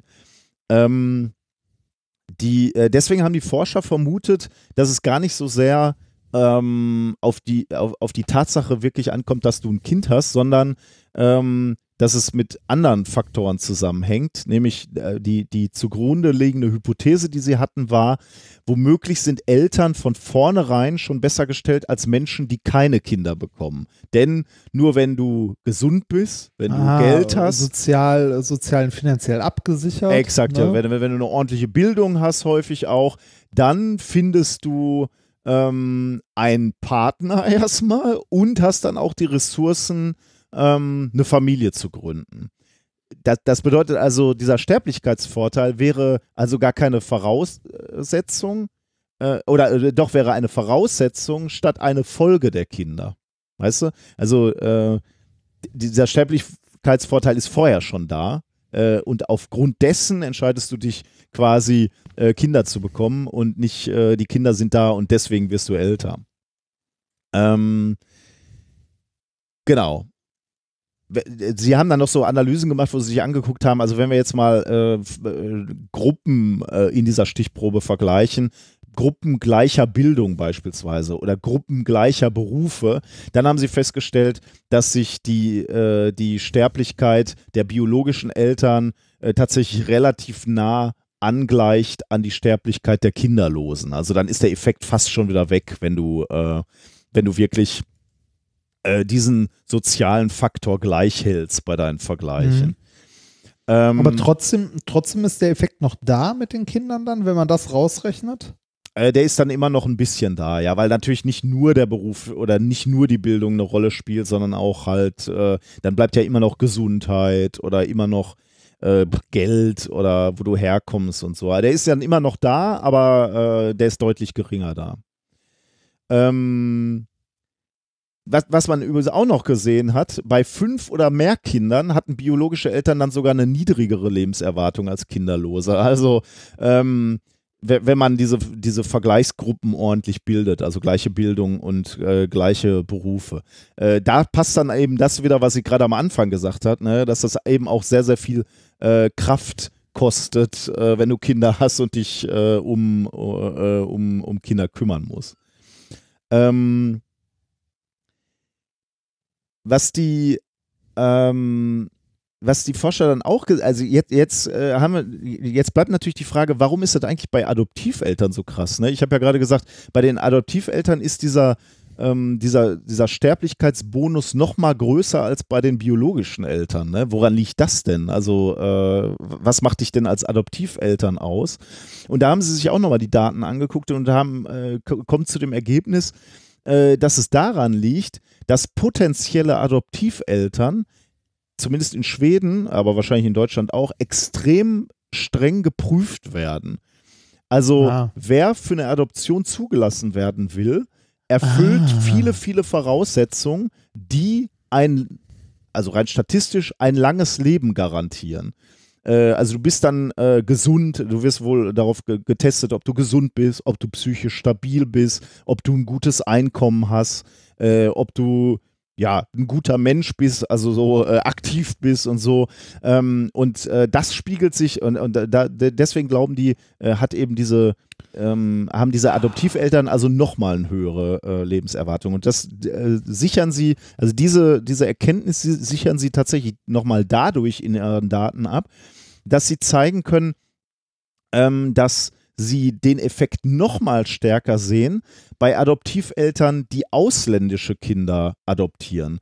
Weil offensichtlich in Schweden ähm, die, ähm, das Vorgehen so ist, dass wenn du ein ausländisches Kind adoptieren willst, dass dann die Kriterien noch mal strenger geprüft werden. Also da, da musst du noch mehr, noch besser, äh, noch besseres Einkommen haben oder besser abgesichert sein. Du musst noch gesünder sein oder wie auch immer da dann äh, der Ablauf ist. Du musst, du musst noch geeigneter sein quasi für die Kinder. Heißt, heißt, das, heißt das am Ende, ist das Ergebnis so ein bisschen, dass die Kinder nur die Begleiterscheinung von guten Lebensumständen ja, ja, genau. sind? Exakt so, ja. Genau das, ist- das wollte ich gerade mit dem Einsatz gesagt haben. Ja, genau. Die sind gar nicht der Grund dafür, dass du älter wirst. Äh, aber die Tatsache, dass du potenziell älter wirst, äh, ermöglicht dir Kinder zu haben, sozusagen. Ja, genau. Hm? Das ist schon irgendwie lustig, oder? Ja, ein bisschen, ja. Ähm, ich gucke gerade mal in meine Notizen, ob ich hier noch irgendwas. Ähm also sie, sie haben dann noch, äh, genau, einen Aspekt haben sie dann auch noch ähm, ähm, herausgearbeitet und das ist äh, ein bisschen das, was du gerade ähm, schon, schon so ein bisschen erwähnt hast, nämlich die äh, sozialen Bindungen quasi. Hattest du, glaube ich, ganz am Anfang schon mal ganz kurz äh, erwähnt, weil sie gehen da auch davon aus, dass ähm, ja, du erstmal dein lang, Leben lang natürlich äh, für deine Kinder zuständig bist und dich um die kümmerst, aber wenn du dann endlich alt wirst und die Kinder ausziehen, dann hast du Menschen, die sich wiederum um dich kümmern, ne? die da sind, die dich versorgen im Zweifelsfall, äh, die für dich soziale Ansprechpartner sind, äh, dass du da nicht irgendwie vereinsamst und so. Und dass das wohl auch ein, ähm, ein positiver Einfluss sein kann für, ähm, ähm, für ja, äh, die Tatsache, dass du dann älter wirst. Übrigens auch, dass, äh, das haben sie auch gesagt, dass sie davon ausgehen, dass du einfach einen bewussteren Lebensstil hast in dem Moment, wo du Kinder hast. Ja. Ähm, dass du also sagst, ich lebe nicht mehr so riskant oder ich ernähre mich besser oder ich bewege mich ein bisschen besser, weil ich halt auch mal mit den Kindern spazieren gehe beispielsweise. Ähm, das ist ja sowas, weil ich auch äh, so im Kleinen äh, haben wir das auch irgendwie beobachtet. ja. Hm? Äh, mal, mal eine kleine Gegenfrage Ja. bei der ganzen Geschichte. Ne? Du gehst jetzt von den Leuten aus dabei, die sich bewusst dafür entscheiden, ein Kind zu bekommen oder Ja. Kinder zu bekommen. Was ist mit den vielen, vielen Fällen, wo, äh, wo du irgendwie eine, sagen wir mal, sozial schwache Familie hast, die, äh, wo, wo das Kind irgendwie oder die Kinder irgendwie so Zufall sind, dass sie da sind? Was passiert mit denen in der Statistik? Weil da kann man jetzt nicht davon ausgehen, dass die irgendwie äh, in einer besonders gut, äh, also gut gestellten sozialen Situation sind innerhalb der Gesellschaft. Also weiß ich nicht, gut verdienen, gut gebildet und sonst was. Ich denke, das gibt's in Schweden nicht. Nein, weiß ich ehrlich gesagt nicht. Äh, Die, die Frage habe ich mich auch gestellt, ja. Äh, Weil, also. ich meine, du hast natürlich, du hast natürlich jetzt äh, relativ schnell gesagt, äh, dieser Prozentsatz an Kindern, die ungewollt in, in äh, prekäre Situationen reingeboren werden, ist hoch.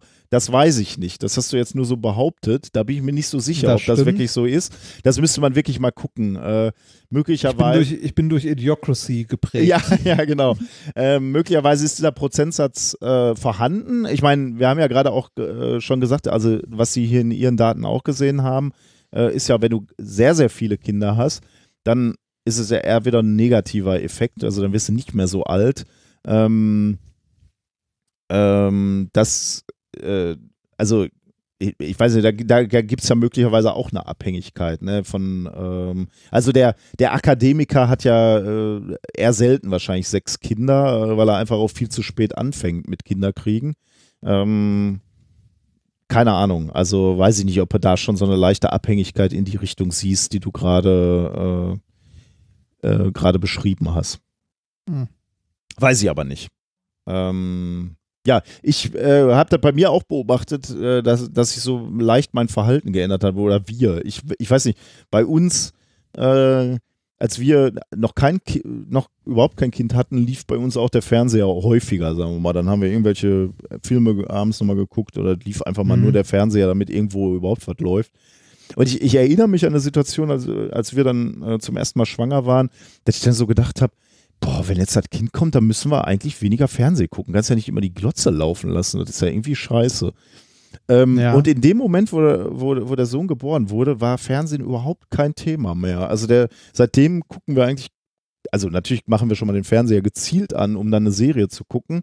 Äh, aber Fernsehen ist halt kein, äh, kein Aspekt mehr, ne? Oder äh, du, du hast einfach auch andere Sachen zu tun. Oder also ich weiß nicht, es war auch kein nix, worauf ich verzichten musste. Es war weg einfach dann Mhm. plötzlich. Also möglicherweise war das auch so eine Umstellung, ähm, die wir da irgendwie so völlig unbewusst vollzogen hatten. Und das gleiche ist mir ja beim Klettern aufgefallen. Ähm, beim äh, äh, dass ich, Man benutzt äh, plötzlich eine Sicherung. na, oder? ja, ja, ich äh, kletter anders, weniger riskant tatsächlich. Also gut, ich bin auch älter geworden natürlich, vielleicht hatte damit auch ein bisschen was zu tun. Aber ich bin, äh, äh, früher bin ich, habe ich halt selbst abgesichert, auch schon mal so. Und äh, jetzt, äh, also so ganz am Limit kletter ich eigentlich nicht mehr, muss ich sagen. Hm. Äh, ich bin eher so, ja, auf der sicheren Seite irgendwie unterwegs. Keine Ahnung. Äh, weiß ich jetzt nicht, ob ich das irgendwie, ob das wirklich mit den Kindern zusammenhängt, aber habe ich mal beobachtet jedenfalls. Also, das war die eine Studie, ne? Kind, Leute, die Kinder haben, werden älter, aber, wie gerade gesagt, ist jetzt, ist jetzt nicht die Lösung, schnell mal zwei Kinder kriegen und dann wird man älter, weil so leicht ist es eben nicht, sondern die Voraussetzungen sind offensichtlich vorher schon mal da. Ganz kurze Erwähnung noch ein zweites Paper, ähm, weil mir das vor einigen Wochen mal begegnet ist und ich hat, wollte das schon immer mal in der Sendung kurz erwähnen, ähm, habe ich dann aber nie gemacht, äh, deswegen jetzt hier so sozusagen äh, als äh, kleine Randnotiz. Wie glücklich sind wir denn mit unseren Kindern? Ähm, auch da Unglaublich glücklich. auch da gibt es wissenschaftliche Studien, die darauf hinweisen, dass Kinder nicht unbedingt glücklich machen oder nicht glücklicher machen. Ähm, auch die Statistiken äh, unseres Statistischen Bundesamts zeigen, ähm, dass die Hälfte aller Paare, die sich scheiden lassen, äh, minderjährige Kinder haben. 40 Prozent der betroffenen Paare trennen sich binnen eines Jahres nach der Geburt des ersten Kindes. Das ist ja schon mal so ein Indikator, wo man sagen könnte, so Kinder scheinen auch eine gewisse Belastung zu sein ähm, die, äh, die in so, eine, in so ein Paar eintreten kann. Ähm, und da gibt es noch weitere Erhebungen vom ähm, äh, Max-Planck-Institut für demografische Forschung. Die haben mal gefragt, äh, wie glücklich denn so Kinder machen. Und da haben Eltern wohl angegeben, dass äh, der eigene Nachwuchs, ich habe jetzt mir die Statistiken nie angeguckt, ich habe hab nur diesen, dieses Zitat hier gefunden. Ich habe jetzt nicht nachgeforscht, was das genau explizit bedeutet, aber die Eltern haben wohl angegeben, dass der eigene Nachwuchs unzufrieden machen kann als Arbeitslosigkeit, Scheidung oder gar der Tod des eigenen Partners. Äh, da habe ich auch gedacht, okay, also das klingt ja alles super. Ähm, weitere, we- weiterer Aspekt oder weitere äh, Ergebnis von Studien, äh, es dauert sechs Jahre oder bis zu sechs Jahre, dass Eltern nach der Geburt eines Kindes wieder den normalen Schlafzyklus haben. Äh, übrigens auch etwas, was äh, meine Frau bestätigen kann. Ähm, deswegen äh, die Frage, äh, schaden Kinder wirklich dem eigenen Glück? Und da gibt es eben auch eine Studie und da sagen äh, Forscher nein. Ähm, das sind Forscher der Universität Heidelberg. Man muss sich nur gedulden, denn sie haben die, ähm, die, äh, das Paper rausgebracht, Marriage, Parenthood and Social Network, Subjective Wellbeing and Mental Health in Old Age. Denn sie haben herausgefunden, dass Eltern glücklicher sind als Kinderlose, allerdings erst dann, wenn der Nachwuchs ausgezogen ist. äh, da wurden 55.000 Menschen im Alter von über 50 bis äh, von, von über 50 gefragt in, in vielen, vielen Ländern, 16 Ländern. Ähm, davon waren 70 Prozent verheiratet und 91 Prozent hatten Kinder. Und da war eben genau das Ergebnis, äh, dass ähm, Eltern, deren Kinder ausgezogen waren, angegeben haben, dass sie viel glücklicher sind im, äh, in ihrem Leben als die Kinder, äh, als die Eltern, die Gleichaltrigen, die nie Kinder hatten. Das heißt also, wenn die Kinder erstmal aus dem Haus sind, bist du glücklicher, aber solange die Kinder im Haus waren, warst du eben nicht glücklicher. Ganz im Gegenteil, da warst du unglücklicher als die äh, kinderlosen Paare, weil eben Kindererziehung auch extrem viel Arbeit ist und viel Stress ähm, und, und eine Belastung halt und eine Verantwortung Mhm. natürlich auch. Ähm, ja, und die haben übrigens auch gezeigt, das, was ich gerade schon gesagt habe, wenn die Kinder dann erstmal aus dem Haus sind, dann ähm, äh, ist da nochmal diese soziale Komponente. Die Kinder kommen dann zu dir, kümmern sich um dich und helfen dir und du hast sozialen Kontakt über deine Kinder.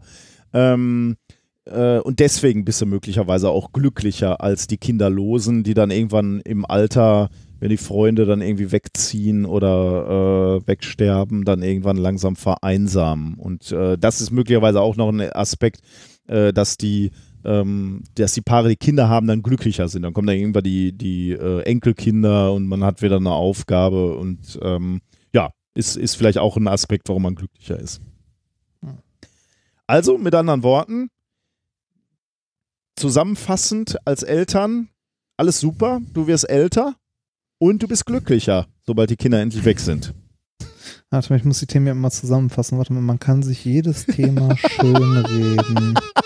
Man kann sich jedes Thema schön reden. So, notiert, ja. Dann kommen wir zu Thema So. Nummer 4. Thema Nummer vier. Whisky Webs oder auch Whisky-Netze. Was ist das denn wohl? Ähm, Da, das erkläre ich gleich. Magst du Whisky?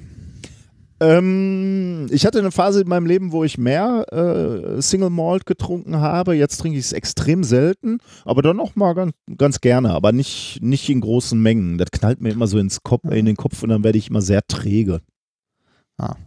Äh, ich kann mit Whisky nicht so viel anfangen. Du warst doch mit deinem Bruder schon auf Whisky-Messen und Whisky-Tastings. ja, auf relativ vielen sogar, aber ich kann trotzdem mit Whisky nichts anfangen. Ich gehe meinem Bruder zuliebe mit. Hm, okay. Ich mag Whisky nämlich eigentlich gar nicht. Also äh, überhaupt nicht. Äh, beziehungsweise, ja, ich kann da mal dran nippen, aber ich, äh, wenn ich die Wahl habe zwischen einem Whisky und einer Cola, dann nehme ich die Cola. Solange du den Single Malt 18 Jahre nicht in die Cola kippst, ist das wahrscheinlich okay. Genau, den 18 Jahre Single Malt in die River Cola.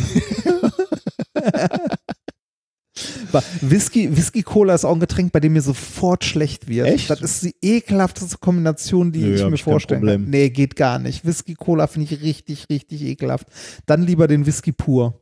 Aber ich würde es natürlich nicht mit Scotch machen. Ich, das mache ich nur mit Bourbon, ne? Also mit dem, äh, mit dem So amerikanischen. amerikanischen. Ja. Ja. Aber da finde ich es okay. Äh, Nee, für, äh, geht für mich gar nicht. Also wird mir sofort schlecht von, habe ich vielleicht irgendwann mal von gekotzt oder so, ich weiß es nicht mehr. Ist auf jeden Fall nicht, nicht meins. Also so Whisky an sich ist auch nicht so meine Welt. Äh, mein Bruder äh, sammelt Whiskys tatsächlich äh, und äh, trinkt auch sehr gerne Whisky. Der trinkt jetzt auch nicht unglaublich viel davon, sondern auch immer nur so, so winzig kleine Gläser mal irgendwie so einmal die Woche. Ähm, aber der ist auf so Whisky-Messen und sammelt die auch Okay. und äh, macht auch Flaschenteilungen und äh, hat Anteile an einem Fass und so. Also so das volle Programm. Ja. Ne? Äh, da gibt es ja eine ganze Szene quasi äh, im Netz von Leuten, die dann irgendwie, also Flaschenteilung, für die, die das nicht kennen, wenn du irgendwie so einen Whisky hast, wo eine Flasche irgendwie 200 Euro von kostet, Mhm, ja. dann äh, kauft man die, äh, teilt die auf in äh, halt so kleine Samples, irgendwie 10, 20 Stück und gibt die halt für einen geringen Preis an andere Leute weiter oder tauscht und Mhm. so. Ja. Dass man am Ende halt auch mal so einen Whisky probieren kann, den man sich eigentlich sonst nie kaufen würde, weil er viel zu teuer ist. Ja. Dann aber halt in kleineren Mengen den bekommen kann. Genau, sowas macht er auch und so. Äh, ich kann mit Whisky, wie gesagt, im Allgemeinen nicht so viel anfangen. Ich äh, begleite meinen Bruder trotzdem immer gerne zu einer Whisky-Messe, kaufe dann dort auch immer mal ein Sample von einem Whisky. Also dann äh, ne, bekommst du halt immer, also äh, auf so einer Whisky- Whisky-Messe hast du dein Whisky-Glas um den Hals hängen. An so einem, an so einem ich- Band Ja, ja. äh, und bezahlst dann immer für deine 3 CL oder was du da bekommst oder 5 CL deine äh, 5 bis 10 Euro oder so und kannst die dann probieren, was immer damit endet, dass mein Bruder am Ende der Whisky-Messe relativ gut angetrunken ist, weil er meinen Whisky auch mal trinkt.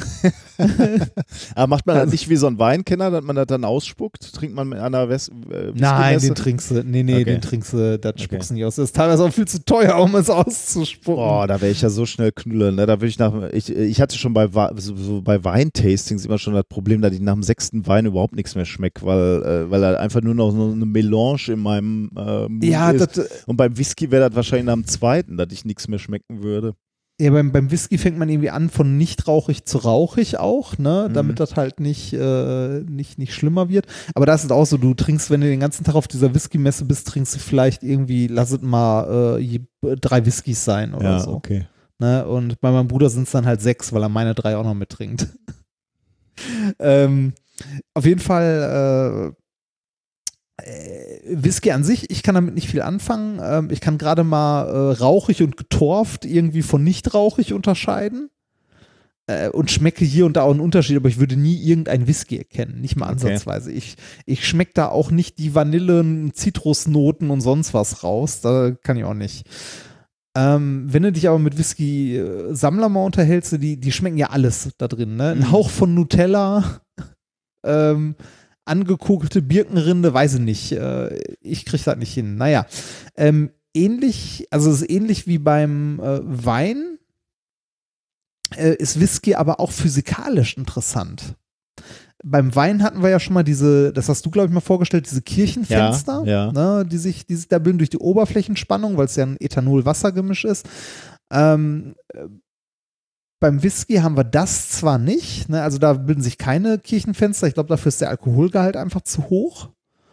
Äh, aber ähm, man hat einen anderen Effekt. Ich muss sagen, ich mag ja Physik mit Getränken. Ne? Wir hatten ja mal so Bier, Biertapping, das Schwappen, ne? also das, was mit Schaum weniger schwappt, also so ein, einge, so ein gezapftes Bier, der Hot Chocolate-Effekt, Shaken Soda Ja, Syndrom. ja. Mir ist aufgefallen, wir hatten ziemlich viele äh, Physikexperimente schon mit Getränken. Und jetzt haben wir noch eins mit Whisky Ja, ich bin gespannt. nämlich die Whisky Wraps. Wenn man Whisky auf ein gewisses Maß verdünnt und dann trocknen lässt, dann bilden sich in den Rückständen der Flüssigkeit sehr charakteristische Netze von Äh, den aber was, heißt trocknen? Heißt wirklich äh, Wasser komplett ver verdampfen dann? Also ja, alles komplett weg. verdampfen lassen. Okay. Also hier in dem Paper, ich weiß gar nicht, ob ich es nachher noch aufgeschrieben habe, wie die das hier gemacht haben. Echt? Dann bilden Ja, habe ich. Äh, die haben hier, haben die von der Lösung, die sie hergestellt haben, also entweder einen puren Whisky oder leicht verdünnten Whisky, einen Mikroliter-Tropfen äh, auf eine mit Aceton gereinigte äh, Glasscheibe und das dann bei Zimmertemperatur verdampfen lassen. Okay. Und wenn man das macht, dann kann man unter einem Mikroskop äh, charakteristische Netze sehen, die sich bilden. Äh, und an diesen Netzen kann man nicht nur sehen, wo der Whisky herkommt, sondern man kann sogar einzelne Sorten unterscheiden. Ui. Das heißt, jede, jede Sorte hat in diesen Rückständen, die sich bilden und wie sie sich bilden, ihren eigenen Fingerabdruck. Hm, da, woraus bestehen denn wohl diese äh, Fäden oder Webs? Weil ich meine, der Alkohol verdampft ja auch. Ne? Wenn der Wasser weg Genau. ist, wird der Alkohol weg sein. Dann fragt man sich Genau. halt, was ist denn dann noch drin in so einem. Äh, So Schwebstoffe, mhm. so also, auf mik mikroskopischer Ebene, also so Rückstände vom Ah, Fass okay. und so. okay. Also das, was dem, was dem Whisky auch Den seine Geschmack Farbe gibt. Ah ja, und Ja, und- Farbe und und, die Geschmack Farbe und so. Ja, okay. Ja, genau. Also jeder, jeder Whisky hat im Grunde, wenn, wenn er weggetrocknet ist, seinen eigenen Fingerabdruck. Oh. Äh, das Paper, das sie dazu geschrieben haben, heißt Whisky Webs. Daher auch der Name meines Themas. Microscale Fingerprints of Bourbon Whiskey. Ah, aber es geht um den amerikanischen Whisky, okay. Ja, genau, es geht hier um den amerikanischen Whisky. Ähm, sie haben es mit, äh, mit schottischem Whisky auch verglichen, aber da komme ich gleich zu. Okay. Ähm, das ist von äh, Forschern von der Universität Louisville, Kentucky in den USA und zwar aus dem Maschinenbau kommt es. Erschienen ist das Ganze in Physical Review Fluids am 24.10. und eingereicht wurde es Anfang des Jahres. Wie kommt es zu diesen Netzen? Und äh, die Frage, warum sind die nicht alle gleich? Ja. Mhm. Und wie kommt man überhaupt auf die Frage? Also wie, wie, wie kommt man auf die Idee, sich sowas Auch anzugucken? ja, wenn man, wenn das eintrocknet und man sieht die, mir, mir ist das nur noch nie aufgefallen, dass da irgendwelche Rückstände bleiben. Ja, äh, nicht nur das, ähm, gerade bei Maschinenbau, und ich habe mir ja aufgeschrieben, man muss das Ganze mal ein bisschen einordnen. Ne? Wenn eine Flüssigkeit Kolloide, also winzige kleine Teilchen, so im Mikro-Nanometer-Bereich enthält, ne? dann bilden sich beim Trocknen ähm, häufig Muster, also häufig so, so Kaffeeringmuster. Mhm. Das heißt also, dass, dass die alle durch die Oberflächenspannung nach außen wandern. Ne, und da dann halt äh, sich ablagern. Oder eine homogene Verteilung gibt es auch. Also das wird in der Beschichtungstechnik ähm, tatsächlich sogar genutzt. Also es hat eine technische Anwendung, dass wenn man eine gewisse Flüssigkeit mit einer gewissen Oberflächung mit, äh, mit Teilchen versetzt, dass man damit homogene Beschichtungen machen kann. Okay. So. Mhm. Also es ist jetzt nichts so super Neues, sondern das weiß man eigentlich. Das Mhm. Interessante ist, dass es beim Whisky auch passiert. Ähm, bei, Schotti, äh, bei schottischem Whisky weiß man zum Beispiel, äh, dass sich beim Trocknen eine homogene Schicht aus, also aus, dem, aus den Schwebstoffen bildet. Da bilden sich keine Netze, sondern das ist eine homogene Schicht. Beim schottischen? Beim schottischen, genau. Aha, okay. Ähm, die Forscher aus dem Paper jetzt wollten wissen, ob das bei amerikanischen Whiskys genauso ist. Es gibt nämlich einen grundlegenden Unterschied zwischen amerikanischem und schottigen, äh, schottischem Whisky. Und zwar die, Die- Art, wie der gelagert und die Fässer, äh, wird ne? und wieder reift. Genau, die Fässer. Also die Fässer die, unterscheiden sich. die wesentlich. Fässer beim, beim Bourbon sind ja frische, äh, frisches Holz eigentlich, ne? Und äh, beim Scotch, die, die nehmen doch sogar die alten Holz, ähm, äh, Holzfässer vom Bourbon, quasi, die sind einmal durchgespült sozusagen mit dem Bourbon und die werden dann, glaube ich, für die, äh, für die Scotch Single Malt Lagerung Ja, benutzt, oder ne? die nehmen, die nehmen auch Portweinfässer und so. Naja, genau, um dann noch so Zeug. Also die- Geschmacksnoten reinzubringen. Genau. Ne? Genau, also die, äh, der wesentliche Unterschied, äh, die Schotten, also die benutzen alte Fässer, auch alte Whiskyfässer und so weiter. Ähm, während die Amerikaner neue äh, Fässer benutzen, die von innen verkohlt werden. Ah, okay. Also die flammen die noch so von innen ab. Mhm. Das ist der wesentliche Unterschied eigentlich in der Herstellung der beiden, der beiden, also dieser Arten von, von Whisky. Mhm. Ähm, bei, dem anderen, bei der amerikanischen Art der Reifung ähm, werden mehr wasserunlösliche Kolloide aus den verkohlten ne? Dauben genau rausgeschwemmt, als bei den schottischen Fässern, weil die sind ja schon durchgespült, wie du so schön gesagt Mhm. hast. Ähm, und äh, also wa- was sie jetzt rausfinden wollten, ja, war eigentlich die Frage, ob sich auch bei den schottischen, äh, nicht bei den schottischen, auch bei den amerikanischen äh, Whiskys so eine homogene Schicht bildet von den Kolloiden da drin. Deshalb haben die, äh, wie schon gesagt, äh, von den verschiedenen Whiskys, die sie hier ausprobiert haben, alles amerikanische, jeweils ein Mikroliter Tropfen auf eine Aceton gereinigte Glasscheibe gepackt und bei Zimmertemperatur verdampfen lassen und dann in einem, unter dem Mikroskop betrachtet. Mhm. Ähm, das haben sie in verschiedenen Verdünnungen gemacht und zwar einmal mit äh, Fassstärke quasi, mit 35% Alkoholgehalt. Da hat sich eine homogene Schicht ergeben mit niedrigem Alkoholgehalt und zwar um die 10% oder niedriger als 10%. Da hat sich so ein Kaffeeringmuster ergeben. Mhm. Also da haben sich die Kolloide hauptsächlich außen angelagert. Und jetzt kommt das Interessante dazwischen, bei ungefähr 20%, da gab es äh, diese Netzmuster, die sie nicht erwartet haben. Und die Netzmuster waren auch noch charakteristisch für jeden Whisky. Okay, die haben, Jetzt die Frage, woher, woher kommen diese Muster? die haben sie wahrscheinlich chemisch jetzt irgendwie analysiert, oder? Sich mal angeguckt, woraus die bestehen. Ja, sie haben sich, äh, sie haben sich vor allem angeguckt, äh, also verschiedene, äh, bei den verschiedenen Whiskys, also wie die da, also was da passiert, wenn die, wenn der, ähm, wenn der Tropfen trocknet. Das haben sie sich mit einem Mikroskop angeguckt. Also sie haben sich nicht nur das Ergebnis angeguckt, sondern den kompletten Prozess quasi gefilmt. Mit verschiedenen Mikroskopen, auch mit so Polarisationsmikroskopen, wo du halt verschiedene Flüssigkeitsanteile sehen kannst und so. Ähm, Und zwar äh, haben sie im Grunde, also sie haben am Ende den Grund gefunden, warum es bei einer gewissen Verdünnung zu diesen Netzmustern kommt. In dem Moment, wenn man den Whisky mit Wasser verdünnt, dann bilden sich sogenannte Mizellen. Hm. Mizellen sind kleine Klumpen bzw. Kügelchen aus den Schwebstoffen, also aus den Kolloiden, die an einer Seite wasserabweisend sind. Also der wasserabweisende Teil dieser, dieser Teil ist dann innen und der wasserliebende, also hydrophile Teil ist außen und die bilden so Kügelchen. Also kannst du mal Mizellen bei, bei Wikipedia eintippen, dann siehst du, wie so ein Ding aussieht. Also wenn du, äh, wenn du Teile in einer, in einer Lösung hast, ne, äh, also in einem, vor allem in einem polaren Lösungsmittel, Ah, ja. hast und in Mhm. dem Fall hier das Wasser, dann bilden sich diese Mizellen, also dann bilden sich so Kügelchen aus Teilen, die eine Wasser, also eine hydrophile und eine hydrophobe, Mhm. ein hydrophobes Ende haben und das dann so, dass das hydrophobe Ende in der Mitte in dieser Mizelle eingeschlossen ist und der hydrophile Anteil außen die Schicht bildet. Mhm. Äh, diese Mizellen, die lagern sich ähm, an der äh, Grenzfläche zur Luft an und bilden da so ein Monolayer oben Ja. Mhm. aus, aus Mizellen.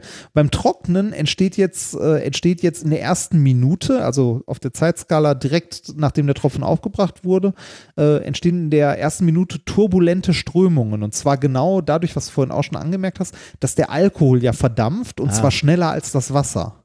Ja. Dadurch kommt es innerhalb des Tropfens zu turbulenten Strömungen und diese turbulenten Strömungen, die reißen diesen Monolayer auf, der sich oben gebildet hat, an einigen Stellen und dadurch kommen diese Netzstrukturen zustande. Okay, ja. So, und die Form, die Anzahl der Netzstrukturen sind dann, äh, also sind also stark, stark abhängig von den Verunreinigungen, die generell in dem Tropfen drin sind, weil das ja wieder so Nukleationskeime sind. Und äh, dadurch entstehen in den amerikanischen Whiskys, weil da mehr von diesen Schwebstoffen drin sind, also mehr, die diese Mizellen bilden können, äh, entstehen da halt, äh, wenn man die entsprechend verdünnt, diese Netzstrukturen. Hm. Ist also ein Effekt, den man ganz gut erklären kann. Die Frage ist, wofür ist das gut? Das äh, haben sie in dem Paper auch direkt gesagt. Äh, praktisch ist das einmal, ähm, um zum Beispiel Fälschungen zu erkennen. Ah, oh krass. Okay. Also ähm, Whisky-Fälschung. genau, Whisky-Fälschungen zu erkennen. Wenn jetzt äh, in großen Mengen irgendwie, weiß ich nicht, Jim Beam gefälscht wird und äh, viele Leute sagen, das ist kein Jim Beam, dann können sie jetzt ne, halt äh, an so einem Tropfenmuster könnte man sehr schnell erkennen, ob das denn der entsprechende Whisky ist oder nicht. Oh, das ist krass. Okay. Und man kann was über den Reifegrad lernen. Also, ne, wie, wie weit der schon äh, in seinem Fass vor sich hingereift ist, weil sich auch das über die Zeit verändert in diesem Netzmuster. Ähm, ich habe in die Shownotes, muss mal reingucken, einen Link äh, gepackt, den packe ich auch in unsere Shownotes noch, ähm, also auf, aufs Blog. Da steht Poster. Wenn du da mal draufklickst und das mal lädst, dann siehst du ein Poster mit äh, den verschiedenen äh, Whisky-Netzen, verschiedener Oh. Sorten. Das sieht ja Und richtig sieht- schön aus. Genau, es sieht richtig schön aus und man sieht einen echt krassen Unterschied, oder? Ja, Hammer, ja. Und Also man sieht sehr, also sehr charakteristische Muster bei den verschiedenen Sorten und auch beim Reifegrad, wie alt der ist und so. krass, ey. Ja, das ist echt, äh, vor allem das Poster sieht doch wirklich schön. Also, Ja, ich finde das auch, könnte ich man finde sich- auch, das- Also, das könntest du deinem Bruder bestellen und, äh, ja gut, er trinkt wahrscheinlich keinen amerikanischen. Äh, Nee, genau, der trinkt äh, schottischen. Der hat ja auch seine, der äh, hat ja Geografie unter anderem studiert, der ist ja Geografielehrer und hat seine Abschlussarbeit, wenn ich mich nicht äh, recht erinnere, also wenn ich mich richtig erinnere, über die äh, Whisky-Industrie in Schottland geschrieben. mhm. Und äh, hatte auch seine, äh, seine Abschlussfahrt und so halt äh, zu verschiedenen Whisky-Distillen in Schottland. Jetzt würde ich mir natürlich bei dem Poster würde, würde mich natürlich mal interessieren. Hier sind jetzt die verschiedenen Whisky-Sorten und die verschiedenen Bilder. Jetzt würde ich ja gerne mal fünf Bilder von Jack Daniels sehen, ob die wirklich Ja, immer genau auch. so aussehen. Äh, Ich auch. Aber anscheinend ist dem so. krass. Ja, Hammer. Zumindest wenn die aus dem gleichen Jahrgang oder aus der gleichen Produktion stammen oder Mhm. so. Ja, krass. Ja, hätte ich nicht gedacht, dass der Unterschied so krass ist. Nee, ich auch nicht. Ich auch nicht. Also ich habe auch gedacht, so ja, so ein bisschen, da habe ich mir das äh, Paper halt angeguckt und habe gesehen, so, oh ja, schon nicht schlecht. Und dann noch halt diesen, diesen Link äh, zu dem Poster gefunden. Und ist schon echt nett. Also da kann man sich auch vorstellen, dass das äh, tatsächlich eine schnelle Möglichkeit ist, sowas mal äh, Mhm. zu testen. Jetzt habe ich ja doch Bock auf einen Das- Whisky. Das sieht fast aus wie so Bläschen, in denen Blitze sind. Ne? Ja, ja. Ja, cool. Nicht schlecht. Ja, äh, das äh, war es auch schon. Das war ein kurzes Thema, aber ein schönes Ah, Thema. ein schönes Viech. Ja. Whisky-Netze. Sehr schön. Ähm, dann sind wir eigentlich mit den äh, Themen durch. Ne? Was, haben Ja. wir, was haben wir heute gelernt? Äh, wir haben als erstes gelernt, dass ein, Zinkens, äh, ein Schinkensandwich besser ist als ewiges Glück. Zumindest wenn man, wenn man, wenn man gewissen Argumentationsmustern äh, glauben darf. Nein, wir, wir, haben, wir haben gelernt, wie man, äh, wie man äh, äh, falsche oder unfaire Argumentationen erkennt, ohne die Sachargumente selber prüfen zu müssen. genau. Äh, du hast uns erzählt, dass nichts besitzen, nichts kaufen manchmal besser sein kann, als grün und ökologisch zu kaufen. Also ein Plädoyer für den Mini Minimalismus, könnte man sagen. Richtig. Äh, dann haben wir noch gelernt, dass Kinder nur eine Randerscheinung guter Lebensumstände sind und man sich jedes Thema schönreden kann. Das war klar. Und du hast uns die Whisky-Webs vorgestellt, also die, die Fäden, die sich offensichtlich in äh, austrocknenden Whiskypfützen bilden. Sehr schön. Äh, wir haben noch einen Schwurbel. Ich möchte dich bitten, jetzt noch nicht auf einen Link zu klicken, der hier äh, in den Shownotes ist, bitte, ja? Ich, Ja. Du klickst auf die Links, äh, die ich dir sage, weil ich Ja. mö- möchte nicht, dass du gespoilert Bitte bist. Ähm, ich, es, ich muss dafür etwas ausholen. Dominik hat uns geschrieben. Vielen, vielen Dank, Dominik, für diesen Hinweis. Er wollte nämlich eigentlich nur gucken, wo er äh, in der Nähe nichts ähm, kaufen darf, weil äh, Produkte mit Granda-Wasser hergestellt werden. Ähm, und deswegen war er auf der Granda-Seite äh, und hat sich die angeguckt und hat da eine Pressemeldung äh, gefunden, die er uns weitergeleitet hat. Eine Pressemeldung vom 28.10.2019. Die habe ich gelesen. Die hast du gelesen? Dann äh, Mhm. zi äh, zitiere ich mal ganz kurz ähm, für unsere Hörerinnen und Hörerinnen, äh, Hörer, Hörerinnen und Hörer. Ähm, dort stand das folgende: Wirkung der Granda Wasserbelebung wissenschaftlich nachgewiesen. Wissenschaftliches Peer-Reviewed Paper belegt den Unterschied zwischen belebtem und unbelebtem Wasser. Die Leute, die auf unserer Show waren, die wissen, dass wir uns auch ein bisschen mit belebtem und unbelebtem Wasser beschäftigen dort. Ähm, und die Firma Granda äh, ja, äh, lebt halt davon, dass sie Einbaugeräte verkauft oder ja, ja, im Wesentlichen Geräte, womit man Wasser beleben will. Man möchte, so, so die Granda Behauptung, man möchte belebtes Wasser trinken und nicht unbelebtes Wasser. Äh, aber man kann sich natürlich vorstellen, dass die da bisher noch ein bisschen hinterhergehinkt haben mit der, äh, mit der physikalischen Beleg, dass sich denn irgendwas in ihrem belebten Wasser äh, ändert. Aber hier, die, die Behauptung dieser Pressemitteilung ist ja schon mal so, dass sie sagen, ähm, ähm, es gibt ein peer-reviewtes Paper, was das jetzt zeigt. ähm, ich lese mal weiter aus dieser Pressemitteilung. Ähm, naturgemäß stellten sich immer wieder Fragen nach der wissenschaftlichen nach der wissenschaftlichen Begründung des Granda-Effekts. Die tägliche Praxis und die tausendfachen positiven Wirkungserfahrungen gingen der wissenschaftlichen Erklärbarkeit jedoch weit voraus. Durch jahrzehntelange Forschung und die hervorragende Kooperation mit renommierten Forschungseinrichtungen ist es nun gelungen, messtechnisch den Unterschied zwischen belebtem und unbelebtem Wasser darzustellen. Beim Wassersymposium im September wurde ein wissenschaftliches Peer-Reviewed Paper, das in der WEZUS Forschungsgruppe Applied Water Physics erarbeitet worden war, erstmals einer breiten Öffentlichkeit vorgestellt. Die Ergebnisse lassen keinen Zweifel an der Wirkung von Granda. Sie belegen den Unterschied zwischen belebtem und unbelebtem Wasser eindeutig. Diese Publikation findet auch Anerkennung in der Welt der Wissenschaft. Jetzt geht es noch, noch weiter. Laut der Studie kommt es durch die Belebung zur Änderung der Impedanz im Wasser sowie der Verstärkung, verstärkten Bildung von Kalk-Nanoteilchen, sogenannten Dollops. Der Nachweis wurde durch die drei unabhängigen Vor Untersuchungsmethoden der Impedanzspektroskopie, Laserstreuung und des Rasterelektronenmikroskops erbracht.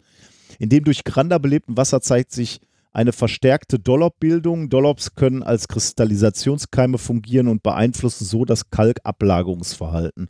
Aufgrund der geringeren Menge an Dollops in unbelebtem Wasser kristallisiert der gelöste Kalk an den Rohrwandungen und verengt allmählich den Querschnitt. Im belebten Wasser hingegen kristallisiert der gelöste Kalk durch die höhere Konzentration an Dollops bereits im Wasser und wird einfach ausgeschwemmt.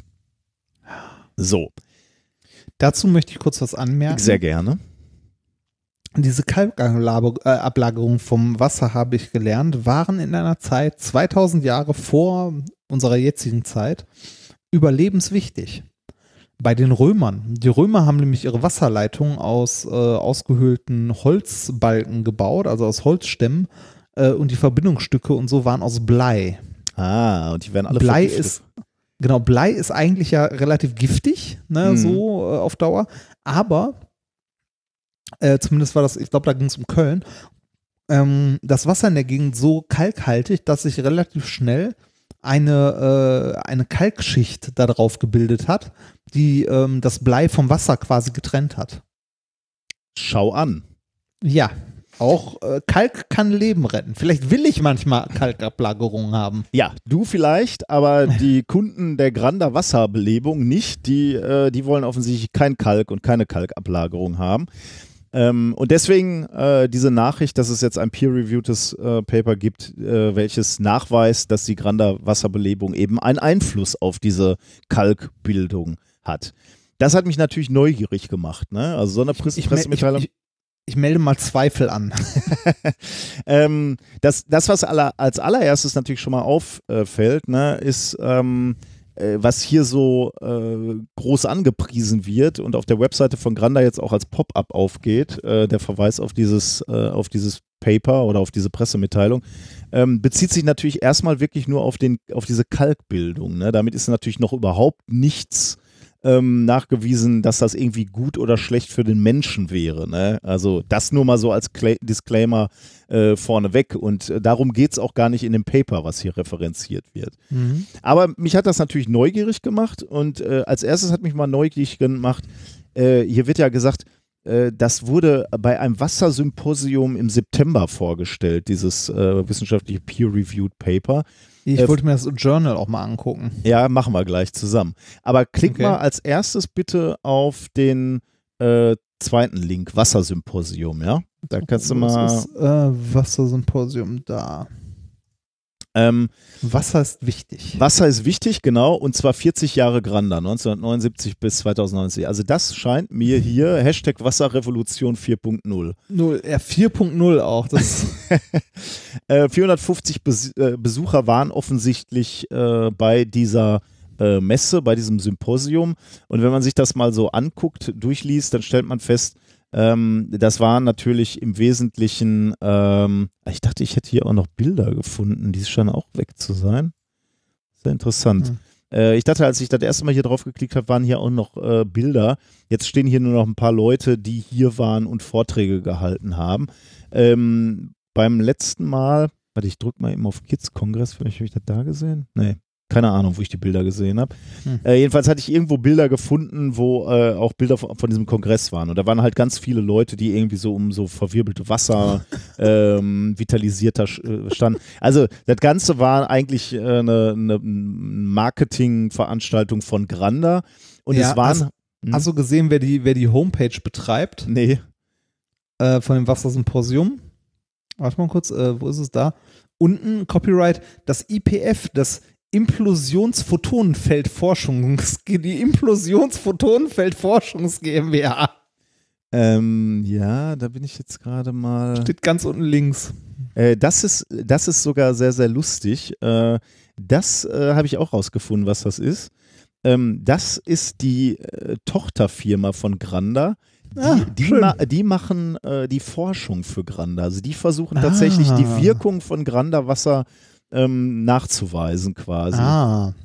Also Okay. ohne da jetzt ganz tief eingestiegen zu sein, aber die scheinen ähm, äh, ja die die die das Forschungsinstitut äh, äh, Aber, äh, ey, von der- Granda zu sein. Der Name alleine, ne? Ja. Der könnte von Axel Stoll stammen.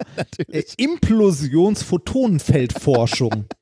Was ist denn für ein Bull? Also, Ich, ich muss zugeben, ich lese zum ersten Mal, wofür die Abkürzung steht. Ich, ich hatte in meinen Notizen immer nur IPF notiert. stehen, äh, Ähm, aber Implosions- Implosionsphotonfeldforschung ist natürlich richtig geil, ja. Ja, das wäre auch wieder ein schöner Sendungstitel. Ja, ja, das stimmt. ähm, also, äh, also irgendeine Marketingveranstaltung, aber offensichtlich waren da auch Wissenschaftler eingeladen, unter anderem ähm, auch jemand vom, äh, der wissenschaftliche Direktor vom WEZUS ähm, für Wassertechnologie. Ja. Ähm, und äh, da habe ich mir mal angeguckt, was dieses WEZUS ist. Äh, und da kannst du auch in den Sendungs, ähm, in den Shownotes habe ich da auch einen Link. Äh, warte mal, ähm, Granda über WEZUS habe ich das genannt. Also äh, Granda schreibt was über WEZUS. Du kannst ja auch noch da die offizielle ja. Webseite angucken.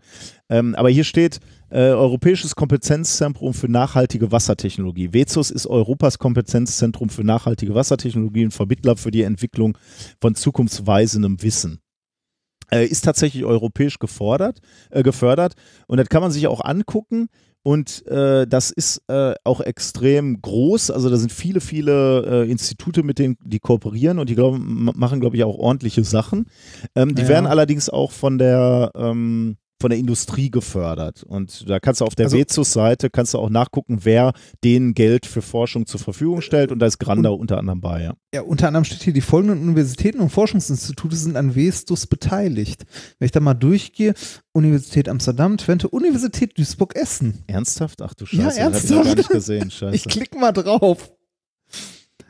Äh, dann kommt man auf die Seite der Uni Duisburg-Essen. Okay. Da wüsste ich tatsächlich mal gerne Nee, aber, genauer. aber lass, äh, lass mich Aber- kurz den, den Disclaimer sa äh, sagen. Also ich glaube, gegen die, diese, dieses Institut WEZUS ist erstmal grundsätzlich nichts zu sagen. Das ist ein riesen, Ja. riesen Komplex. Die machen viel, viel Wasserforschung und, und sinnvolle Wasserforschung.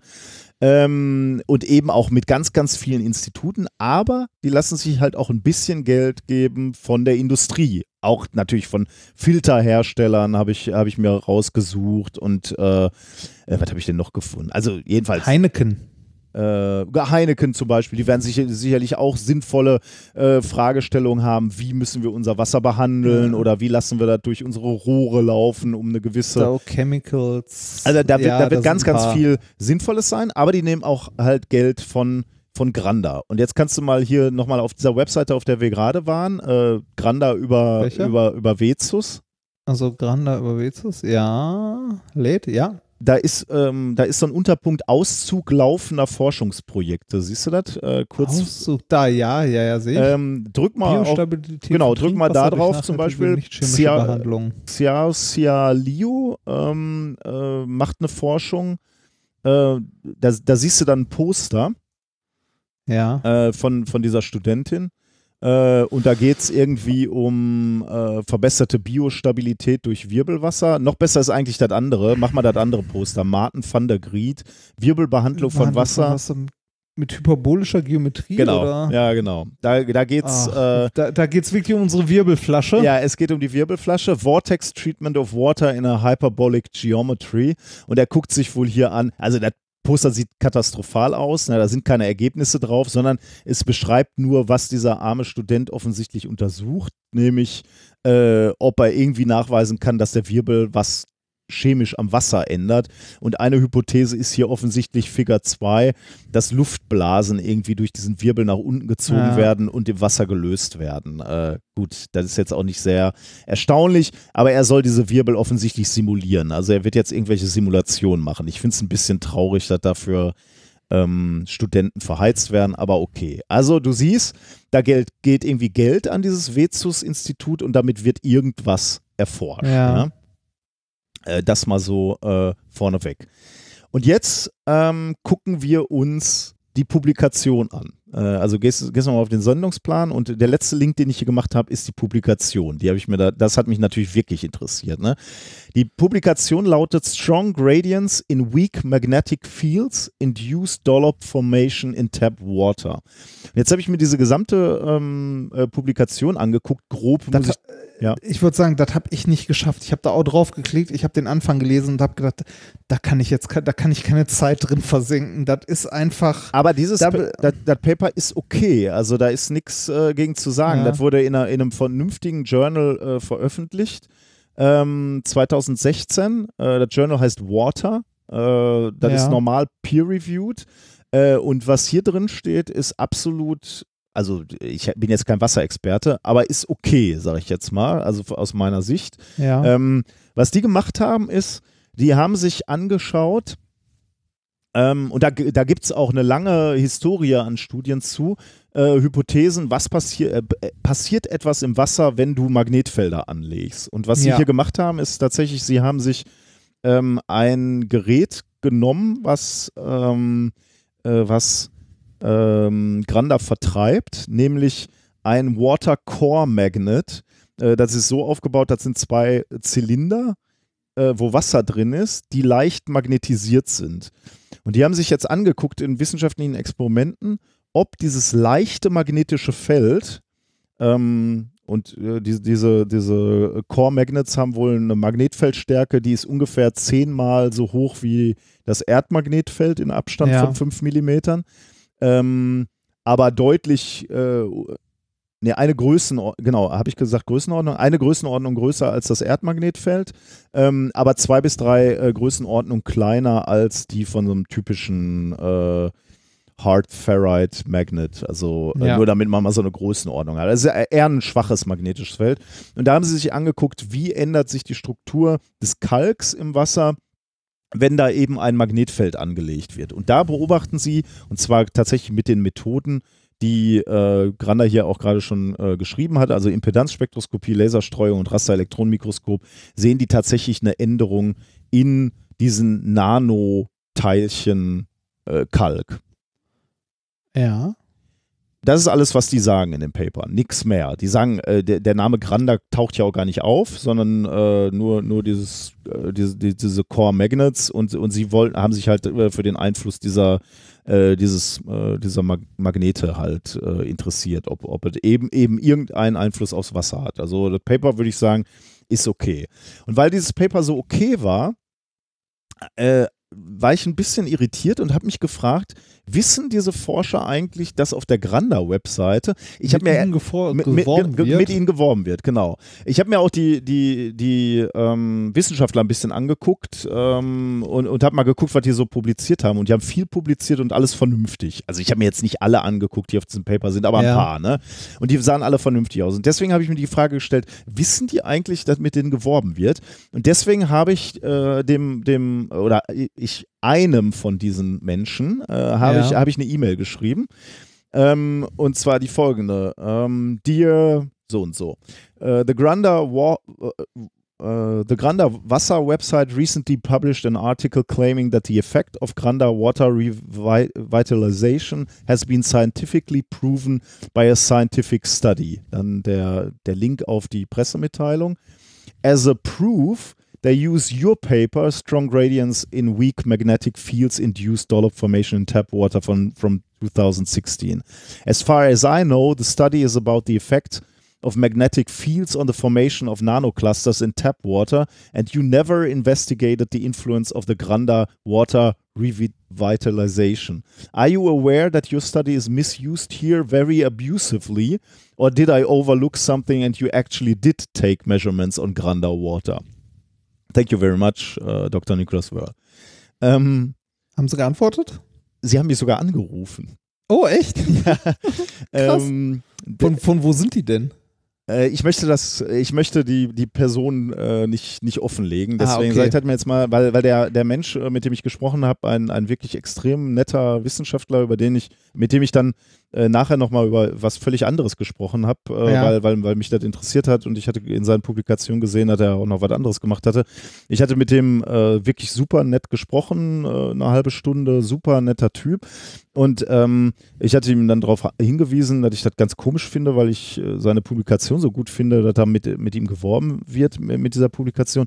Und er hat dann sofort auch gesagt, er wehrt sich gegen die Formulierung, wie sie auf der äh, Webseite war. Ne? Also Ja. ich erinnere nochmal an, dieser- an diesen allerersten Satz, Wirkung der Granda Wasserbelegung wissenschaftlich nachgewiesen. Ne? Das ist natürlich mal ein harter Satz. Ne? Also die Wasserbelebung ist da ja irgendwie nicht nachgewiesen. Ähm, also er hat ganz klar gesagt, er wehrt sich gegen die äh, Formulierung. Ähm, er hat mir übrigens auch erzählt, äh, dass, es, äh, dass es Wissenschaftler bei Granda gibt, nämlich eben genau bei dieser IPF GmbH. Ne? Und die Ja. versuchen halt da irgendwie äh, Belege zu, zu finden. Ähm, und äh, mit ihm habe ich dann auch darüber gesprochen, wie, wie ist denn der Bezug von WEZUS, also diesem Institut. Und er, er hat halt gesagt, ja, wie, die kooperieren und äh, die kriegen auch Geld von Granda. Ähm, Ja. Also WEZUS nimmt insgesamt Geld von der, von der Industrie, aber eben auch von Granda.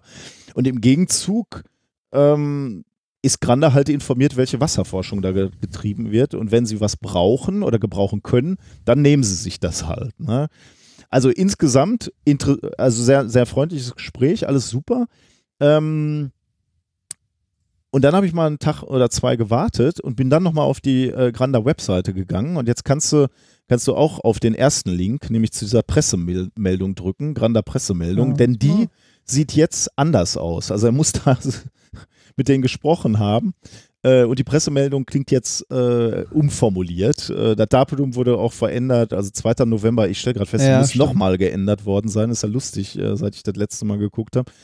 WEZUS Wasserschonungsgruppe verifiziert Kohls Theorien über den Mechanismus der magnetischen Wasseraufbereitung, was Prinzip der magnetischen Wasserbehandlung nach. Genau, und die, die Überschrift ist jetzt auch theoretische Grundlagen der Grasser Wasserbelegung wissenschaftlich nachgewiesen. Okay, das ist äh, vielleicht auch noch ein bisschen hart.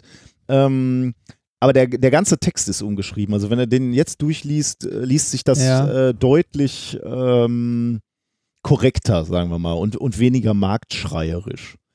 Ja. Ähm, lese ich jetzt nicht alles vor, weil, weil, weil es jetzt wirklich deutlich näher an dem Paper ist. Ich habe den starken Eindruck, dass äh, möglicherweise der, der Kollege da auch nicht ganz unbeteiligt war, das nochmal Ja. umzuschreiben. Und was ich auch lustig finde, ist, unter dem geschriebenen Text steht jetzt wissenschaftliche Rückfragen. Äh, ist jetzt ein Name angegeben. Äh, ähm, und äh, der hat die E-Mail-Adresse communication at granda.com.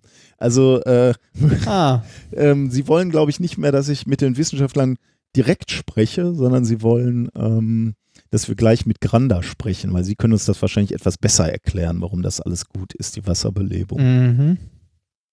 Wahnsinn. Also, äh, ich finde es ganz lustig, dass man, äh, dass, dass wir hier mal wieder einen Unterschied gemacht haben. Ein- Einfach mal, weil man mal nachgefragt hat, Ja. äh, wie das denn zu verstehen ist. Dass, äh, wie war die äh, ursprüngliche Formulierung? Ähm, die Wirkung der Granda Wasserbelebung wissenschaftlich nachgewiesen. Wissenschaftliches Peer-Reviewed Paper belegt den Unterschied zwischen belebtem und unbelebtem Wasser. Ähm, die, diese Aussage ist halt jetzt weg, ne? Ähm, Ja, das stimmt, das stimmt. Ich finde es, also ich freue mich da sehr drüber, dass das was gebracht hat und so weiter. Ich bin trotzdem ein bisschen, ein bisschen erschüttert, dass, äh, dass dieses Institut äh, Geld von dieser Firma Ja, nimmt. das ist, äh, das äh, erschüttert mich auch so ein bisschen. Äh, das war auch tatsächlich das, warum ich das nochmal so ausgearbeitet habe und auch in der Breite dargelegt habe, weil ich auch genau damit mit dir so äh, drüber sprechen wollte. Also auch gerade so ein großes Institut, ne? Also Die haben das doch nicht zwingend nötig. das oder? ich auch sagen, ne? Die sind zum Teil von, von der Europäischen Union gefördert, wenn ich das richtig sehe. Äh, warte mal, ich gucke jetzt auch nochmal Vezus. Also es gibt da einfach, also es gibt da einfach Dinge, wo man einfach das Geld nicht nimmt, oder? Das würde ich auch sagen. Also du nimmst doch auch von der Tabakindustrie nicht, äh, nicht das Geld. Ne? Aber ich weiß nicht, vielleicht reden die sich das auch schön und sagen, naja gut, die äh, Granda baut ja Wassereinbaugeräte und die möchten natürlich auch informiert sein über wie strömt Wasser oder was weiß ich, was die bei Vezus da analysieren und dann Ja. reden die sich das schön. Aber ich bin da natürlich völlig bei dir. Ne? Äh, wenn, wenn der Effekt dieser ist, der jetzt passiert, ne, dass die also zuarbeiten und Argumente liefern, damit Schwurbler ihre Produkte verkaufen, boah, das finde ich schon echt hart. Und das würde ich einfach, wenn ich der Direktor wäre von, von diesem Institut, ne, der ja scheinbar auch auf dieser Lobbyveranstaltung, äh, auf dieser Werbeveranstaltung, wie, wie hieß nochmal, äh, diese, diese Wasser, Wassersymposium, da hat ja der Professor Dr. Cees Büßmann, der wissenschaftliche Direktor von Vezus, geredet. Also der hat eine Keynote gehalten. Ja, das ist. Da kannst du dir ja gar nicht mehr schönreden. Also gut, jetzt war ich nicht da, ich weiß nicht, wie diese Keynote abgelaufen ist, äh, aber der muss ja die Schwurbler da gesehen haben und jeder weiß doch, ein Wissenschaftler weiß doch, was, was, was Granda für eine, für eine Firma ist. Ja, ja, ja. Also da kann sich niemand, da kann niemand sagen, nee, das wusste ich nicht, das geht nicht. Mm -mm. Also, Ja, das ist schon richtig hart, oder? Ich bin, ich bin echt ein bisschen fertig. Ja, ich, also vor allem, vor allem reißt das, äh, also ich finde, das reißt halt das komplette Ansehen dieses Instituts Ja, runter. ja, ne? ja, das finde ich nämlich auch. Ne? Ähm, und das scheint halt ein Riesending zu sein, mit großen, also mit, mit wirklich guter, guter Forschung so. Und Ist denen, also ist denen das, äh, ist, ist denen das nicht bewusst oder der Öffentlichkeit von denen das nicht bewusst? also ich hatte ja mit, äh, mit diesem einen Menschen gesprochen und der sagte halt, äh, wir kooperieren mit denen. Also dem war das auf jeden Fall in irgendeiner Weise klar. Und er sagte ja auch, äh, bei Granda arbeiten auch Wissenschaftler. Äh, also der muss, muss die Leute kennen und der muss die ja auch relativ schnell angerufen haben und muss denen gesagt haben, ich möchte nicht, dass diese Pressemitteilung so auf dieser Webseite Ja. ist, wie sie ist. Also da scheint schon irgendwelche ähm, Beziehungen zu, zu herrschen. Ne? Äh, also äh, nicht bewusst kann denen das nicht sein. Und recht kann denen das auch nicht sein, so wie es gelaufen ist, weil die, die Pressemitteilung wurde ja offensichtlich in Abs Absprache geändert. Ja, ja, das, äh, Ähm, aber äh, ich meine, wie viel, wie viel Geld überweist denn da Granda, dass die äh, denen so hinterherhecheln? Das kann doch gar nicht sein bei den vielen äh, Kooperationspartnern, oder? Also irgendwie finde ich das krass. das ist echt eine, echt eine gute Frage. Wo, wo sitzt denn dieses Vezus-Institut? Äh, Niederlande oder Belgien? Äh, ich glaube Hm. Niederlande. Ähm, Niederlande, Leuwarden. Hm. Leuwarden. Mal so, die sitzen auf, also die haben auf jeden Fall schon mal einen Twitter-Account. Die sind, die sind riesig. Achso, nein. nein, ich, Nein, ich, nein, ich, nein, ich würde mal nicht äh, unbedingt dazu aufrufen, weil ich glaube, das ist wirklich so eine, so eine Grauzone jetzt für uns beide. Also ich Ja, finde es ja, natürlich das- trotzdem blöd, dass Vezus sich da unterstützen lässt. Ähm, aber äh, Granda ist ja jetzt auch nicht klageunfreudig. Nee, ähm, nee, nee, kein Stück. Und da muss man schon so ein bisschen aufpassen, wie man das formuliert. Aber ich frage mich, warum? Warum machen die das? Keine Ahnung. Warum nehmen die Geld von denen? Und bei- du hast ja, du hast ja äh, ich finde jetzt so schnell die Seite nicht mit den Kooperationspartnern, wie viel die aus der Industrie haben. Das sind ja auch große Namen, ne? War da nicht auch ähm, ähm, nicht, nicht Coca-Cola, aber äh, Naja, so da, da war auch noch, äh, da war auch noch Nestlé oder, andere. Unilever ist beispielsweise dabei. Da sind ja Riesenfirmen, ne? Also äh, Ja, ähm, was habe ich noch gefunden? ich sehe die, es gibt Kooperation mit der TU Delft und so, die sind ja auch echt eine krasse Uni eigentlich und Aber dummerweise auch Schauberger äh, Naturtechnik. Das sind doch auch Ja, so Schwurbler. das klingt doch auch schon wieder, ja, das klingt auch schon wieder so. Viktor Also ich- Schauberger, unsere sinnlose Arbeit. Ähm, Mal, äh, Wie, wie heißen die? Schauberger? Schauberger. Naturtechnik? Mhm. Aber da, der, Ja. die verlinken also auf der äh, auf der ähm, Vezus, hier wenn du auf der Vezus-Seite auf äh, Research gehst oben Ja. und dann auf Companies, dann kommen die Companies, mit denen die äh, kooperieren und da ist auf der rechten, rechten Seite dann auch ähm, Schauberger Ja, Naturtechnik. DVD Viktor Schauberger Wasserhilft.de. Ja, ja, ja. Sternenwasser verkaufen die Ja, auch. Also die haben mehrere. Die haben offensichtlich Gott. mehrere so Schwurbler. Aber dann auch wieder Fujifilm, Manufacturing Europe ähm, und äh, Heineken hat es ja gerade schon genannt, also große Ja. Firmen. Ne? Also wieso, wieso die dann noch so ein paar Schwurbler da reinholen? Ich verstehe das nicht. Vielleicht kriegen die, also vielleicht ist da wirklich viel Geld zu holen. Und du weißt doch, irgendwo auf einer gewissen Ebene ist es irgendwann nur noch Politik. Da ist die Wissenschaft egal. Aber äh, jetzt wieder, weil wir ja bei unserer Live-Show auch davon sprechen, über diese äh, Kalke-Geschichte, ne? Also deswegen Ja. sagen die wohl, dass der Kal Kalk feiner ist, weil sie das da äh, jetzt nachgewiesen haben. Ah, okay. Aber wie gesagt, ne, weil ich gerade schon am Anfang sagte, dass das irgendeinen positiven Effekt auf den menschlichen Körper hat, das ist natürlich noch überhaupt nicht nachgewiesen. Ne? Also Nee, und, Also- äh, und, und da wird ja auch nichts von Granderwasser gesprochen, ne?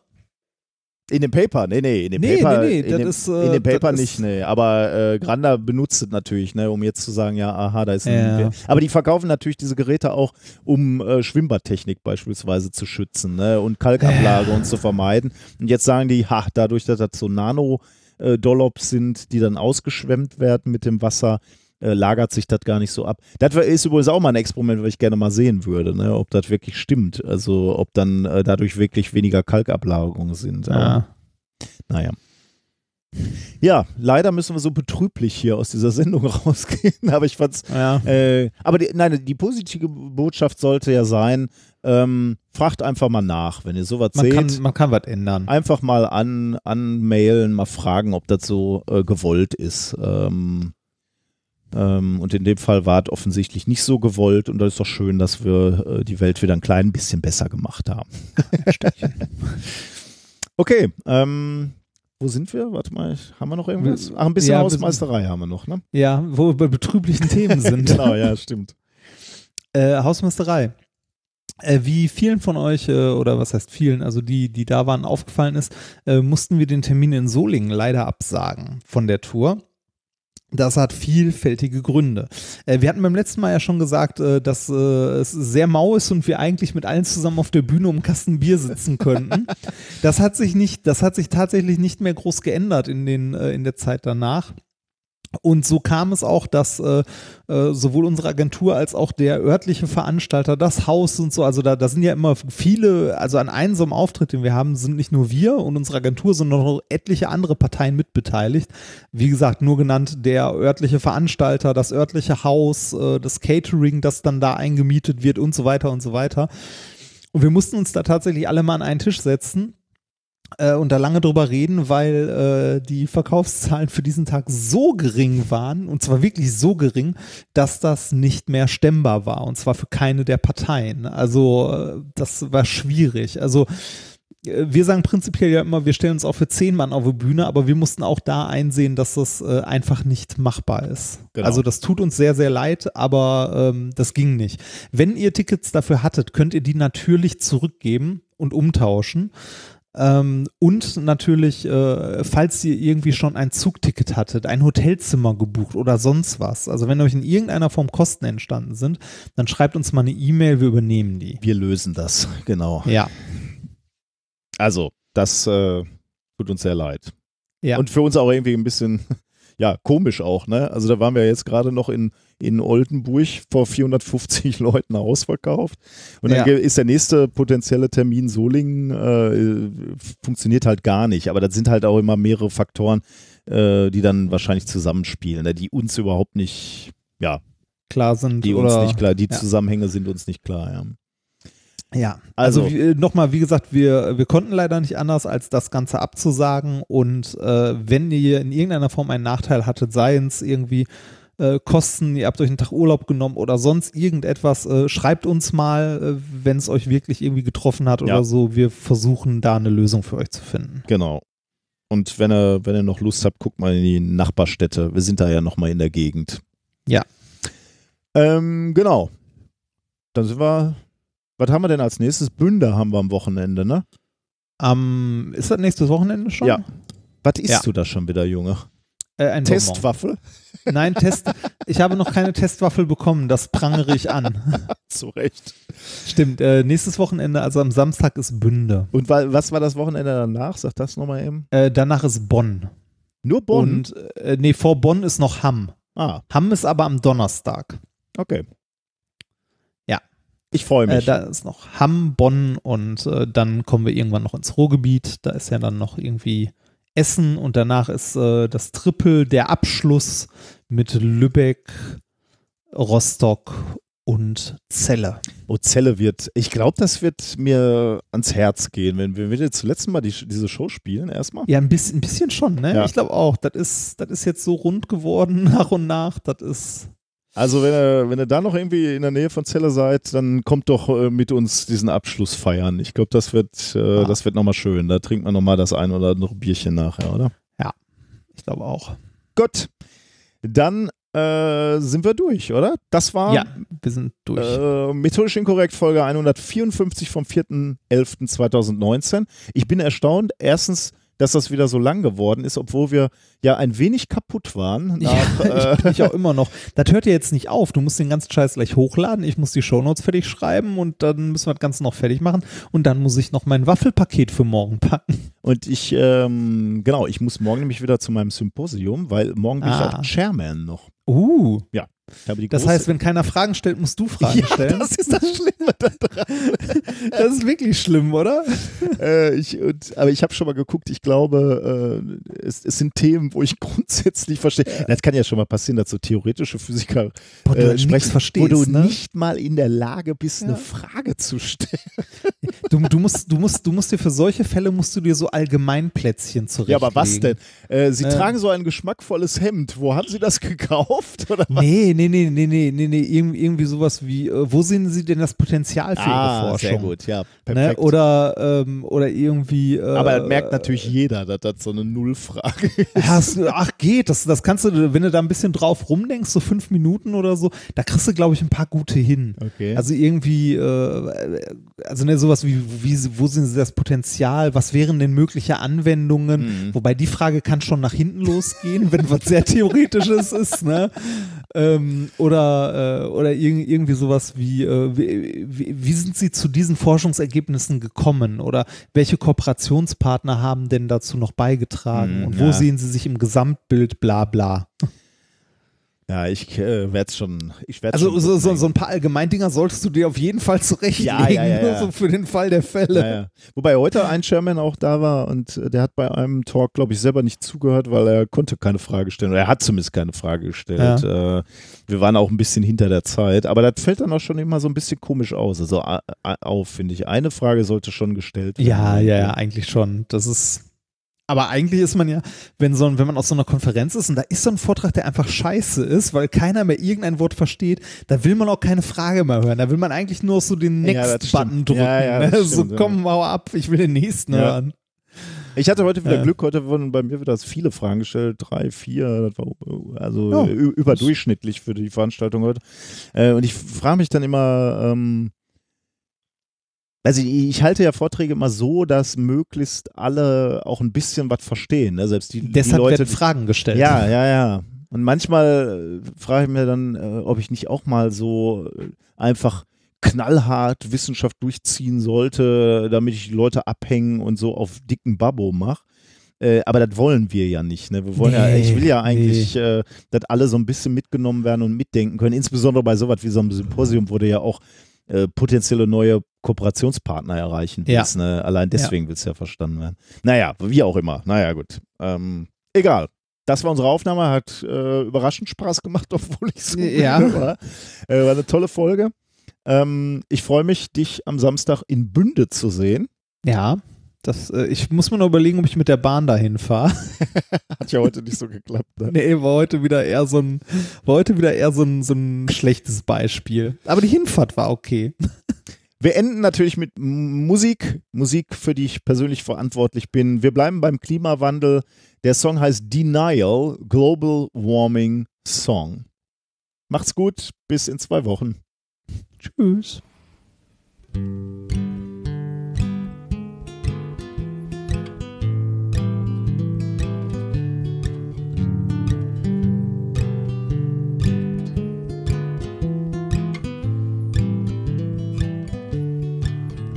Too rich, too old, too cold to feel the warming each day. A storm blows in, yet another warning. The wind, the rain, the sun, my friends, won't hurt me. Who cares if the polar bears are all brown, lost and dirty? They say the temperature is higher. But I am a climate change denier.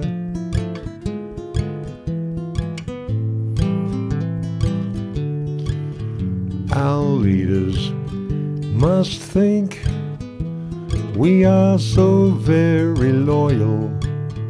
They send our babies to fight for their oil. But my son, he took my boat, he just loves to go fishing. He texts my phone a note, there's no fish they're all missing. And Dad, the tide is climbing higher. Are you still a climate change denier?